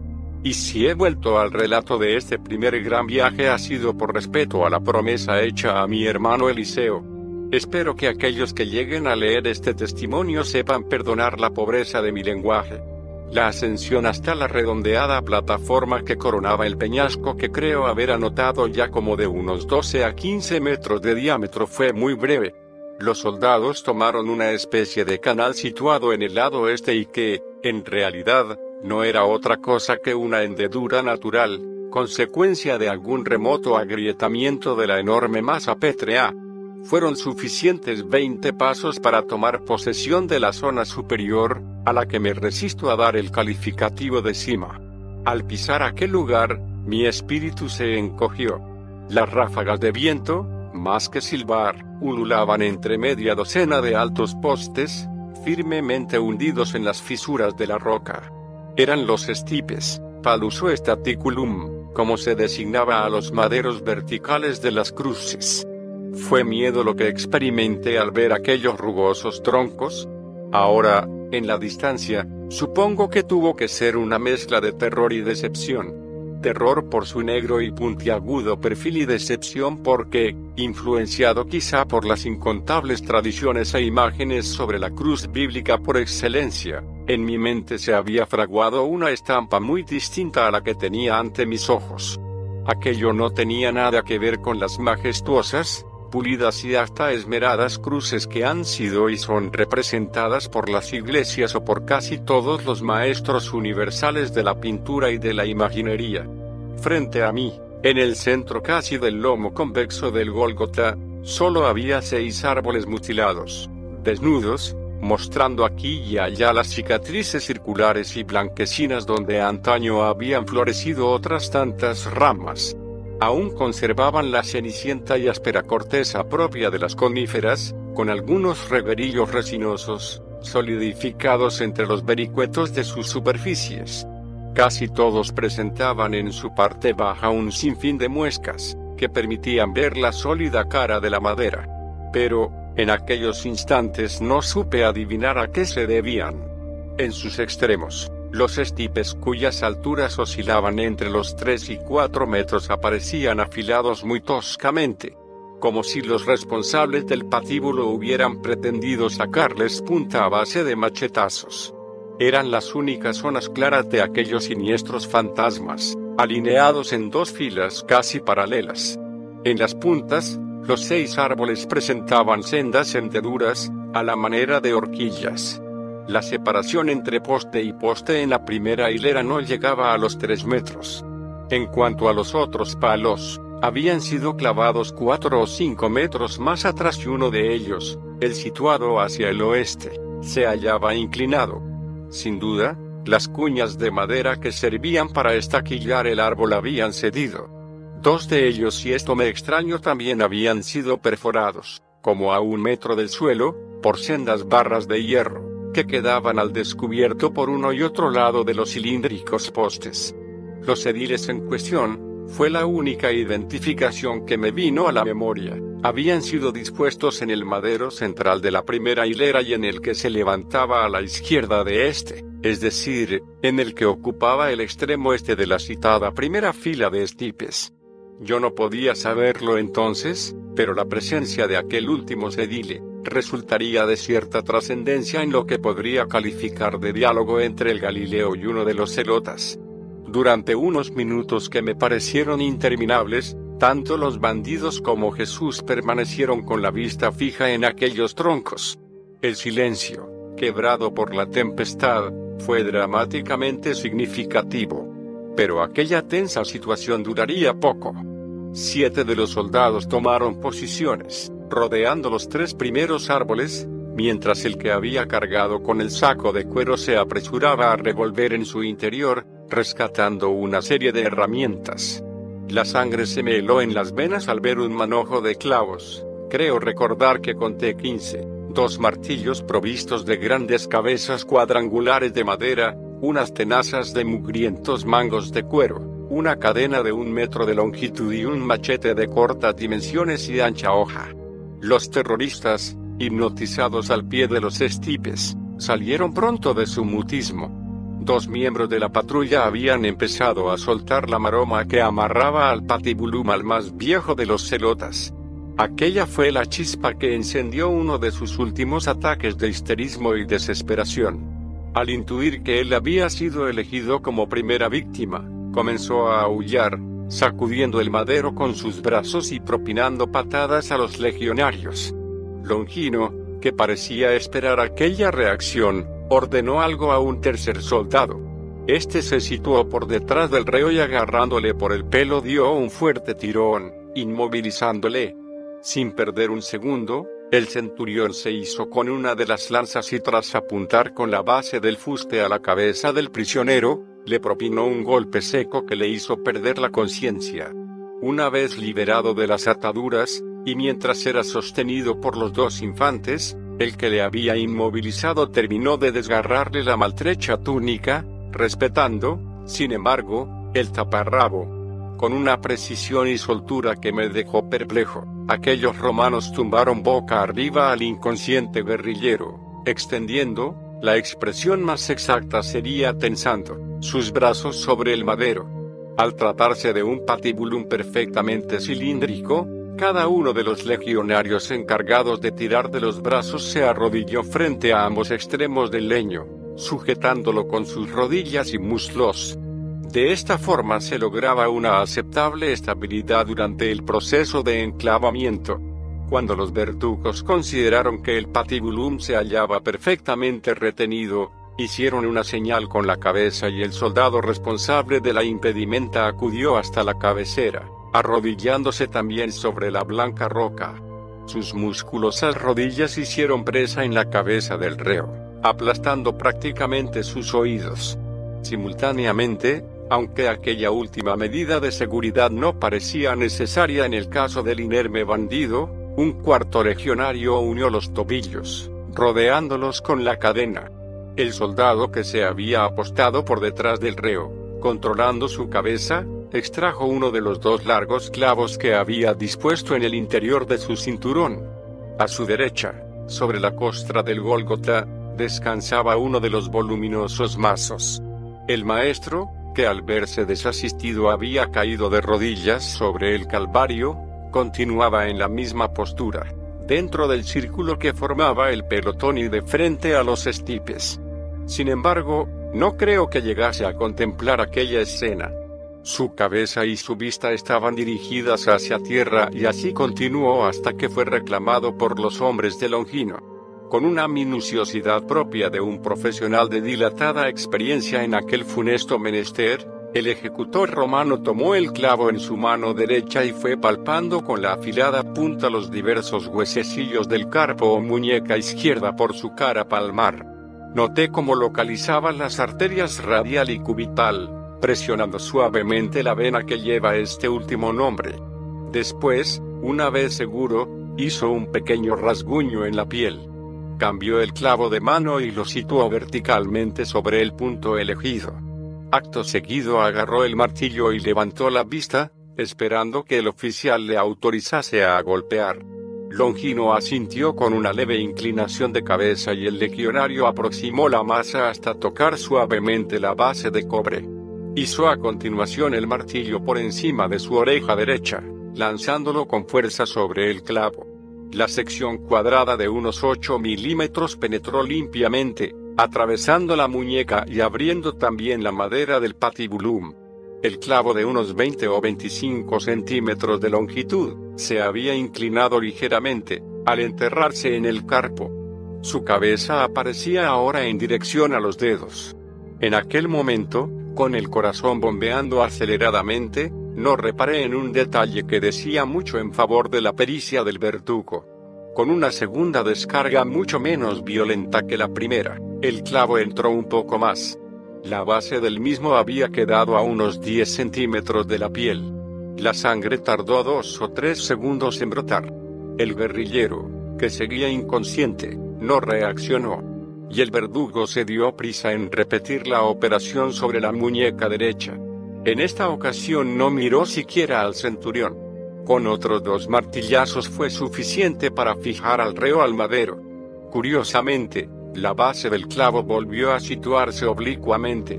Entonces caí en la cuenta de cómo ambos pulgares se habían doblado bruscamente hacia el centro de la palma de las manos. Los restantes dedos, en cambio, apenas si habían quedado flexionados. Al dirigir los ultrasonidos sobre las muñecas del maestro se pudo formular una hipótesis confirmada por estudios anatómicos posteriores sobre la causa de este fenómeno. Al perforar las muñecas del celota, dos borbotones de sangre emergieron lentamente, rodando por la corteza del leño y formando sendos charcos sobre la roca. Aunque las hemorragias no fueron preocupantes, la visión de la sangre y el enclavamiento de su compañero provocaron el estallido del mermado sistema nervioso del joven terrorista. Con el rostro suplicante logró arrastrarse de rodillas hasta Longino. Una vez a sus pies hundió la cabeza en el suelo, pidiendo a gritos que tuviera compasión de él. Durante décimas de segundo, los ojos del centurión se empañaron con una sombra de piedad. Alzó las manos en señal de impotencia y, procurando que el reo no se percibiera de ello, pidió su pilum al legionario más cercano. Longino no podía evitar la crucifixión del muchacho, pero sí que sufriera las dolorosas acometidas de los clavos en sus muñecas. Y levantando la lanza con ambas manos se dispuso a aporrear el cráneo del aterrorizado prisionero. ¡Alto! ¿Qué buscáis aquí? Los gritos de uno de los centinelas cegó los propósitos del oficial. Al volverse vio a un grupo de seis o siete mujeres que ascendía con paso decidido por la grieta del montículo. Longino se olvidó del reo, adelantándose hacia las hebreas. Las mujeres intercambiaron algunas frases con el centurión, mostrándole una pequeña cántara de barro rojo. El jefe de la patrulla tranquilizó a sus hombres, permitiendo que las judías llegaran a lo alto del Calvario. Una vez arriba, la que cargaba la vasijas se dirigió hacia el guerrillero que acababa de ser atravesado.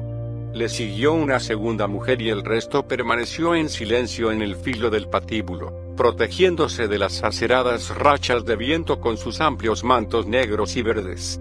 Al darse cuenta que aquel hombre yacía inconsciente, las decididas mujeres se volvieron hacia Longino. El centurión, adelantándose a sus pensamientos, le señaló al segundo reo, que continuaba bajo el peso del patibulum, desangrándose y llorando desesperadamente.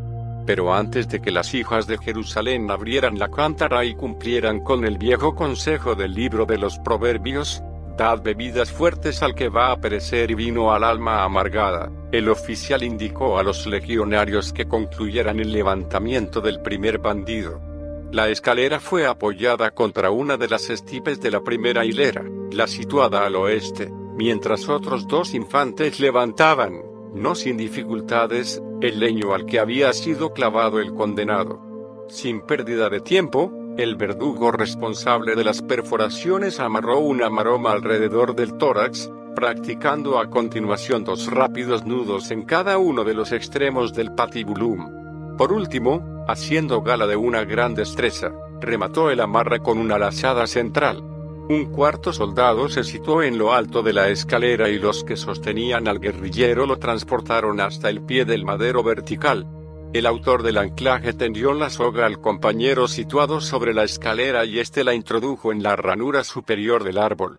Inmediatamente, el legionario comenzó a tirar de la gruesa cuerda, ayudado desde tierra por el optio. A cada tirón, la maroma, al contacto con la estipe, emitió un agudo chirrido que vino a confundirse con los desgarradores alaridos del segundo celota. En cuestión de minuto y medio, el patibulum fue izado hasta lo más alto.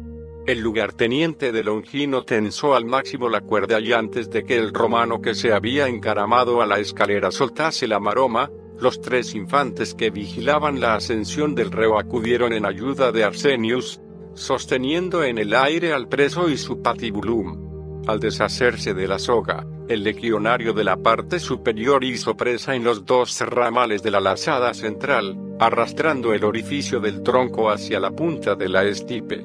Una vez ensartado el patibulum, El infante dio un grito y los cuatro romanos dejaron en libertad el largo cabo. Con un crujido, el leño se deslizó hacia abajo hasta quedar encajado en el palo vertical. El cuerpo del bandido cayó también a peso, produciéndose un estiramiento máximo de sus brazos, que quedaron formando un ángulo de 65 grados con la estipe. Este terrorífico frenazo hizo que las heridas de las muñecas se desbocaran provocando también la distensión de los ligamentos de las articulaciones de los hombros y codos. El dolor tuvo que ser tan insoportable que el infeliz reaccionó, recobrando el sentido. Sus ojos querían salirse de las órbitas. Pero lo forzado de la posición había bloqueado casi su aparato respiratorio y la boca, desencajada, no acertó a emitir sonido alguno. Sin embargo, los soldados no parecían tener ya unas excesivas prisas. Antes de descender de la escalera, el legionario tomó el mazo y asestó varios martillazos al patibulum, asegurándolo. A continuación recogió de manos del optio la tablilla en la que se leía el nombre de Gistas y procedió a clavarla sobre el tramo superior de la recién formada cruz, a una cuarta por encima del madero transversal. Los 200 curiosos que habían seguido a la patrulla, y que ahora habían ido tomando posiciones alrededor de la roca, prorrumpieron en gritos y exclamaciones de protesta al ver cómo el soldado terminaba de clavetear el INRI del Celota. Efectivamente, Longino llevaba razón. Si la comitiva se hubiera aventurado por las calles de Jerusalén con los dos partisanos, quién sabe de lo que hubiera sido capaz el populacho. Poco a poco, el grupo inicial de observadores judíos fue multiplicándose con otros peregrinos que iban y venían por la ruta de Jaffa. Muy cerca, en primera fila como a 10 metros en línea recta distinguía varios de los saduceos.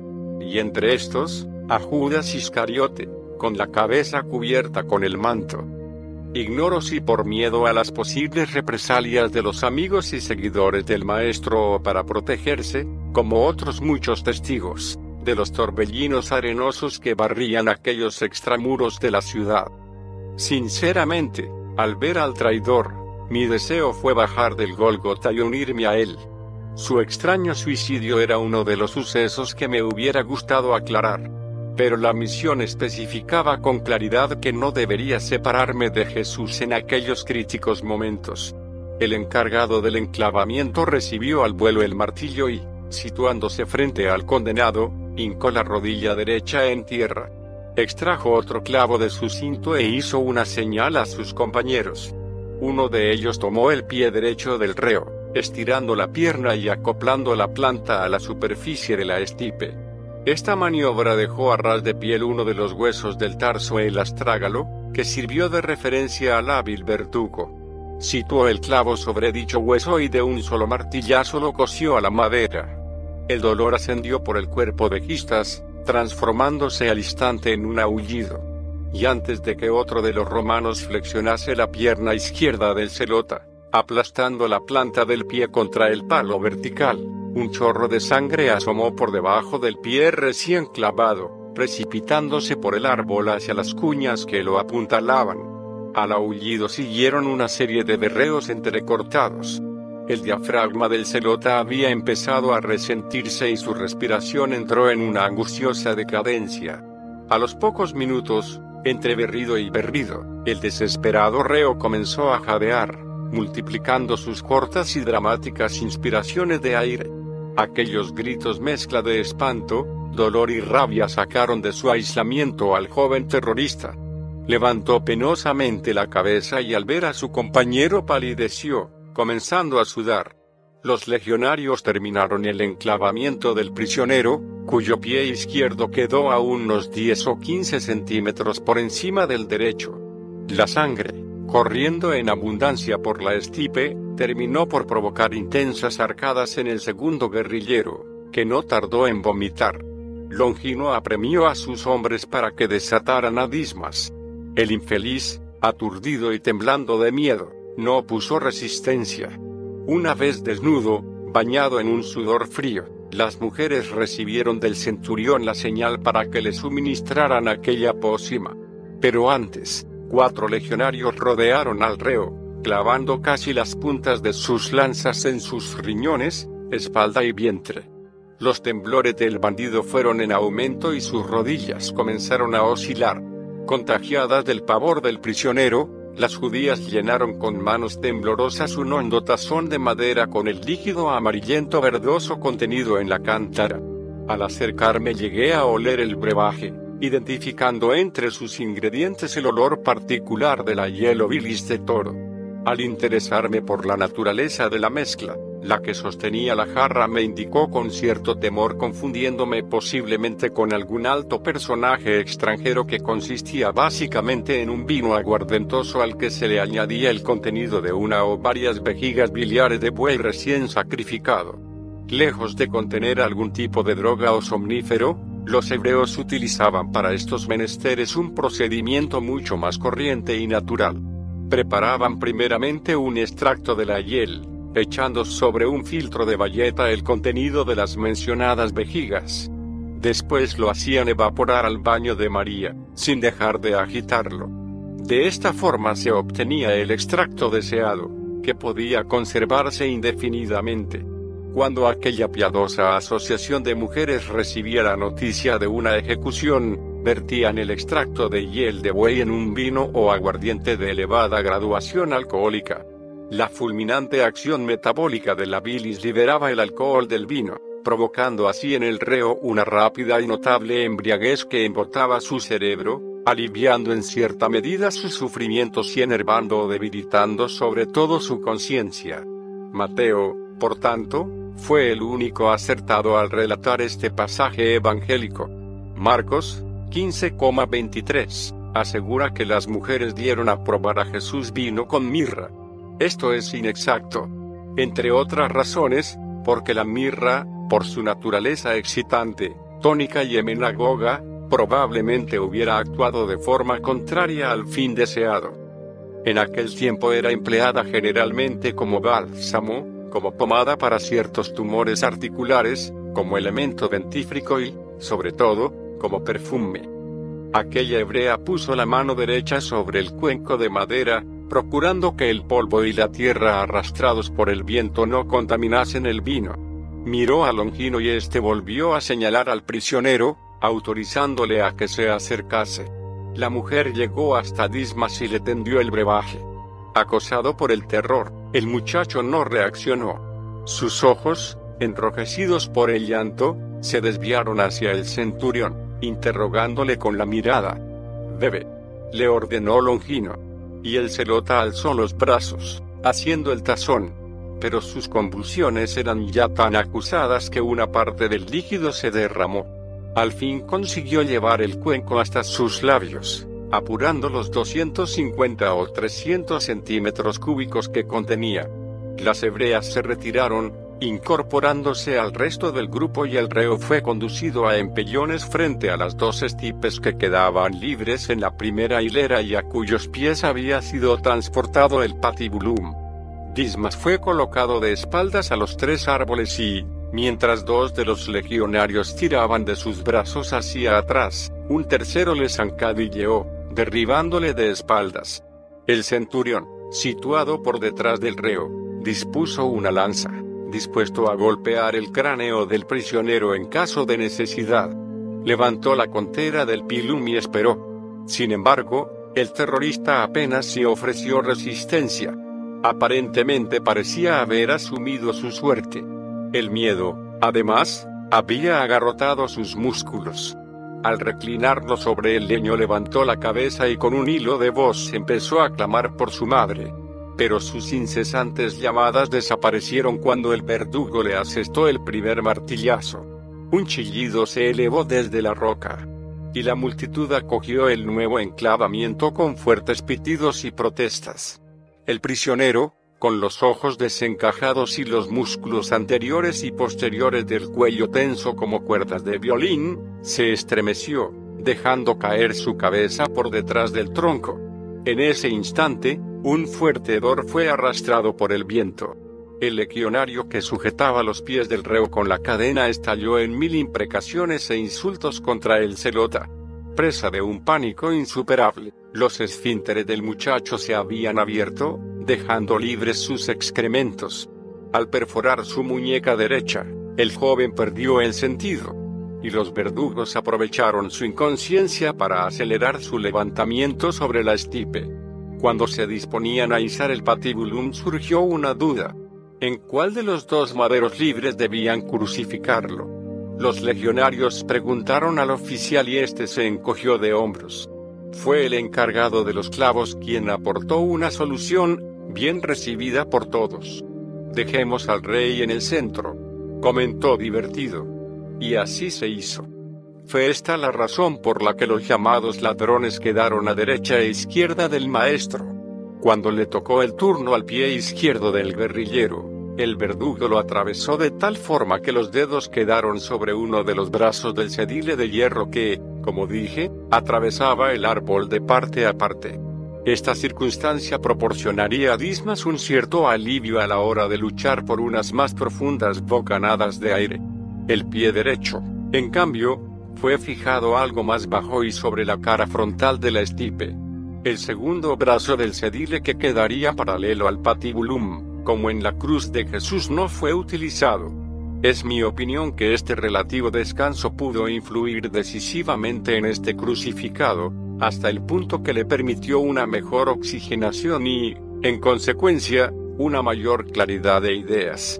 Concluida la crucifixión de Dismas, los soldados, sudorosos y manchados de sangre, recuperaron la cuerda que había servido para el izado del reo y clavaron sus ojos en Jesús de Nazaret. Mi corazón volvió a estremecerse al distinguir unas sarcásticas sonrisas en algunos de los rostros de los romanos. Eran las trece horas. Aquí termina este séptimo capítulo.